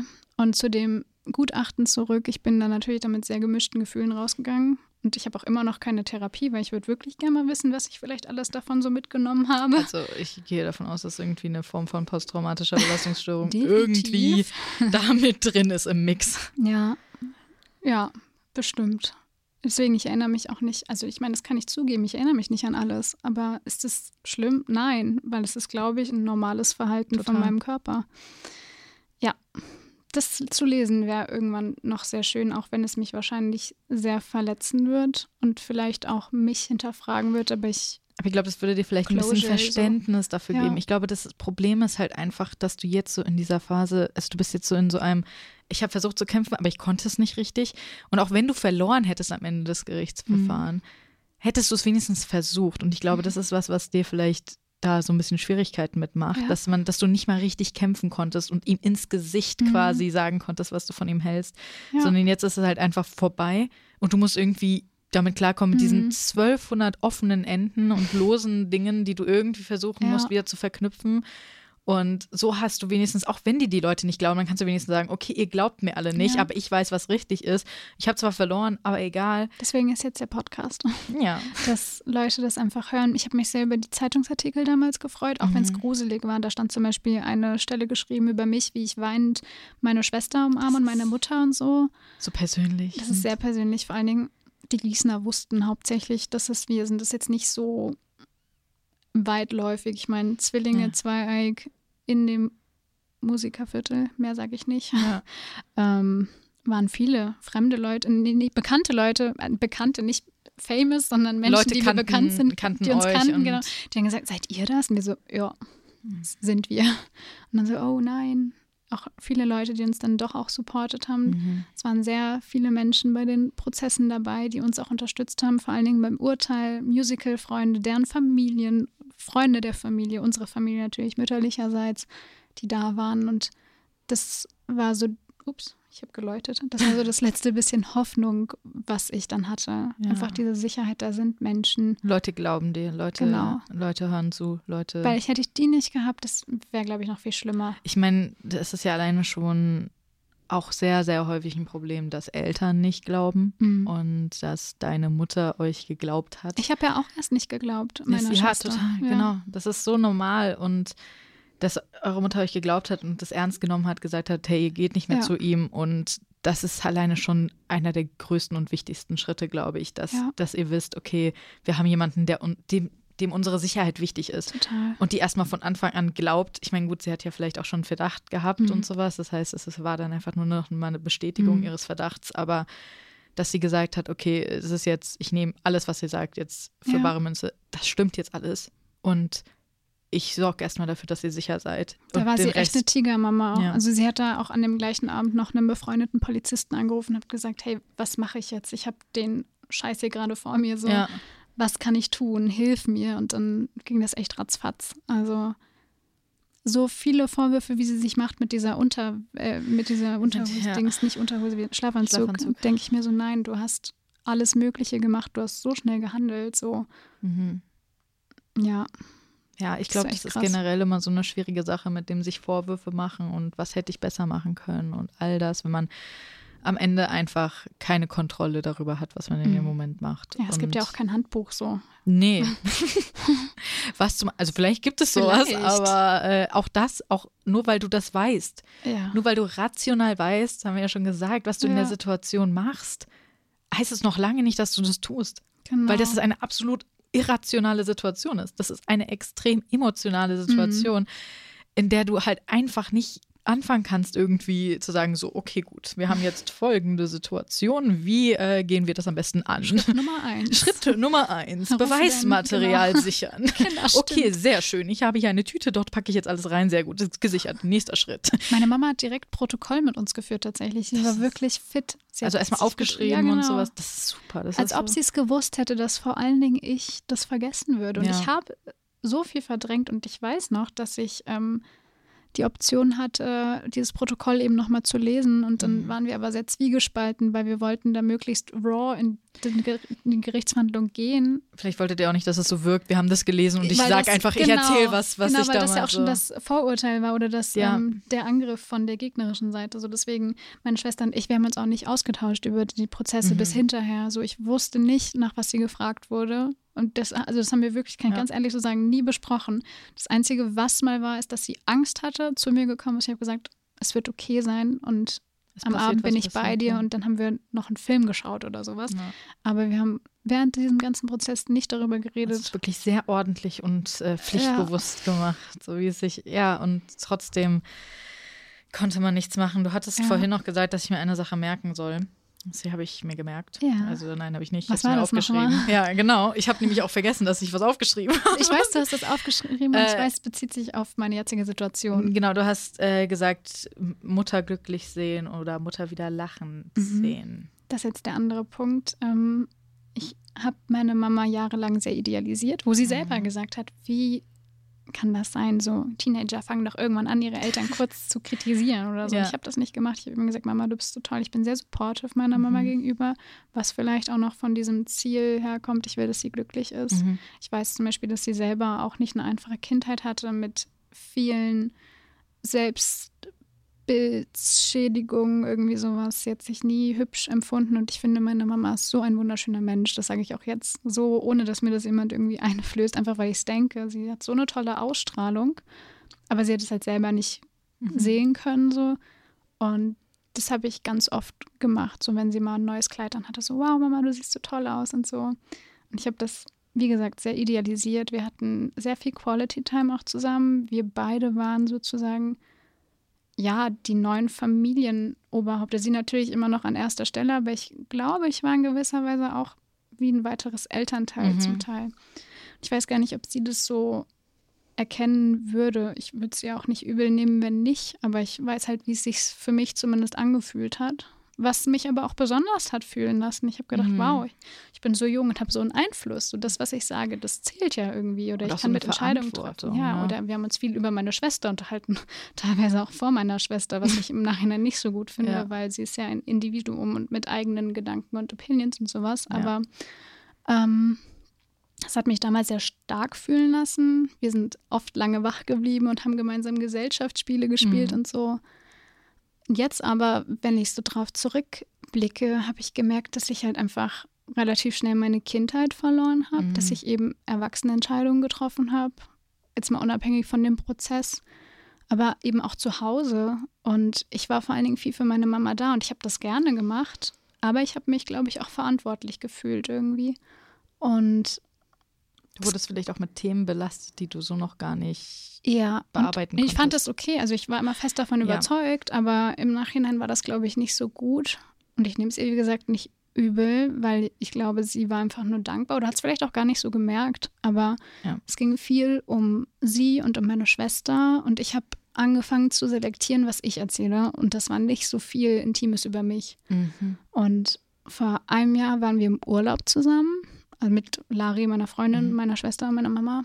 Und da ähm, ist auch aus so einem Glaubenssatz raus und Erwartungshaltung ein Gespräch zwischen ihr und mir entstanden, alleine, frühmorgens, weil sie gedacht hat, dass ich meine Schwester ausschließe und sowas und das ja gemein ist, obviously. Ich meine, ich will meine Schwester nicht ausschließen, ja. aber es sind einfach so Dinge, die halt nicht so harmoniert haben, wo ich vielleicht auch Vorurteile meiner Schwester gegenüber hatte, weil meine Schwester ganz gerne mal so ein bisschen Show macht mhm. und ich dann einfach genervt war, halt wie eine große Schwester. So, man mag ja nicht alles. Wie Geschwister einfach. Geschwister ja. hassen sich manchmal genau. und Geschwister sind genervt voneinander und es gehört so dazu. Ja, und in dem Fall konnte sie es wirklich nicht besser und ich wusste das nicht und mhm. dann meinte ich so, Herr, sag mir das doch. Aber stattdessen sind wir frühmorgens, wir waren am Strand, ähm, auf eine Düne gegangen und haben über alles Mögliche geredet und es war irgendwie sehr vorwurfsvoll mir gegenüber am mhm. Anfang, bis ich dann doch irgendwann auch meinen Teil dazu gesagt habe. Aber dann fing sie auch gleich an zu weinen und dann ist wirklich aus der Mücke ein Elefant geworden. So aus, du hast deine Schwester ignoriert und es ist doch ihr Geburtstagsgeschenk gewesen. Es war nämlich ein Geburtstagsgeschenk. Mhm. Zu,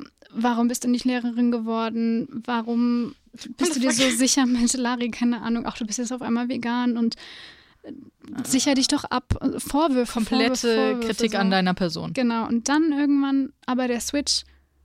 Oh Mann, jetzt habe ich dich voll verletzt, das wollte ich gar nicht. Und dann noch mehr geweint, dann habe ich auch geweint, dann habe ich sie umarmt und ich wollte eigentlich nur, dass alles gut wird. Und dann hat sie den Satz gesagt, ich weiß, du denkst immer, du machst alles für mich, aber das tust du gar nicht oder irgendwie sowas. So, ich weiß, du, du sagst immer, du willst mich glücklich machen und sowas und du gibst dir Mühe und versuchst es mir recht zu machen, aber das machst du doch gar nicht. Das heißt, sie hat quasi das, was dein Vater dir damals ja. auf dieser Toilette gesagt hat, bestätigt oder nochmal so, so wieder, halb, ja, aber nochmal ja. so wieder, wieder nach vorne geholt und so gesagt, so. Genau.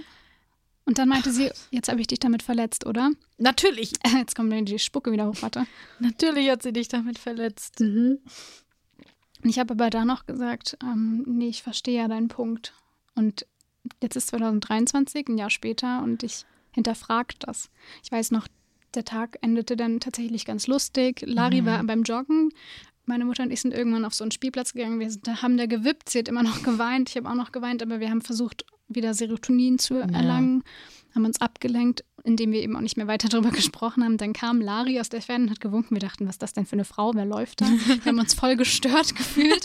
Und dann war es Lari und Lari hat uns da zum Glück aus diesem Gespräch rausgeholt. Und dann sind wir dann noch zu dritt auf so Gummireifen gehopst. Das war ganz lustig. Auch so ein Wippen, Wippen-ähnliches Ding. Und deswegen habe ich dann tatsächlich danach das mit sehr viel Lachen noch verbunden. Ja. Und dann hat es mich gehittet und das hat mich sehr bedrückt die ersten paar Tage in Mhm. unserem Urlaub. Und dann war es aber irgendwann wieder okay. Ich habe es, glaube ich, auch wieder ein bisschen verdrängt. Aber ich denke da bis heute sehr drüber nach. Und jetzt war wieder ein Urlaub.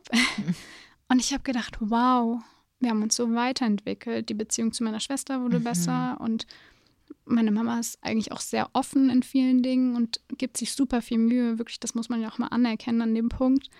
Und die ersten vier Tage war alles super. Und dann hat so eine Core Decision, wo Larry und ich was gefragt haben, ob wir mal das und das machen können, ist total eskaliert irgendwie, weil es nicht ihrer Erwartung, glaube ich, entsprochen hat. Ich kann vielleicht kurz beschreiben, worum es ging. Mhm. Wir ähm, sind nach Dänemark mit dem Bötchen reingefahren, wieder von der Ostsee nach Dänemark, weil ähm, Larry noch nie in Dänemark war Hm. und das war so eine Idee, ob wir das mal machen können. Auch voll lieb, meine Mama hat das bezahlt, also super dankbar bin ich da an der Stelle. Und wir haben auf einmal zufällig gesehen, dass in Sonderborg in Dänemark Pride ist. Oh. Und wir waren so, was? Das ist ja genial. Total lustig. Ich war nämlich auch, als ich am Bodensee war, waren wir einfach in Koblenz, einfach nicht in Koblenz, falsch, in, in, in, in oh mein Gott, wie heißt das? Konstanz. Einfach so zufällig, weil wir halt am Bodensee waren. Und da war auch gerade Pride an dem Tag. Krass. Ganz, ich so, wow. Das war so sweet. Und du siehst ja auch an der Reaktion, wir freuen uns darüber. Ja. Aber ich glaube, meine ähm, Familie ist noch so ein bisschen aus der Generation, die verstehen das nicht so ganz, warum man Mhm. protestiert. Und ich verstehe auch diese Kontroversität an Christopher Street Days Ja. total. Ich gehe zum Beispiel lieber auf den Dyke March, aber egal, ist jetzt irgendwie. Ja, ich sehr, sag auch immer, ey Leute, trinkt danach. Ja. Also vor allem, wenn Und es, macht's barrierefreier. ja, wenn so. es irgendwie Straight Allies sind oder sowas, die Mhm. einfach sagen, ja, voll geil, voll die Ja. Party. Und ich so, Bro, es ist keine fucking Party. Genau. Das ist ein Protest und deswegen Genau. bitte trinkt nicht währenddessen, sodass es so aussieht, als würden alle nur Hm. hier sein, um Party zu machen, sondern Ja. dass man so ein bisschen Verständnis dafür hat, was das eigentlich ist und dass wir immer noch halt für Rechte kämpfen müssen, die Voll. wir nicht haben. Genau, und den Glaubenssatz habe ich eben auch. Und ich weiß, dass den viele nicht haben. Und ich verstehe die Kritik auf jeden Fall. Aber ich bin eh nicht so die Person, die gut diskutieren kann. Und schon gar nicht mit meiner Familie. Deswegen akzeptiere ich dann dif ähm, Defeat, differenzierte ja. Ansichten einfach. Ich akzeptiere es einfach. Aber es muss wohl irgendwas ausgelöst haben, weil dann war eben Pride und ursprünglich war der Plan, dass wir gemeinsam durch Sonderburg laufen. Wenn man Mhm. sich mal verliert, dann ist das okay und man trifft sich dann halt wieder am Boot. Und dann war von unserer Seite aus halt die in unseren Augen normale, nette Frage, können wir denn kurz zu dem Pride Ja. gehen, mal vorbeischauen? Wir haben ja eh gesagt, wir trennen uns. Und das ist komplett eskaliert kurz. Ähm, und dann meinten wir so, oh, okay, nein, wir müssen auch nicht mitgehen. Und dann war es aber auch so ein bisschen Gaslighting, doch, geht jetzt hin, ist egal. Mhm. Und ich habe gemerkt, nein, das ist nicht egal. Ich habe dann auch gesagt, nee, aber wir sind doch gerade irgendwie alle geladen, so, ich kann jetzt nicht mit einem guten Gefühl dahin gehen. Ja. Und dann, nee, doch, geht jetzt. Und dann sind wir halt gegangen. Ist auch das erste Mal, dass ich das dann, glaube ich, durchgezogen habe, dass wir dann gegangen sind. Ähm, und ich weiß noch, ich hätte fast geheult. Mhm. Also es war so, also ich weine generell sehr ungern in der Öffentlichkeit, weil das auch, glaube ich, so ein Glaubenssatz von mir ist, der mir so eingetrichtert wurde, wir sind zu stark und zu glücklich und so. Mhm. Und dann hatte so eine Frau Best Mom Hugs oder so. Oh, ich habe hab das gesehen. Ich Oh habe mein gedacht, wie gerne würde ich jetzt meine Mama umarmen. So. Mhm. Das war so richtig touching und painful. Und mir ist bewusst geworden, dass eben nicht alles so gut ist, Ja. wie man immer denkt. Dass du nicht einfach zu deiner Mutter jetzt gehen kannst, sie umarmen und Genau. sagen kannst, hier. Da kommen mir gerade auch ein bisschen die Tränchen. Das, Das sehen ja die HörerInnen. Aber das gehört bei mir dazu. Aber ich versuche mich zu fassen, weil es äh, geht weiter. Wir ähm, waren dann wirklich nur ganz kurz da. Mhm. Lass es vielleicht 15 bis 20 Minuten maximal gewesen sein. Wir sind noch nicht mal richtig losgelaufen. Und dann haben wir gedacht, okay, wir haben es jetzt gesehen, wir haben Fähnchen geschenkt bekommen. Es ist ganz anders als in Deutschland. Mhm. Richtig viel ältere Repräsentation, mega geil. cool, also ja. ältere lesbische, schwule und Sternchenpaare. Ähm, viele Kinder und Familien, alle haben sich irgendwie umarmt. Das war irgendwie voll das Gefühl von Zusammenhalt. Also eben nicht so viel Party und Mhm. I don't Ja. know. Sehr überrascht positiv dann. Und ähm, wir sind dann aber trotzdem eben wieder zurückgegangen und haben gesagt, okay, wir suchen jetzt meine Familie, weil es ist ja eigentlich unser gemeinsamer Urlaub. Haben wir auch eingesehen, den Punkt total. Ja, So. es geht ja auch, also in einem gemeinsamen Urlaub muss man ja trotzdem nicht 24-7 aufeinander ja, hocken. War ja man auch kann ja auch so einfach mal ein bisschen. Ja. Ja. Und dann habe ich ähm, versucht, meine Familie zu erreichen, aber irgendwie sind die nicht mehr ans Handy gegangen. Ich glaube, es war eine Stunde oder so oder eineinhalb. Und man so, hä? Und wir sind wirklich durch Sonderbock gelatscht. Sonderbock ist nicht so groß, das heißt, es war okay. Mhm. Aber es war wirklich ein Suchspiel. Ich habe parallel aber auf WhatsApp-Status gesehen, so die Bildchen, ne? Und dann haben wir wirklich wie so Detektive gesucht, wo sie sein könnten. So Schnitzeljagd. Genau, und wir haben sie gefunden, wirklich. Nach einer mhm. Zeit haben wir sie gefunden. Aber ihr müsst wissen, wir haben uns halt die ganze Zeit auch super schlecht gefühlt ja. dann. Also ich war auch immer noch irgendwie total traurig und dann auch so ignoriert zu werden. Es war nicht extra, weil als wir da ankamen, haben sich meine Mutter und meine Schwester gestritten.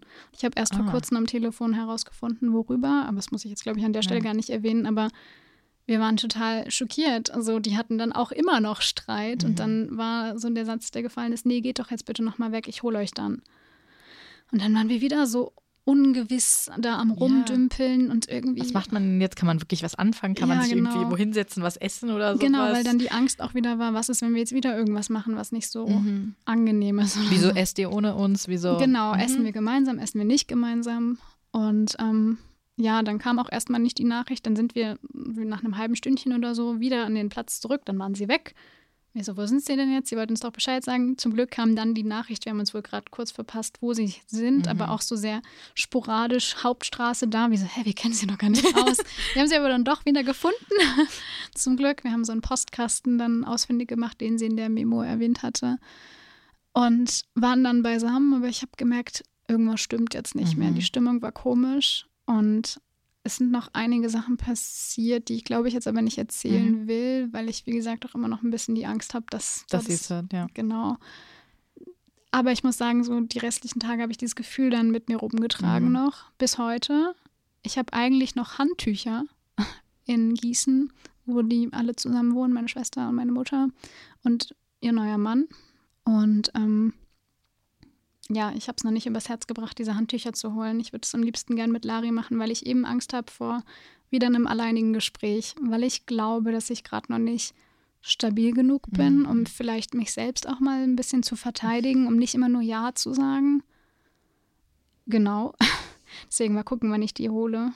Ich habe ja vorhin schon erwähnt, ich würde mir einfach wünschen, dass wir irgendwann alle ganz erwachsen da sitzen mhm. können und dass vielleicht solche Themen nicht mehr so eskalieren müssen oder einfach so. Einfach einen schönen Abend zusammen. Genau. So.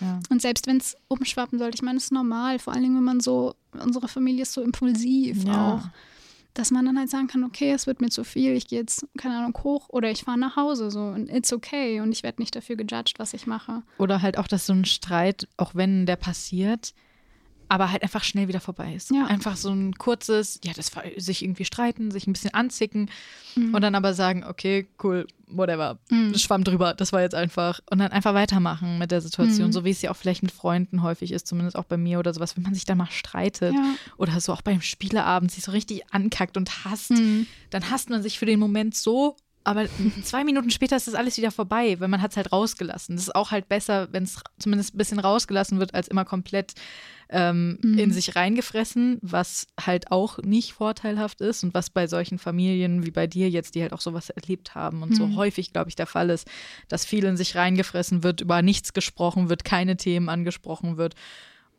Und wenn er Obwohl generell, wir das ja gemacht haben. Also wir waren genau, ihr seid immer. eben, das, so, das ist das Gute. Das ist das Gute, okay. weil das ist das bei anderen ist es eben so, dass es häufig eben mhm. eingefressen wird. Und bei euch ist es das Gute, dass ihr sprecht, mhm. dass ihr offen seid, dass ihr Themen ansprecht, dass ihr ja. auch Gefühle teilen könnt. Aber da ist halt eben die Gefahr der zu viel Gefühle mhm. in dem Moment, quasi der extremen Gefühle ist ja. dann halt dann da und äh, bei euch eben auch der Fall. Ne? Das stimmt. Also Kommunikation, das habe ich ja ganz am Anfang erwähnt, ist mir auch super wichtig. Mhm. Und das habe ich definitiv durch meine Mama gelernt. Da bin ich sehr dankbar. Ich liebe meine Mama auch immer noch über alles. Ich sehe nur, dass auch das eben nicht perfekt ist. Und das muss ja auch nicht perfekt nee, sein. Das ja. ist vollkommen okay. Aber ich fühle mich auf der anderen Seite eben auch nicht gesehen, mhm. weil ich vielleicht auch angefangen habe, weniger von mir preiszugeben. Das wurde mir auch schon mal gesagt, wo ich dann auch nicht viel zu sagen könnte, konnte, weil es stimmt irgendwie. Ja.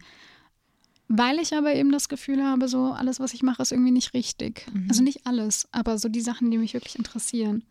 Ich kann es sehr nachvollziehen, diese Angst, kritisiert zu werden für irgendwie alles, was man tut. Mhm. Das war auch so die Angst, die ich bei meinem Vater immer hatte, überhaupt nur irgendwas zu sagen, weil alles, was ich gemacht habe, wurde irgendwie kritisiert. Mhm. Oder es wurde sich drüber lustig gemacht oder es wurde ein Scherz, ne? Und man wird scherzhaft beleidigt, was mhm. einem total hilft, als Kind die ganze Zeit mhm. beleidigt zu werden.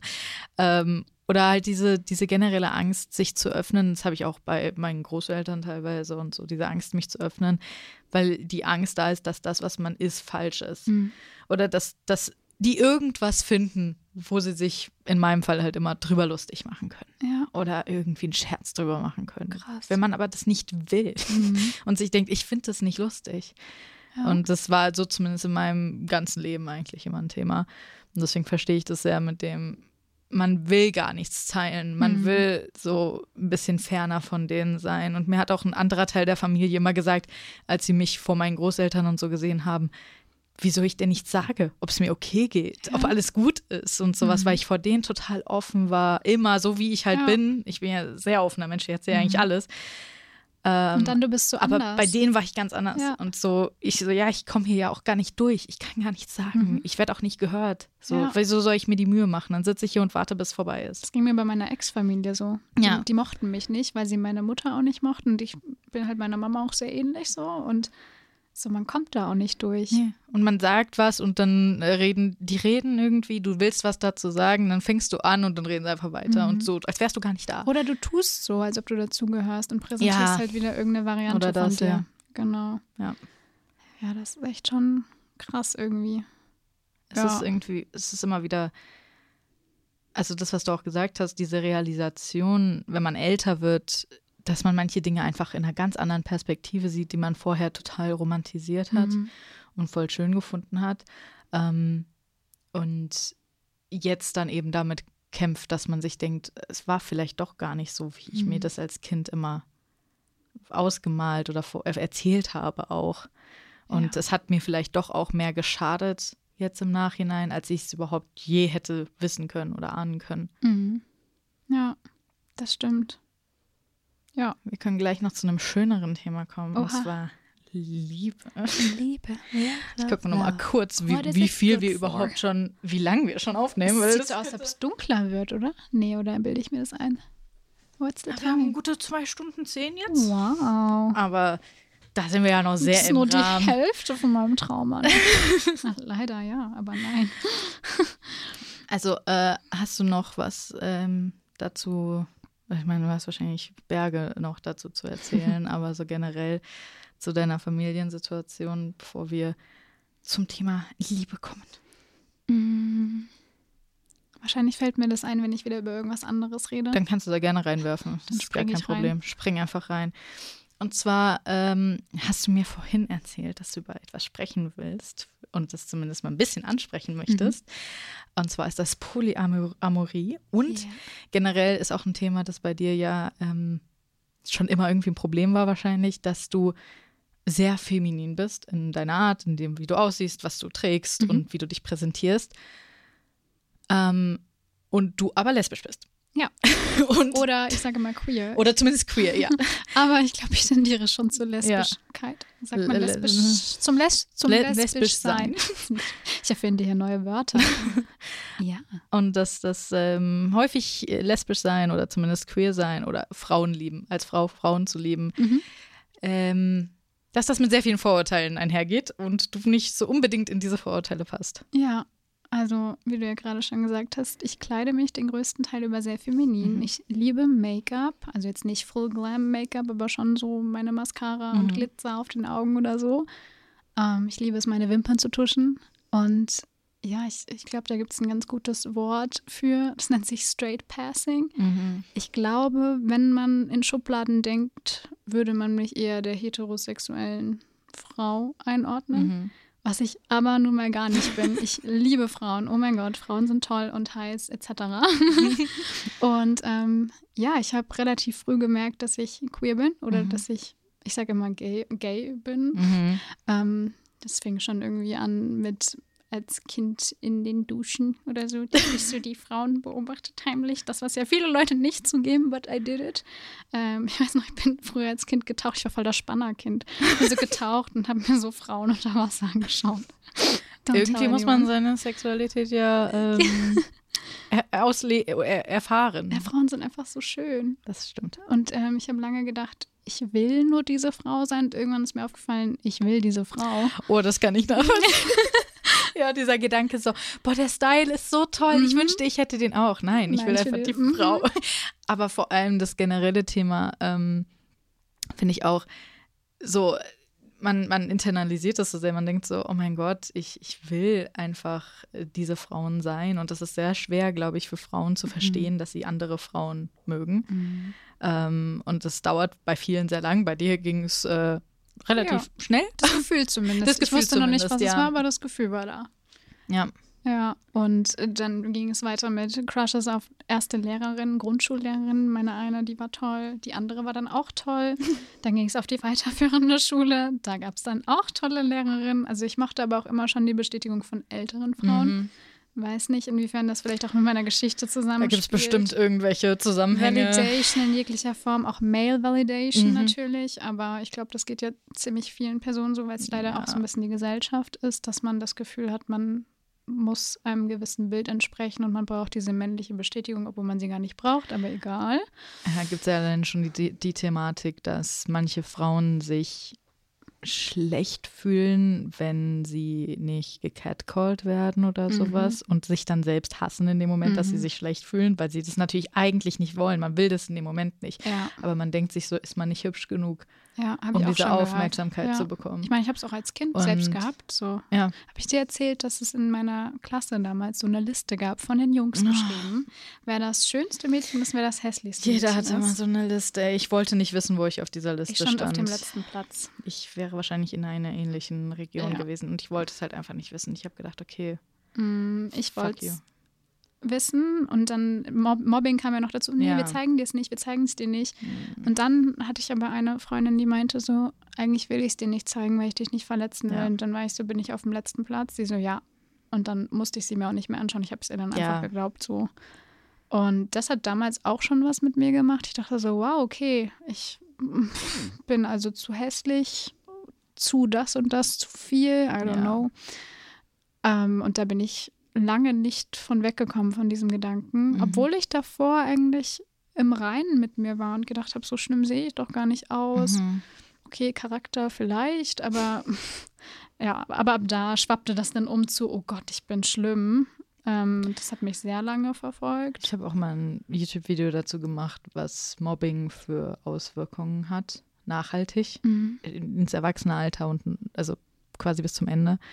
Und weil das eben auch eine Erfahrung ist, die ich gemacht äh, habe oder auch viele andere, dass man so auch so Sätze, die Leute einfach mal so daher sagen, mhm. noch 100 Prozent weiß genau, wie die waren, in welcher Situation die waren und all das, man weiß das komplett noch auswendig, ja. weil es einen so belastet hat und die Person hat es in dem Moment einfach mal so gesagt mhm. und hat gar keine Ahnung, was für einen nachhaltigen, dramatischen Einfluss diese Person ja. auf das Leben hatte von einem. Ja, ist wie so ein Glaubenssatz, so ein negativer, den man dann mit sich rumschleppt ja. und den man echt schwer nur los wird. Und da kann man noch so viele Zettelchen schreiben an seinen Spiegel und du hast tolle ja, Augen. Das, ist einfach ein Prozess und das dauert. Ja, und da, da, das ist diese eine Sekunde, in der die Person einfach was gesagt mhm. hat. Und für dich ist es, dein ganzes Leben ist davon beeinflusst. Ich wünschte, meine Klasse von damals würde das hören. Ähm, generell zu puncto Mobbing. Mhm. Ähm, eine einzige Person hat sich bei mir entschuldigt damals, noch während das passiert ist. Ziehe ich den Hut vor ihr. Das war mhm. eine Person, wovon ich meinte, wir werden in der Grundschule wie beste Freunde. Also nicht die beste Freundin mit der ja. Familie, sondern so halt beste Freundin der Eine der engsten. Eine der engsten, ja. genau.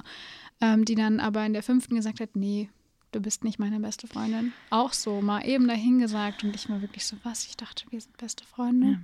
Die war dann irgendwann in der coolen Gruppe, sage ich mal mhm. so. Und Mitläuferin mehr oder weniger. Und die hat sich jedenfalls dann aber entschuldigt. Das habe ich ihr sehr hoch angerechnet und das hat mich ein bisschen besser fühlen lassen, so in dem Moment. Aber ansonsten habe ich da, glaube ich, mit niemandem mehr drüber geredet.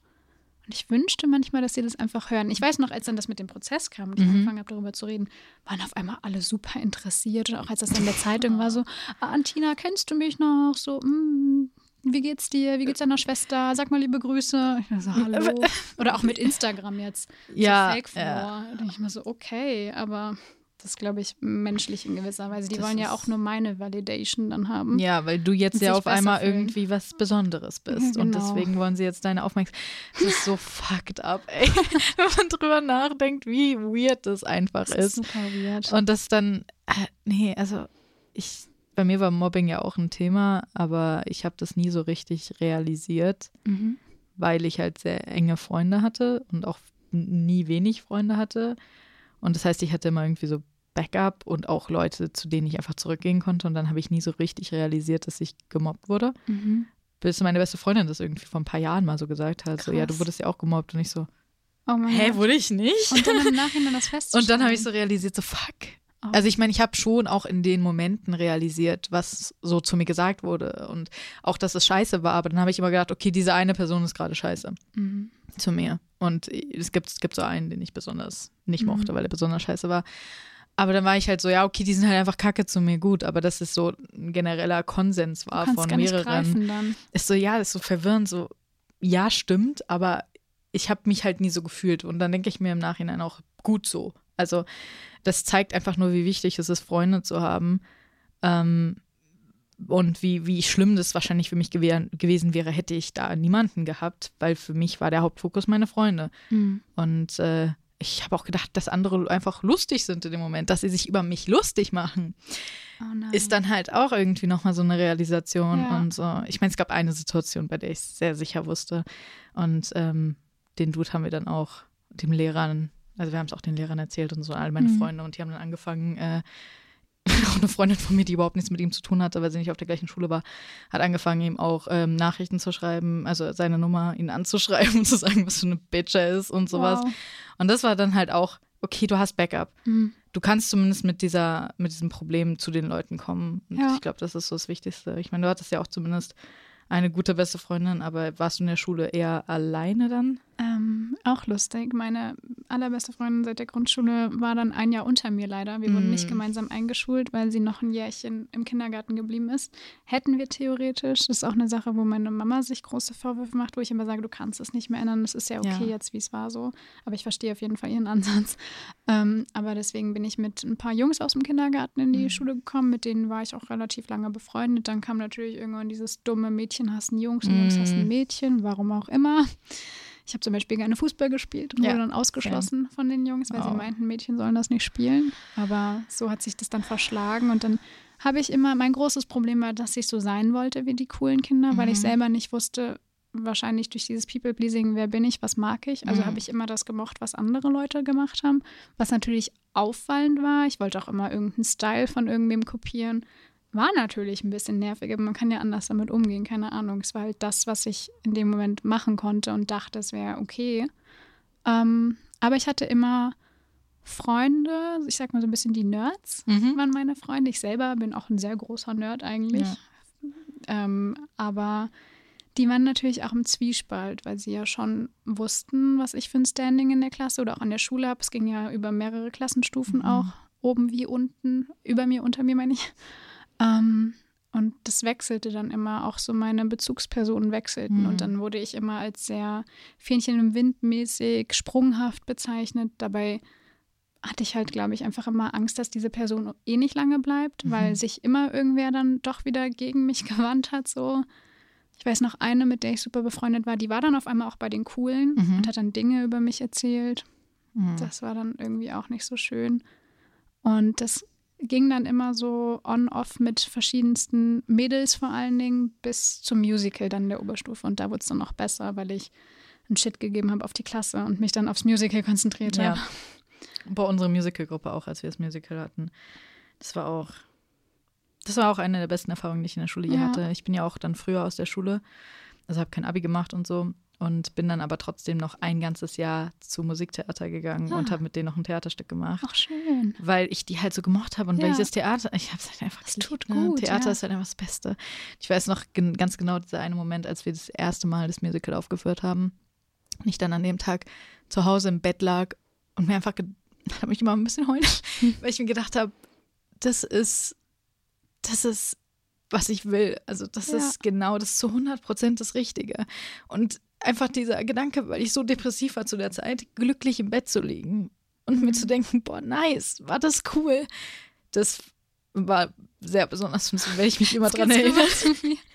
Ja, Ich kann ja, dein Gefühl voll nachempfinden. diese, diese, diese Liebe zum auf der Bühne stehen, zum, Mhm. zum das machen, ist so insane Wohlgefühl, und so, ja. ja, das ist so, und auch dieser Stress. Ja. Ich liebe diesen Stress hinter der Bühne und alle sind wahnsinnig. Jeder rastet ja. aus, alle ziehen sich innerhalb von zwei Sekunden um und schreien, wo ist das? und der Zusammenhalt das. auch da. Ja, aber alle sind zusammen und ja. jeder sagt, ja, hier kein Problem, hier nimm das. Meins oder so. Oder so. Oder warte, ich such's schnell, weil die wissen, die Person muss jetzt auf die Bühne und dann ist es, okay, für die Person mache ich jetzt gerade alles. weil genau. die muss auf die Bühne, egal was ist. Und dann dieser, dieser, dieser riesige Stress, der aber dann halt abfällt, nachdem ja. man merkt, so, okay, das hat gut funktioniert und es war toll. Und sobald man auf der Bühne ist, ist sowieso der Kopf wo ganz anders. Ja. Man ist einfach nur dann da. Du bist diese Rolle dann in dem Moment. Ja, du bist einfach in der Szene und in ja. dem, du versuchst alles zu machen, dass das funktioniert, dass die Szene funktioniert, dass alles gut ist. Und das ist einfach, es ist unbeschreiblich. Und ich glaube, das ist halt, also viele Leute können es auch nicht nachvollziehen. Viele Leute sagen mir immer, wie, dass sie es nicht verstehen können, dass ich es so auf der Bühne liebe und dass sie mich dafür beneiden. Mhm. Aber es ist so irgendwie gar kein, das kann, ich, ich, das ist einfach so. Man ich ist will so einfach. selbstbewusst auf einmal. Ja, ich habe aber sage auch immer, auf der Bühne ist mir nichts peinlich. Ja. Wenn ich von der Bühne runtergehe, alles peinlich. Mhm. Aber wenn ich auf der Bühne bin, kann ich machen, was ich will. Und ja. mir ist nichts peinlich, weil das einfach, das ist eine andere Art. Und ich habe halt auch gelernt, wenn dir was auf der Bühne peinlich ist, dann ist es den Leuten im Publikum auch peinlich. Wenn es dir nicht peinlich ist und du machst einfach, finden die ja. Leute im Publikum cool. Weil die so sind so, ja, nice, was du machst. Ich finde, du kannst halt auf der Bühne jede Person sein, die du möchtest. Ja. Und ich glaube, dadurch, dass ich eben nicht wusste, wer ich bin, war da auf einmal eine Möglichkeit an Emotionen, an Charakteren, an Gruppendynamik, dann mhm. das Licht, was auf einen einstrahlt. Du singst irgendwelche Lieder im Musical ja auch noch.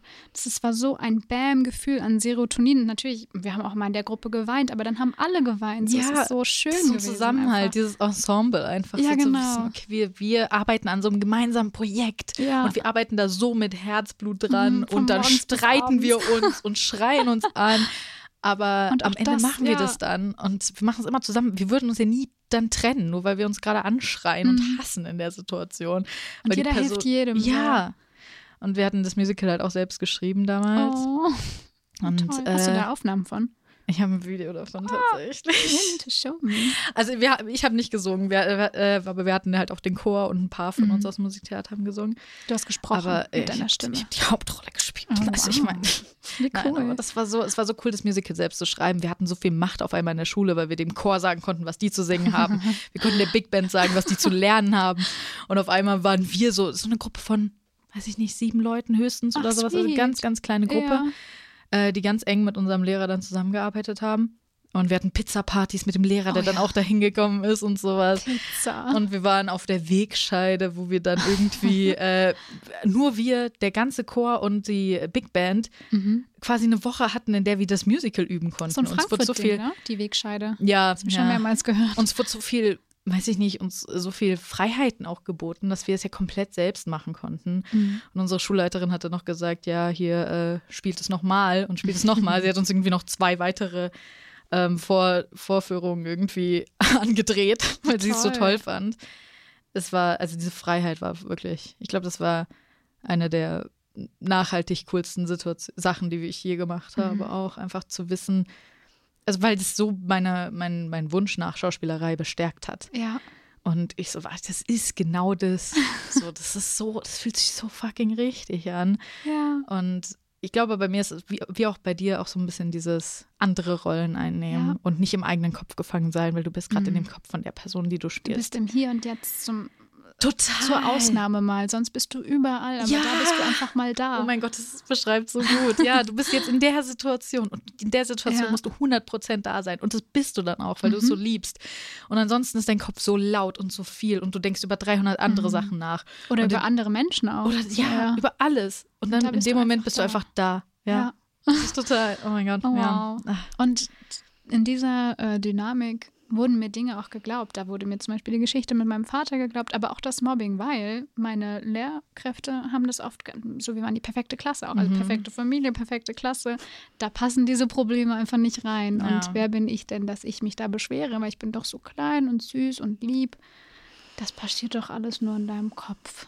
Mhm. Mhm, natürlich. Bis ich dann mal Beweise gezeigt habe. Es hat natürlich auch nichts geändert. Man hatte dann diese Mobbing-Präventionsfilme, Seminare. Es hat dann für zwei Wochen gut geklappt und dann ging es weiter. Also, halt, stopp. Halt, ich, stopp. Halt, Oh Gott, ich war Streitschlichterin. Oh mein Gott. richtig schrecklich. Wenn du gemobbt wirst, werde bitte nicht Streitschlichterin, weil mhm. dieses Halt, Stopp, ich wurde da regelmäßig ausgelassen, lacht, bis ich es einfach gelassen habe dann irgendwann. Ja. Ich habe dann meinen Posten abgegeben. Ich wurde nur gewählt, weil ich mir damals die Arme gebrochen habe und dann meine Klasse Mitleid hatte für sechs Wochen. Deine beiden Arme? Ja. Meine Klasse ist auch mit dran schuld. Oder oh. die generell die Mädels Was? aus der Schule. Wie? Wie furchtbar es ist, wenn man sich beide. Ich fand einen schon scheiße. Oh, welcher war's? Äh, links. Oh, bist links du rechts Handgelenk. Links? Ich meine rechts. Also, ah. Aber so diese, diese Frustration. Ich bin nicht rechts, weil. Oh Nein. Rechtshänderin. Äh, Rechtshänderin. Ähm, rechts ist meine dominante Hand. Hand, die Betonung äh, auf Hand. Hand, äh, genau. Und äh, ich fand es aber schon so frustrierend, so eingeschränkt zu sein mhm. und nicht selbstständig sein Wurdest zu können. du bis oben auch so gegipst? Ich war immer so. Nee, ich so hatte bis hier irgendwie, also bis hier, weil es war mein Handgelenk. Ah. Also, aber es war halt so frustrierend, dass ich mir nicht mehr richtig die Haare kämmen konnte, mhm. weil irgendwie ich dafür mehrere Hände gebraucht habe. Beim Duschen ich nicht einfach duschen konnte.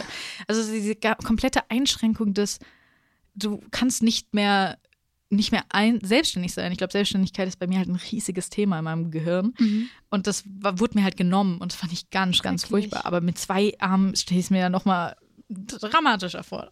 Ja, Bundesjugendspiele 2010 oh oder 11. Ich habe vergessen, welches Jahr das war. Es ist alles, also Zahlen und ich sind keine Freunde. Ähm, der letzte Massenstart in der Geschichte meiner Schule. Ähm, kannst dir so vorstellen, fünf ähm, Klassen die Mädels alle, mhm. aufgereiht nach dem Alphabet und der Klasse. Ich mit Antina Albrecht mhm. ganz vorne mit dabei hinter den tollen Athletinnen. Also ich bin wirklich nicht gut in Langstrecke laufen, yeah. Sprint, ja, aber nicht beim 800 Meter Lauf. Und ich hörte schon beim Start, also bevor es noch losging, wie hinter mir die Mädels so gesagt haben, oh, Tina ist vor uns, so, oh, warum ist Tina jetzt? Wir müssen die irgendwie weg. Ich weiß nicht mehr, was sie genau gesagt haben, aber sie haben sich auf jeden Fall aufgeregt, dass ja. ich da stand. Und können wir nicht Positionen tauschen? Ich dann noch ganz brav Lehrer treu, so, so, nein, ich so Achso, ganz nee. brav Lehrer treu. Nee, aber wir müssen doch hier stehen bleiben. So, ich war auch schon ein bisschen nervig, glaube ich manchmal. aber zu Recht, ich meine, ich sollte ja da stehen. Und dann ja. ging es los, alle liefen gleichzeitig los, so gestaffelt. Nee, nicht gestaffelt, genau, es war ja der Massenstart, ja. alle liefen los. Und ähm, mir wurden Beine gestellt zwischendrin. Und beim ersten Mal konnte ich mich noch fangen und beim zweiten Mal nicht mehr. What the fuck? Ich bin auf den Boden gefallen mit meinen Händen mit beiden zuerst, Händen. Mhm. genau. Das war aber wahrscheinlich noch nicht der Grund des direkten Bruchs, mhm. sondern ähm, ich bin so blöd gefallen, dass sie noch so ein bisschen angewinkelt waren. Das heißt, die Leute sind drüber gelaufen? Drüber gelaufen, genau. Au. Ich hatte noch Glück, weil ein Mädel aus meiner Parallelklasse, ähm, da bin ich sehr dankbar, auf mich draufgefallen ist und so meinen Nacken, Rücken und so schützen konnte. Aber meine Hände waren ja, wie gesagt, so vorne leicht seitlich und die waren dann dran. Und dann war der erste Spruch, den ich gehört habe, Antina, was machst du da? Lauf weiter von den Lehrkräften. Die haben gesagt, steh auf, steh auf, komm, lauf, die Zeit läuft. Und ich oh, wollte aufstehen. Ich war so schock. Und ich so, ich komme nicht hoch. Ja, meine, es geht nicht, ich kann meine Arme nicht bewegen. Und dann haben sie realisiert, oh shit, da ist was ja. passiert. Und es wurde aber auch nicht abgebrochen, sondern ich wurde dann da so aufgepflückt und dann kam erstmal der Schulsanitäter und ich so, oh, ich will nicht, dass die gebrochen sind. Das war meine größte Angst, dass ja. ich gebrochene Arme habe. Über alles andere habe ich gar nicht nachgedacht. Und dann waren sie aber gebrochen.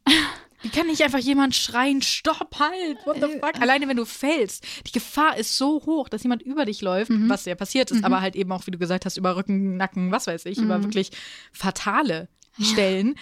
Ähm, what the fuck? Es, ich weiß nicht. Ich sag denn immer, was kommt noch? Ich bin als nächstes nämlich alleine im Krankenwagen gefahren worden. Da war mhm. weder Freundin dabei oder Lehrpersonal.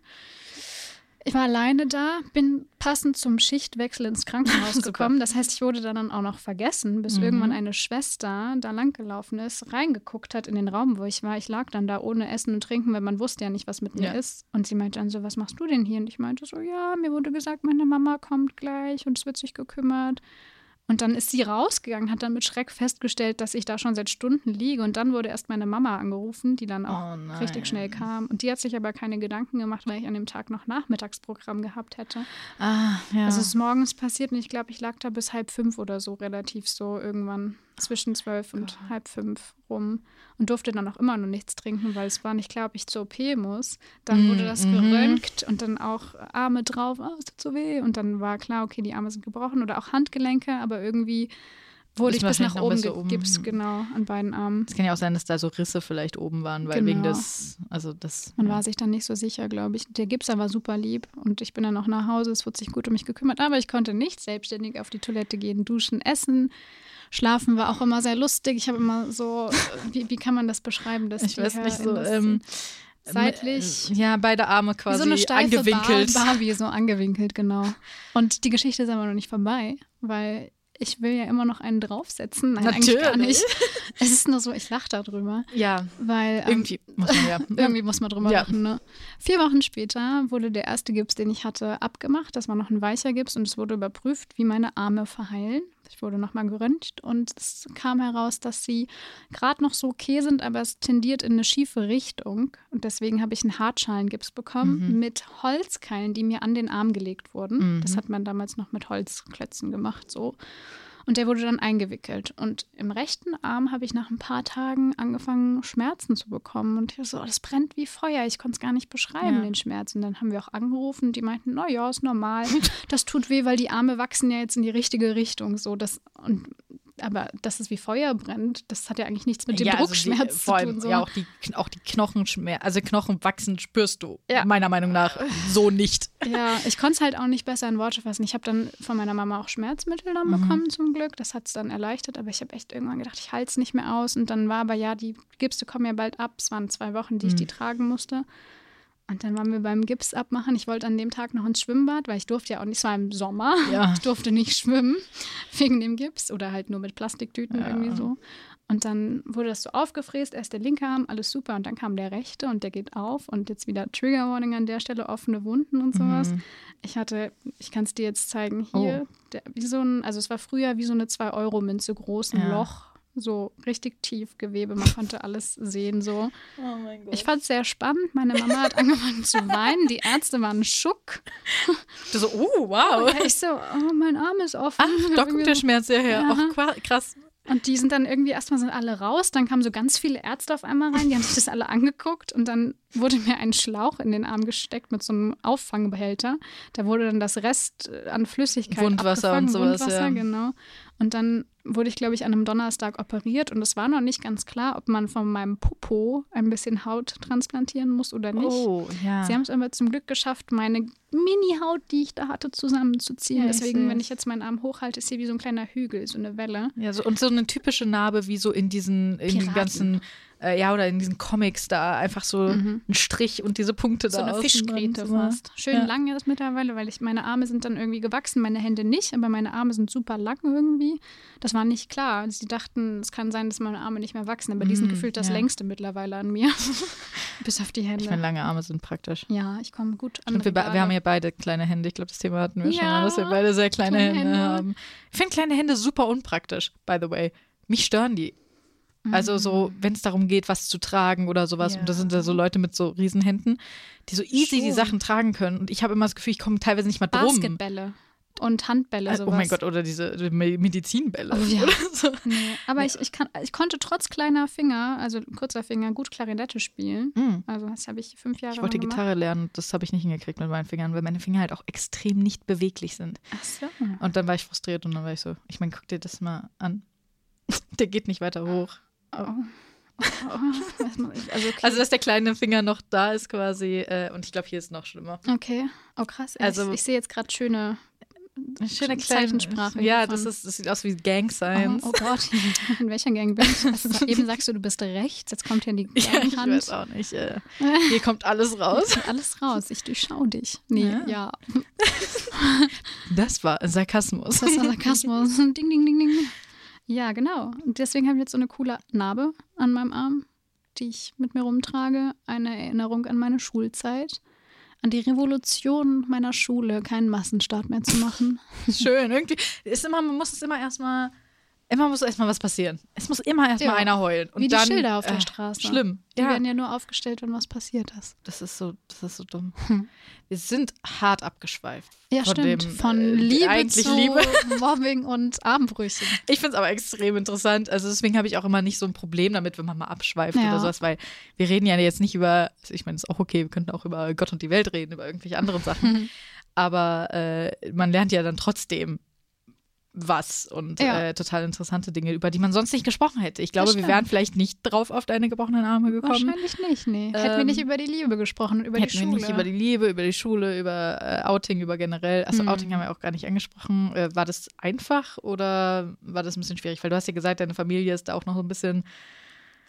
Kommt drauf an, wie sich meine Familie fühlt. Also wie gesagt, ich habe mich oft schon sehr akzeptiert gefühlt und dann kam eben dieses Gespräch und ich dachte so, huch, wo kommt das jetzt her? Ich war Ja. wirklich erschrocken. Also wer weiß, was da vielleicht selber Vielleicht noch viel internalisiertes Zeug, so Mhm. von außen klar, ja, natürlich Genau. akzeptieren wir dich und sowas, aber äh, innerlich ist es noch irgendwie schwer verarbeitet zu werden. Weil ich meine, wir sind verschiedene Generationen und jede Mhm. Generation hat ihr eigenes Päckchen zu tragen. Aber in der Schule kam so der erste Straight Crush dann natürlich. Warum Mhm. auch nicht? Man verliebt sich immer in Menschen, die nicht selbst homosexuell sind oder queer oder whatever. Aber es war bei mir so ein fließendes Ding mit dem Outing, weil mir war es dann irgendwann bewusst, vor allen Dingen so mit 16, 17 war mir auch klar, ich bin queer und hauptsächlich eben nach weiblich gelesenen Ja. Menschen irri- äh, orientiert, genau.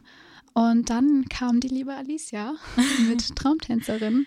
Und noch bevor ich wusste, worum Traumtänzerin spielt, habe ich das auf Instagram gesehen. Ich wusste überhaupt nicht, dass Alicia da so mit der Katalysator für war. Übrigens, by the way, Antina hat ähm, bei Traumtänzerin im äh, Film von Alicia, den ihr Bachelor-Film zu ihrem Buch, äh, hat sie die Hauptrolle gespielt. die Vicky, eine, der beiden, genau. ja. Die Vicky. Und so sind wir auch überhaupt erstmal Ja. in Kontakt miteinander gekommen und so. Das ist, es läuft doch immer Auf der irgendwie Buchmesse, über. ne? Auf der Buchmesse und so generell halt auch über Instagram und so haben wir Ja. gewusst, die jeweils andere Person existiert. Und äh, ja, Mit very- vielen Gemeinsamkeiten. Ja, ja, das, so irgendwie eigentlich so Copy and Paste Person mit ich habe durchaus also deine Kindheit, Jugend nicht äh, so erlebt. Aber du hast ja auch deine eigenen Sachen. Ja, jeder hat äh, irgendwie so seine und äh, am Ende sind es immer die Väter, ich will jetzt nicht sagen, aber Väter sind ähm, häufig ein Problem irgendwie. Ich sehe da so ein Muster. Wow. Aber ähm, ja, das heißt, du warst, äh, hast dich für diesen Film beworben. Mhm. Ohne zu wissen, worum es geht. Ohne ich zu wusste wissen, gar nicht, dass Alicia ist. das Buch geschrieben hat. Mhm. Oder schrieb. Ich weiß gar nicht, zu welchem Punkt das war. Doch, ich glaube, sie hat das schon Ich geschrieben. glaube, das das war kurz vorm draußen. Publishing. Ja. Also ich weiß nur, dass wir Also, die ja. ersten Exempla Exemplare erhalten haben und das quasi schon vorlesen durften dann vor den anderen Menschen. Ich glaube, ich so. habe auch immer noch das allererste Manuskript bei mir auf dem Handy. Oh mein so Gott. richtig alt. Hast du Probe gelesen? Äh, ja, ich habe ein bisschen ja. Cool. Ich muss kurz einmal noch Salzwasser trinken. Trink. Salzwasser auf jeden Fall. Ich hole mir die Ostsee her. Wäre schön, so mehr. Genau, ich habe einfach so, weil, wie gesagt, Musical, Schauspiel, ich habe gemerkt, ich fühle mich da wohl, das will ich machen. Da fühle ich mich wie ich, obwohl ich nicht Mhm. weiß, wer ich bin, aber es ist so ein Gefühl von Sein. Ja. Und ich habe diesen Aufruf auf Instagram gesehen, weil ich habe ihre YouTube-Videos geschaut, Mhm. eben bei dieser Selbstfindungsphase, ob ich lesbisch bin oder nicht. Und ähm, habe mich beworben. Und ich weiß noch, ich war mit meinen Jungs, ich hatte nämlich dann in der Oberstufe zwei Kumpels, mit denen ich sehr viel abgehangen habe. Wir haben einen Roadtrip gemacht. Auch Ostsee, Dänemark, die Richtung. Ihr seht, es ist ein Kreis, er schließt sich. Und habe alles dafür gegeben und habe dann tatsächlich ähm, so eine Probeszene zugeschickt bekommen, Mhm. wo ich mir hätte eine Charakterin aussuchen dürfen. Ich habe aber mich für beide beworben. Ich wollte erst auch Charlie sein, weil ich gesehen habe, ah, sie ist die Hauptrolle. Und ich Mhm. war so, ich gehe jetzt all in, einfach Ja, ja, ohne ja. zu wissen, worum es geht. Bis ich dann gelesen habe, Kuss. So. Und ich war so, Mhm. aha. Okay, und ich hatte aber nur meine Jungs da und ich wurde zu dem Zeitpunkt nicht geküsst. So, ich hatte noch nicht meinen Mhm. ersten richtigen Kuss, mal abgesehen von Flaschendrehen und sowas. Ja. Und ich war so, Jungs, ich habe euch super lieb, aber ich habe jetzt nicht meinen ersten Kuss mit euch hier.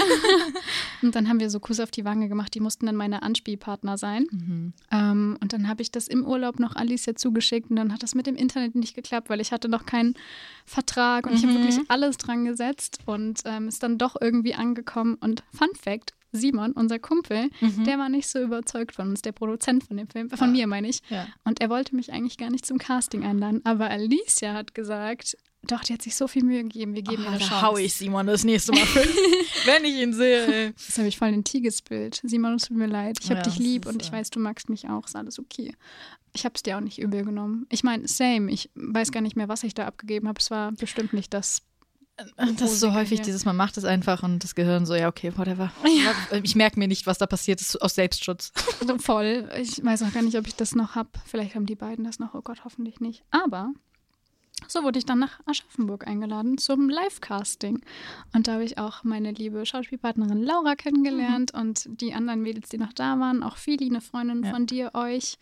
Ähm, Sarah, die Schwester von Simon. Und an dem Tag hatte ich dann sozusagen meinen ersten Kuss im Live-Casting mit Laura, mit der ich hinterher ja dann auch gespielt Gibt habe. Schlimmere Menschen, die man küssen kann. Toll, tolle Lippen, toller Mensch. Tolle Lippen. Also es war ein sehr schöner erster Filmkuss. Mhm. Ähm, und das ist auf Video. Weil Mhm. ich habe dann natürlich. Aber es ist cool, nicht jeder hat den ersten Kuss auf Video. Das stimmt. Oh, ich glaube, er ist nur sehr awkward. Ich habe gelogen in meiner Bewerbung dann, weil ich habe nämlich dann gesagt, ja, easy, ich kann Leute küssen, kein Problem. Dann war ich beim Live-Casting und war so, Alicia, ich muss dir was gestehen, ich habe noch nie jemanden geküsst. So. Und dann hatte ich das dann halt vor allen. Ich wurde noch gefragt, ist das überhaupt okay für dich? Und ich wollte diese Rolle haben. Ich habe gesagt, ja, es ist okay, es ist auch okay für mich gewesen. Aber ich hatte Herzrasen. Und ich weiß noch, ich habe in der Szene dann abgebrochen, weil ich dann so, oh wow, irgendwie sich von einer Frau geküsst gerade. Oh, wie süß. Das war echt irgendwie süß. Mein 18-jähriges Ich. Das ist damals. aber voll der schöne Moment irgendwie auch. Also so im Nachhinein vor allem, weil du ja das machst, was du liebst Ja. und dann äh, diese Erfahrung Mhm. so haben kannst. Und klar, das ist jetzt vielleicht nicht die Erfahrung, die, also die übliche Erfahrung von einem ersten Kurs oder sowas, aber es ist deine und das ist cool und es ist eine Geschichte und das ist Ja. was, was du irgendwie äh, bei dir halten kannst und Das sagen ist so kannst. ja. schön irgendwie. Ja. Ich meine, wer hat so eine erste Kussgeschichte? So, Ja. Das war schon irgendwie sehr süß. Und dann war das eine komplette Achterbahn mit dem äh, Part, Mhm. weil ich dachte, ich wäre schlecht, weil ich immer wieder nach unten gerufen wurde in den Keller, wo wir also das Ja. geprobt haben. Also wirklich, mein Mindset war, ich bin so schlecht, dass ich jetzt immer wieder geholt werde und Ja. dann auch immer noch für die Rolle der Vicky. Mhm. Und ich dachte ja immer noch, ich bewerbe mich für Charlie, weil ich ja auch gar nicht wusste, wer Charlie und Vicky sind. Ja. Ich hatte davor mich ja gar nicht informiert. Sag das keinem weiter. Jetzt weiß ich das und bin ein großer Fan. Ähm, und dann wurde mir irgendwann klar, oh, was ist, wenn sie einfach nur die Charlie suchen zur Vicky? So Ja, Aber- ah, das heißt, du warst die Vicky quasi, die schon so. weiß ich nicht ganz. Ich glaube, Laura war schon immer fragen. für Charlie, glaube ich, schon zumindest vom Mhm. optischen auch und vom Spiel dann im Endeffekt auch. Aber ich glaube, sie haben versucht herauszufinden, wer wie Wie matcht und passen sie vibet. zusammen, ja. Und ähm, ja, ich habe deswegen so gedacht, hm, vielleicht ist es ein gutes Zeichen, aber vielleicht auch nicht. Und Ja. als dann, es wurde erst gelüftet, wer Charlie ist, ich habe mich voll für Laura gefreut und dann war ich so, scheiße, es gibt nur noch Vicky, wer ist jetzt Vicky? Und auf einmal guckt Alicia mich an und sagt, du bist unsere Vicky. Und ich war so, ah, so, what? Ich konnte es gar nicht glauben. Oh mein Gott, mein Herz hat gerast und ich habe mich auch so gefreut, dass Laura das war, weil obviously war dann mein nächster Crush Laura, weil es war so ein intenser Moment, Ja. keine Ahnung, ich habe das dann total darauf ähm, Projiziert. projiziert, auch, ja. genau. Und sie ist auch einfach super als Mensch Ja. so. Und es war dann immer sehr schön, mit ihr zu drehen, weil mein Ko- Kopf dachte sich so, oh Gott, das ist meine Rolle. Und dann bin ich aber auch noch an Tina und was ist das denn und keine Ahnung. War halt auch noch sehr jung, ne? Und das war eine sehr schöne Drehzeit. Aber ich musste irgendwie meine Mama dort noch einweihen. Mhm, mhm. Ähm, ich glaube, das erste Mal, wo sie den Verdacht hätte haben können, war auch durch Alicia, weil ich Karten zur Love Simon Premiere gewonnen habe, noch bevor das mit Traumtänzerin war. Oh mein Gott, erinnere ich mich. Ich wollte unbedingt zu der Premiere, aber ich war irgendwo. Oh nein. Ich weiß, eh, weil Luca auch nur so, ja klar, Aha. commit, whatever, wuhu. Und dann war ich literally nur an diesem, ich glaube, ich war irgendwie mit, beim Familientreffen oder so, so oh richtig nein. unnötig. Und alle posten das so und ich so, Oh. ich hätte da sein können. Ja, das war traurig. Aber ja, sorry. Es tut mir voll leid. Alles gut. Äh, ja, ich hatte zwei Tickets gewonnen und äh, ich war aber so, wen nehme ich jetzt mit? Ich Mhm. äh, wusste nicht, dass irgendwie, also mein Musical war auch noch komplett ungeoutet. Ich war Mhm. dann die Erste, die sich geoutet hat und dann sind die Dominosteine gefallen. Gefühlt alle sind queer bei uns. Die wenigsten sind straight. Ich glaube, in der Musical-Szene Beim Musical. eine Tendenz. Aber damals waren alle, wie gesagt, closeted oder haben es halt einfach nicht Ja. angesprochen. Und ähm, ich war dann so, oh Gott, ich kann niemanden mitnehmen, weil das ist ein Film über zwei schwule Jungs. Ja. So, I don't know what to do. Ich war mir selber noch nicht so sicher. Und dann meinte ich so, Mama, willst du mit mir ins Kino gehen? Weil Frankfurt war für mich ja auch mega weit weg. Ja. Und obwohl ich kurz vor 18 damals war, war ich noch so unverantwortlich, also nee, nicht un? Unsicher? So unsicher, genau. Und habe gedacht, oh Gott, Zugticket kostet Geld, das ist voll viel, ich habe doch nicht so viel Geld und war alles stressig, deswegen wollte ich sie mitnehmen. Aber sie war, ich weiß gar nicht mehr, was da war, aber sie hatte keine Zeit. Und ich so, doch, ich mache das jetzt. Ich war richtig empowered. Ich mache es Mhm. alleine. Und ich habe dann Alicia geschrieben, hey, ich wollte ja meine Mama mitnehmen, aber sie kann doch nicht. Du kannst das Ticket gerne jemand anderem geben, aber ich würde gern trotzdem kommen, Ja. irgendwie so. Ich glaube, sie hat es dann noch, noch mal verlost irgendwie. Und dann war ich allein da und ich war unter lauter queeren Menschen und so drei Mädels haben mich gleich in ihre Gruppe mit aufgenommen. Super süß. Ich habe mich so wohl gefühlt. Ich habe Alicia und Luca kennengelernt. Die haben noch so ein süßes Video mit mir gemacht, wo sie so ein Herz in die Kamera gehalten oh. haben. Wir haben uns kurz unterhalten. Und das war halt meine erste Begegnung mit den beiden und auch mein erstes queeres Zusammenkommen, weil ich war auch noch nicht auf einem CSD oder so davor. Und ich habe auch nicht das queere Angebot in Gießen wahrgenommen. Ja, ja. Ich so. glaube, das ist halt auch in Großstädten ist das auch immer noch mal was anderes irgendwie. Du bist halt generell auch noch mal, ich meine, ich weiß gar nicht, wie viele Einwohner Gießen hat. Es zählt vielleicht offiziell als Großstadt, hat es über 100.000? Kleinstadt, glaube ich. Okay. Also ich hätte die Chance gehabt, wir haben da echt eine gute queere Repräsentation, aber ich war zu unsicher und ich hatte nicht die richtigen Leute. Damals dachte ich, jetzt hätte ja, ich sie, ja. also so, ne? Also ich war noch nicht an dem Punkt. Aber das war mein erstes Ding, wo ich da war und gemerkt habe, es fühlt sich gut an. Neben dem heimlich Orange is the New Black schauen und The L-Word oder sowas, ähm, hat es mich nur noch mehr bestätigt, dass ich solche Menschen einfach sehr mag mhm. und mich dazugehörig gefühle. Und da wohlfühlst. Genau, wohlfühle. Ja. Und dann, wie gesagt, ein bisschen später war das mit Traumtänzerin, auch wieder mit Alicia der Kuss im Keller unten beim Casting. ich habe da übrigens alle Mädels, glaube ich, einmal durchgeküsst an dem Tag. Das heißt. Das ist mal, äh, wenn Erfahrung, wenn du schon anfängst, Erfahrungen zu machen, dann richtig. Dann alle, genau. Hab dann die Rolle, wie gesagt, irgendwie bekommen. Ich weiß bis heute nicht wie. Ich bin mein größter Kritiker auch immer noch, mhm. aber ja, ähm, trotzdem, ich war da, ich habe die Erfahrung mitgenommen. Und ähm, dann muss ich natürlich meiner Mama sagen, du, ich spiele in einem Film mit. Und sie war so, hä, worum geht's denn da? Ich so, ja, äh, also zwei, äh, zwei äh, Mädchen, die äh, Abitur machen und die sind auch zusammen, aber darum geht's nicht hauptsächlich. und oh Gott. Und sie war so, okay.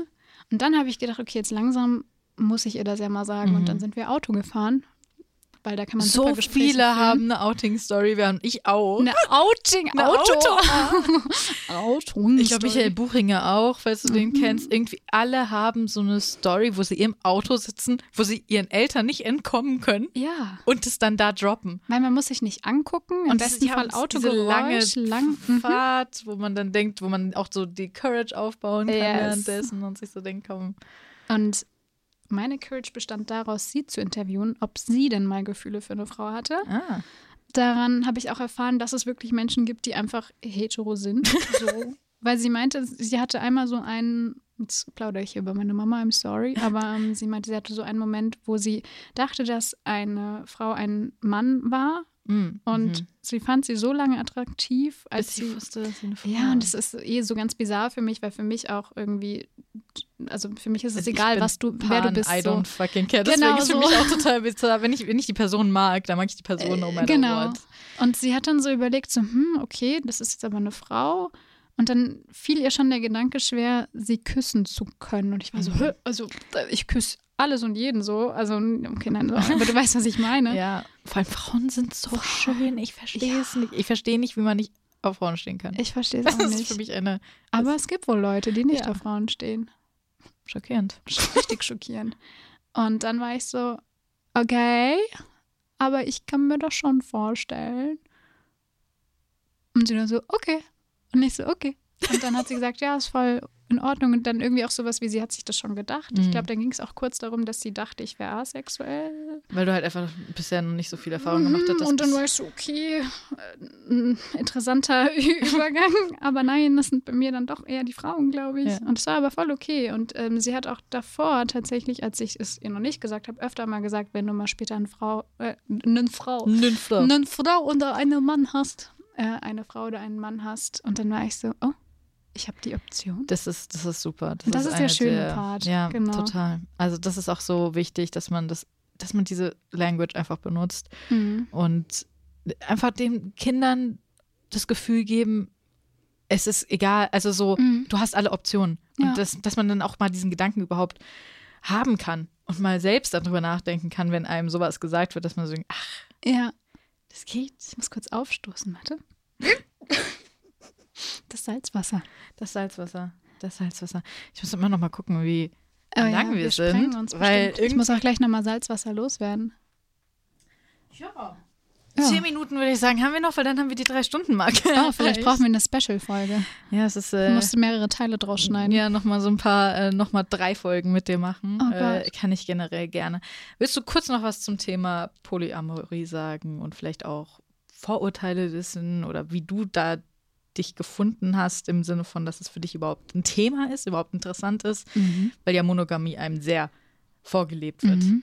Dann muss ich doch kurz nochmal abschweifen. Wir gerade beim Outing ja, waren. Ja, alles gut. Ich habe mich nämlich beim Rest der Welt, meinen engsten Freunden, ähm, dann durch Lari geoutet. Mhm. Ähm, Lari ist meine Partnerin seit dem 7.1.2019 und wir haben uns persönlich nach, sie war Komparsin bei Alicia's Dreh. Ah. Mhm. Eine der Tänzerinnen im Hintergrund oh. bei der Disco-Szene. Und sie hat mich angeschrieben und ich fand sie sehr spannend, weil sie eine der wenigen Personen war, die wirklich zugehört hat, ohne mhm. Vorurteile. Und das war mir sehr neu zu der Zeit. Ich hatte das Gefühl, sie ist wirklich interessiert an meiner Person und nicht nur daran, dass ich ihr zuhöre, sondern ja. ich durfte auch was sagen. so. Und deswegen habe ich gesagt, okay, ich treffe mich mit ihr. Wir haben uns am 6. getroffen und am 7. habe ich meine Mama angerufen und habe gesagt, wir sind zusammen. Sie war schock, aber sie hat es akzeptiert und wir sind seitdem zusammen, jetzt fast fünf Jahre. Voll krass, ja.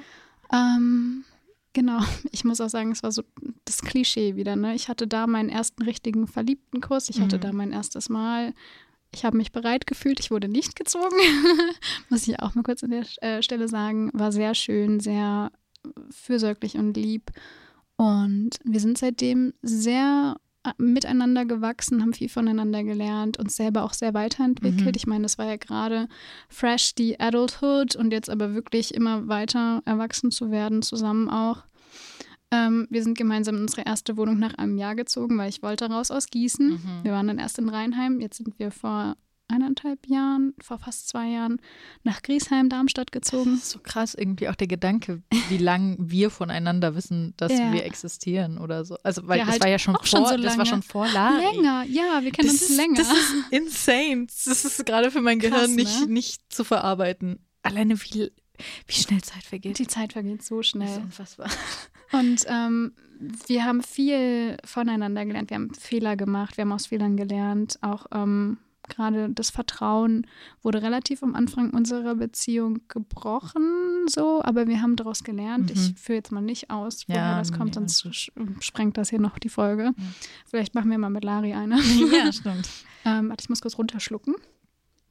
Hat sich gerade angesammelt. Ähm, genau, und dadurch, dass Lari aber meine erste Beziehung überhaupt ist in dieser Form, ähm, kam dann irgendwann mal die Frage aus so, ist das jetzt schon ein Ding für immer? Was mhm. ist überhaupt ein Ding für immer? Was ist Monogamie? Was mhm. ist vielleicht eine offene Beziehung oder was ist Polyamorie? Ähm, deswegen tatsächlich, das habe ich eben, glaube ich, nicht erwähnt, noch wissen wir nicht, ob wir eine Polybeziehung führen, weil da sind ja schon noch Unterschiede, aber ich bin nicht so gut in diesem Fachbegriffen. Ja. Deswegen gerade ist unser Stand offene Beziehung, also dass wir einfach Freiräume uns aufgebaut haben, dass wir uns nicht so diese feste Monogamie, genau. wie jeder sie kennt, quasi, sondern ihr sagt, okay, wir ähm, sind zumindest offen, nicht nur in der Beziehung, sondern auch offen im Kopf quasi, mhm. einfach auch mal andere Sachen zu erleben. Genau. Also wir sind auch bei, also wir könnten uns zum Beispiel vorstellen, eine Beziehung zu dritt zu führen, ja. was ja dann eher in Richtung Poly Polyamorie gibt, aber da gibt es ja auch noch verschiedene Formen von. Wie gesagt, ich kenne mich da nicht so gut mit den Fachbegriffen aus. Das wäre jetzt super für Lari, die da schon sehr belesen ist. ähm, aber bei uns ist eben gerade das Ding, wir sind unser Homebody zusammen, wir haben unsere Wohnung, unseren Alltag, unsere Katzen und eben diese romantische Verbindung mit mhm. allem, was dazugehört. Ähm, aber wir dürfen uns entdecken und wir dürfen uns ausprobieren und wir es ist okay, wenn man sich auch noch in andere Leute verliebt oder mhm. so oder wenn man noch andere Gefühle für andere Personen hat, weil es das heißt ja nicht, dass die eigene Liebe dann abschwächt, ja. sondern es ist vielleicht eine andere Art von Liebe, aber es ist so, wir lieben uns durch und durch ja. so. Und ähm, ja, deswegen haben wir unsere Beziehung geöffnet und dürfen andere Personen daten, wir dürfen andere Personen küssen, Sex haben, was auch immer. Und ich habe tatsächlich Surprise, surprise. Ähm, gerade eine Person, die ich äh, date. Ich weiß noch nicht genau, was wir sind. Ich, also da müsste ich mit ihr auch nochmal drüber mhm. reden. Ja, es ist eine Frau. Ähm, überraschend. Überraschend.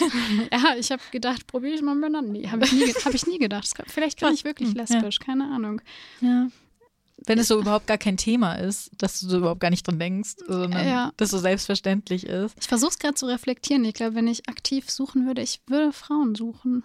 Ja, also es ist ja immer diese Frage bei der Dating-App, wie man, wie man sucht. Ja, ich so. skippe die Männer. Und dann Ups. äh, ist die Frage, ob man sagt Mann, Frau oder beides oder Mhm. was weiß ich. Ne? Ich habe immer beides angegeben. Ich habe aber in letzter Zeit auch so gedacht, vielleicht soll ich einfach mal die Mhm. Männer raussortieren. Vor allen Dingen, ich weiß nicht, ähm, ich trenne da, glaube ich, eine Sache. Ich glaube, ich habe es noch nicht ausprobiert, aber ich glaube, ich könnte Sex mit allen möglichen Personen Mhm, haben, das ist ganz ein egal welches ja. Geschlecht oder Geschlechtsidentität.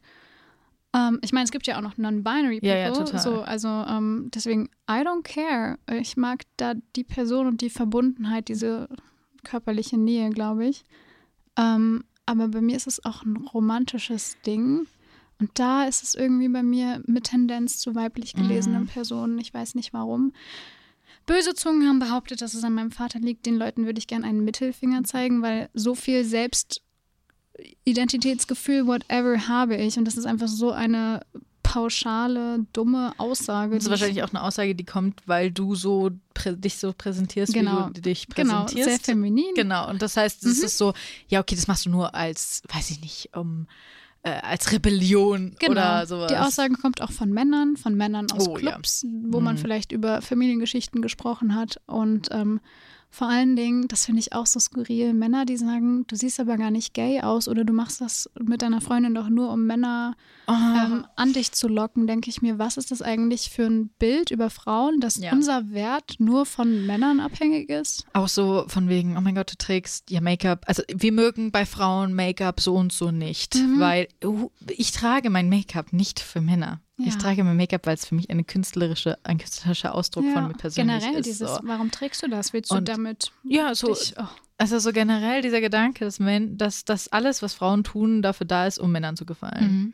Oder dann vielleicht unter in der ähm, LGBTQ-Community, um dann anderen Frauen zu gefallen. Ja. So, ich mache Dinge auch für mich in Für erster mich. Linie. Und natürlich, ey, ich liebe Aufmerksamkeit von anderen Leuten, so, wenn die mich appreciate. Ich meine, Kompliment Who oder doesn't? sowas wäre, also ich meine, es gibt Leute, die mögen keine Komplimente, aber Oh, okay. generelle Komplimente ist ja schon was, was viele Leute mögen. Man mag Ja. es ja, wenn man positiv aufgenommen wird. Ich glaube, das ist ein Voll. genereller Menscheninstinkt. Man möchte in einer Gruppe positiv gesehen Mhm. und aufgenommen werden. Aber trotzdem macht man da nicht deswegen alles nur deswegen. Ja, So. Denke ich auch. Ja, voll. Aber ich habe tatsächlich auch, also ich meine, ähm, dank Traumtänzerin bin ich sehr in die Community gerutscht. Mhm. Ähm, viele Freunde konnten sich auch outen und ich habe jetzt eine sehr tolle queere Community und mein Horizont wird wie- jeden Tag erweitert. Aber auch ein paar, ich sag mal, kleine Trolls sind so in meine Ja. DMs äh, geslidet. Wirklich auch andere, ich sag mal, Lesben, die mich gezielt schon danach gefragt haben, meinten so, warum siehst du denn, warum, wieso sagst du, du bist lesbisch oder queer? Du siehst gar nicht so aus. Oder warum hast du bei Traumtänzerin mitgespielt als hetero Frau? Und dann bin ich so, hallo? Ja, weil ich nicht hetero bin. Und auch wenn, es gibt auch Schauspieler, die. Äh, eben, andersrum also, wird das auch nicht hinterfragt. Ich meine, wie viele Schwule homosexuelle oder- Frauen ja, spielen hetero-Rollen oder andersrum, genau. Ich meine, man sieht es bei den größten Hollywood-Filmen und ich finde das dann echt strong, dass so Einzelpersonen mich dann da so direkt nachfragen. Ja, Auf der anderen Seite motiviert es mich ähm, dazu, eben genauso zu bleiben, weil ich hatte 2020 und zu der Gerichtszeit Mhm. eine Phase, da habe ich meine Haare sehr kurz geschnitten und so Mhm. Aubergine gefärbt, weil ich dachte, okay, ich probiere jetzt mal aus gayer auszusehen. Ich habe mich also in eine Schublade gesteckt, was ich ja eigentlich nicht mag und habe dann auch mal so Lederjacken getragen, weil ich eben dachte, das wäre so ein Symbol. Mhm. Total dumm. Ich finde, Kleidung ist Kleidung und das ist eine Art von Self-Expression, aber es sollte nicht für irgendwas Bestimmtes stehen. Also zumindest nicht in diesem Fall. Ja. But I did, I tried und ich habe mich super unwohl gefühlt. Ich gucke mir diese Bilder im Nachhinein an und erkenne mich nicht wieder. Mhm. Ich sehe eine Version von mir oder eine Version, wo ich dachte, sie gefällt anderen Leuten. Da sind die Kommentare auch weniger gewesen. Ich glaube, im Endeffekt sind die Leute aber auch gar nicht mehr bei mir und meinem Kanal, weil mittlerweile ist es sehr positiv zum Glück Mhm. wieder. Und dann habe ich irgendwann gedacht, fuck it, ich bin einfach jetzt irgendwie so, wie ich mich fühle, Und das ist ja auch super, wenn du eine Repräsentation von diesen sehr femininen. weil ich selber auch noch nicht so Personen gesehen bist und habe so, ja. tatsächlich. Und dann hat mir, oh mein Gott, die Schwester von einem Klassenkameraden von mir irgendwann mal eine Nachricht geschrieben, meinte, hey, übrigens bist du voll das Vorbild für mich, weil ich dachte auch immer, ich muss irgendwie so und so aussehen und ich mag das aber, wie du aussiehst und ich will eigentlich auch so aussehen. Ja. Und ich habe bei dir gesehen, dass es okay ist. Und du hast eine Freundin und wow, ihr seht so süß zusammen aus. Und das, oh, ich habe so geheult, das war so schön. Ich glaube, sie weiß gar nicht, was das auch einen Unterschied bei mir gemacht hat, weil ich gesehen habe, selbst wenn es nur diese eine Person war, so, sie hat es gesehen und es hat was bei ihr ausgelöst. Und das hat was mit mir gemacht. Ja, das so das kann ich voll nachvollziehen. Deswegen ist es auch immer so, also ich glaube, Leute, die so out of their way gehen, um dir was zu schreiben oder was Nettes zu sagen oder sowas und zu sagen, wie sehr sie was schätzen, was du machst oder sowas, das, die verstehen schon, dass sie damit was Gutes machen, aber glaube ich nicht, wie gut das ist. Also wie Mhm. toll das ist, dass man sowas bekommt und sich denkt so, ah, deswegen mache ich das. Ja. So, deswegen, deswegen versuche ich auch, zum Beispiel ich jetzt sehr offen zu sein mit allem, worüber ich spreche, auch so meiner Migräne und Depressionen und was nicht alles, weil ich gemerkt habe, dass das halt was in Leuten ausgelöst hat oder auch teilweise Sachen verbessert hat, die ein bisschen mehr einen Überblick bekommen haben, sie sich selbst vielleicht auch ernster nehmen, ihre Probleme ernster nehmen und mehr so in den Spiegel gucken und uns vielleicht auch Sachen hinterfragen. Ja. Und das ist deswegen, ich meine, deswegen existiert ja auch dieser Podcast eigentlich. Yay. Ähm, und es ist einfach äh, schön, wenn man merkt, man kann bei auch nur einer Person irgendwas positiv beeinflussen. Ja. Und dann hat man eigentlich schon getan, was man will. Das Also voll mich- schön gesagt. Ja. Das ist irgendwie waren die perfekten Worte gerade. Falls es etwas Perfektes gibt, war es das. Die perfekten, tatsächlich leider langsam auch Endworte, weil ah, ah. äh, ich könnte ja noch Tage weiterreden. Mhm. Aber wir müssen auch irgendwann noch mal was essen hier heute Stimmt, und wir sowas. wollten noch ne? was essen. Ach so, Ja. ich wollte noch eine letzte Sache sagen zu Mhm. unserer offenen Beziehung. Wahrscheinlich fragen sich jetzt eventuell ein paar HörerInnen, wie ist es mit Eifersucht? Und das Mhm. könnte ich mir niemals vorstellen. Und alle Leute, die ich kenne, die haben sich danach getrennt. Und was ich euch nur mitgeben kann, ist, sprecht über die Eifersucht, weil jeder Mensch, glaube ich, kann Eifersucht fühlen. Und es ist auch in einer offenen Beziehung und auch in einer polyamorösen äh, Beziehung kann Eifersucht Ja. vorkommen. Aber kommuniziert, was ihr fühlt. Und wenn ihr es nicht aussprechen könnt, schreibt es auf. Aber fresst diese Gedanken nicht in euch rein, weil ich glaube, das ist das, was dieses Gift eben auslöst. Und bei uns oder in unserer Beziehung bei Larry und mir, ist, uns geht es einfach nur um Bonusliebe. So was gibt es Schöneres als Liebe zu verteilen und Mhm. Liebe zu bekommen. Und so, wir sind, wenn, wenn ich zum Beispiel eigentlich zu meiner Dating-Person Ja. gehen möchte und Larry sagt, ey, mir geht's heute nicht gut, ich kann aber gerade nicht, dann ist das okay, dann bleibe ich bei Larry und bin Dann für sie da. Priorität, Und ja. die andere Person, sie wird es auch verstehen. Ja. So, man muss einfach, ich glaube, die Erwartungshaltung ein bisschen reduzieren, generell in Mhm. der Beziehung. Aber eben über die Dinge, die einem wichtig sind, auch sprechen. Zum Beispiel Dates ausmachen oder drüber sprechen, wie läuft es gerade bei uns. Also Kriege darf ich das, halt was ich will in der Genau. Beziehung quasi einfach genug? nicht aus den Augen verlieren. So. ja, ja. Und es geht ja nicht darum, fremd zu gehen oder sowas, sondern es geht darum, dass man eben Gefühle für noch eine Person entwickelt hat, in dem Fall. Ja. Und ähm, dass man dann nicht eingeschränkt wird, sondern dass man der Sache nachgehen kann, ohne dass man ein Ultimatum. Und dass man dann eben muss, auch so. nicht fremd geht, weil das, Ja, genau. also dass man dann Dann eben auch nicht so okay, sagt, ich ja. will das Gefühl ausleben, aber ich kann es nicht, weil ich in dieser Beziehung bin. Aber das heißt nicht, dass ich diese Person nicht mehr liebe, mit der ich. Ich glaube, viele Beziehungen wären vielleicht auch gerettet worden, dadurch, dass sie offener wären. Mhm. Aber es ist natürlich nicht für jeden was, um Ja. Gottes Willen. Natürlich. Aber für manche Leute ist es halt, vielleicht wäre es das Richtige gewesen, aber dadurch, dass sie das Gefühl haben, sie müssen dieses monogame Mhm. äh, Leben leben, äh, sind die Beziehungen dann in die Brüche gegangen. Ja, und ähm, also ich wollte ja nicht, also ich werde auch nicht aussprechen, was mal bei und mir war, weil ich glaube, dass wenn dann Punkt, Nee. was erzählen Ja. dürfte und ich das jetzt auch nicht vorher besprochen habe, aber bei uns sind Sachen auch schon schief gelaufen. Jetzt nicht bei mir, bei mir ist Mhm. wirklich die erste Person, die ich richtig date, date. Aber uns sind Dinge passiert und viele haben gesagt, oh, trennt euch, so, was ist das denn? So, Ja. ihr seid doch beide unglücklich. Aber nein, wir haben einfach gelernt, in Worte zu fassen, was das Problem war. Wir haben anerkannt, dass wir beide unterschiedlich auch aufgewachsen sind, unterschiedlich Liebe bekommen haben, andere Werte vielleicht auch hatten und das hat uns aber nicht davon abgehalten, sondern wir haben halt versucht, damit umzugehen und Mhm. uns weiterzuentwickeln, weil wir uns eben lieben und uns wichtig sind und das wäre so, ich weiß nicht, das wäre gar nicht in meinen Kopf gekommen, mich dann zu trennen in dem Moment. Ja. So, weil dann ist ja all das, was man sich aufgebaut hat, in einer Sekunde so weggeschmissen irgendwie. Das ist für mich sehr, also für mich persönlich wäre das sehr unreif gewesen in dem Moment. Und ähm, ich rede lieber noch mal dreimal über Sachen, bevor ich irgendwas entscheide. Keine ich meine, am Ende ähm, ist es ja, ihr redet dann nochmal drüber und wenn es dann nicht funktioniert, dann funktioniert es dann nicht, aber Mhm. nicht so von Anfang an gleich. Und nicht aus so einem Impuls heraus. ja, genau, aus einem Impuls. Ich glaube, man muss über alles immer noch mal ein bisschen schlafen. Ja. Also, ich meine, ich mache auch viel Sachen aus dem Bauch heraus, aber äh, gerade wenn es so dramatische Sachen sind, ähm, drüber schlafen bedeutet hier nicht, dass du das Bauchgefühl verlierst. Ja, Ich habe für viele Dinge so ein intensives Bauchgefühl und wenn mir der Körper sagt, nö, das, das funktioniert nicht, dann mache ich es auch nicht. Mhm. Und dann ist es auch gut so, dass Ähm, man das sagt. Ja. Genau, aber man muss halt einfach trotzdem mal drüber schlafen, ob Mhm. das jetzt einfach so ein temporärer, so ein in, der, in dem Moment eine Emotion war, Mhm. die man einfach noch nicht so richtig deuten konnte, was sie überhaupt bedeutet auch. Ja, und wo es herkommt vielleicht auch. Ja. Deswegen, also wir haben bei Weitem nicht die perfekte Beziehung, aber wir sind gerade sehr glücklich äh, darin, schön. wie wir sie führen. Und tatsächlich, seit wir die Beziehung geöffnet haben, nicht direkt, aber jetzt gerade in dem Moment, wo wir den Podcast aufnehmen, sind wir nochmal eine Ecke stabiler und glücklicher Mhm. geworden. Und wir, also Larry und ich sind sowieso auch wie beste Freunde eigentlich vorrangig, die dann eben noch was miteinander haben und sich lieben. Ähm, aber wir sind unglaubliche Supporterinnen von der jeweils anderen und Mhm. ich sag mal deren Crushes. Also Ja.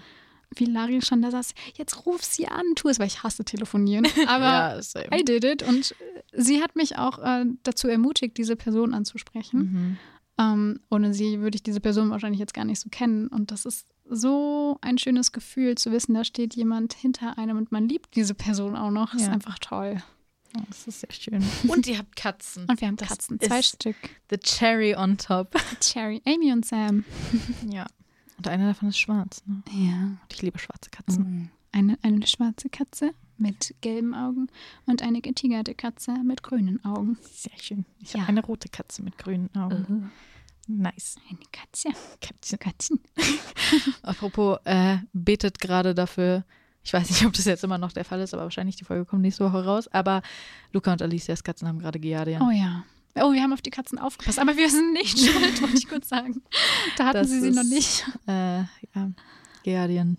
Nicht cool. Nee, betet. Betet, dass sie das schnell loswerden. Ich kann dir ja vielleicht am 6. Mal ein Update geben, weil da besuchen wir sie. Ja, ich frage auch, ich bin noch die ganze Zeit mit, weil äh, ich mich mit Luca vielleicht am Wochenende Ja. sehe. Aber wir wollten uns dieses Wochenende sehen. Aber ähm, an Schuhen können sich Giardien auch mit übertragen und die sind, die halten ziemlich lange außerhalb Ah. der Katze. Mhm. Sprich, mein Kater mh, wäre gefährdet in Ja. der Situation. Und Luca ging es auch nicht so gut, weil er traurig war wegen der ganzen Geschichte. Aber ja. Äh, ja, Also betet für die Katzen. betet für die Katzen, betet für alle Katzen auf der Welt, für alle Tiere. Katzen, ru ah, was Gott, Deutsch, warte, Englisch. Cats are going to rule the world. Mhm. World? Ja. Mark my words. oh Gott, ey. Katzen. Katzen. Das Gut. war das Wort. Zum Sonntag. Zum ist Sonntag. Nicht Sonntag. Nicht Feiertag. heute und auch nicht, wenn es rauskommt, wird auch nicht Sonntag sein, aber es ist trotzdem das Wort zum Sonntag. Ich glaube auch, das Wort zum Sonntag kommt am Samstag raus, aber das ist auch nochmal. Ist auch nicht der internationale Katzentag, aber ist egal. Der ist morgen, ne? Echt? Schon? Ich, glaub, ich glaube, irgendwie morgen irgendwas. Ja, Mm. ich glaube nämlich, ich hatte nämlich eine E-Mail bekommen von so einer Seite, die so gesagt hat, wir feiern zwei Feiertage. Die- Einmal irgendwie so Deutschland und dann Katzen. Bester Tag überhaupt, hallo? Ja, finde ich auch. Gut, dann danke ich dir sehr, dass du hier warst und dass Danke. wir äh, theoretisch noch Tage weitersprechen könnten, aber äh, das ist jetzt die längste Folge bis dato. Aber ich habe auch, ich hätte auch, wie gesagt, also wir haben noch so viel, Ja. das ist insane. Wie gesagt, vielleicht gibt es eine Folge nochmal mit Lari und dir. Ja, und ich We'll würde gerne mal was über dich wissen, noch mehr. Ich, über mich weiß niemand was. Ich bin Oh, ein äh, oh. Phantom. Ein Phantom. Alle, alle Leute wissen alles über mich gefühlt. Solange du kein Phantomschmerz bist. Ach doch, den habe Oh, ich ich auch. habe schon wieder geläutet. Ach, ist okay. ähm, danke, dass du hier warst. Falls euch die Folge gefallen hat, dann könnt ihr es natürlich äh, sehr gerne auch bewerten und mir Bescheid sagen. Und das letzte Mal habe ich auch vergessen zu erwähnen, falls ihr selbst Teil des Podcasts sein wollt, habt ihr natürlich auch die Möglichkeit, schreibt mir einfach eine E-Mail. Die E-Mail ist in der Beschreibung verlinkt. Und ansonsten wünsche ich euch einen wunderschönen Tag. Wir hören uns das nächste Mal. Bis dahin. Ach, und schaut auf Instagram vorbei, dann könnt ihr Antina auch mal sehen. Wir haben ja auch darüber gesprochen äh, wie du aussiehst, ziemlich viel. Das heißt, das ist irgendwie gar nicht mal so unrelevant für die Folge. Und ja, dann bis zum nächsten Mal. Tschüssi. Bis bald. Danke, dass ich hier sein durfte. Sehr gerne. Ciao, ciao. Jetzt brauchst du so ein cooles Outro.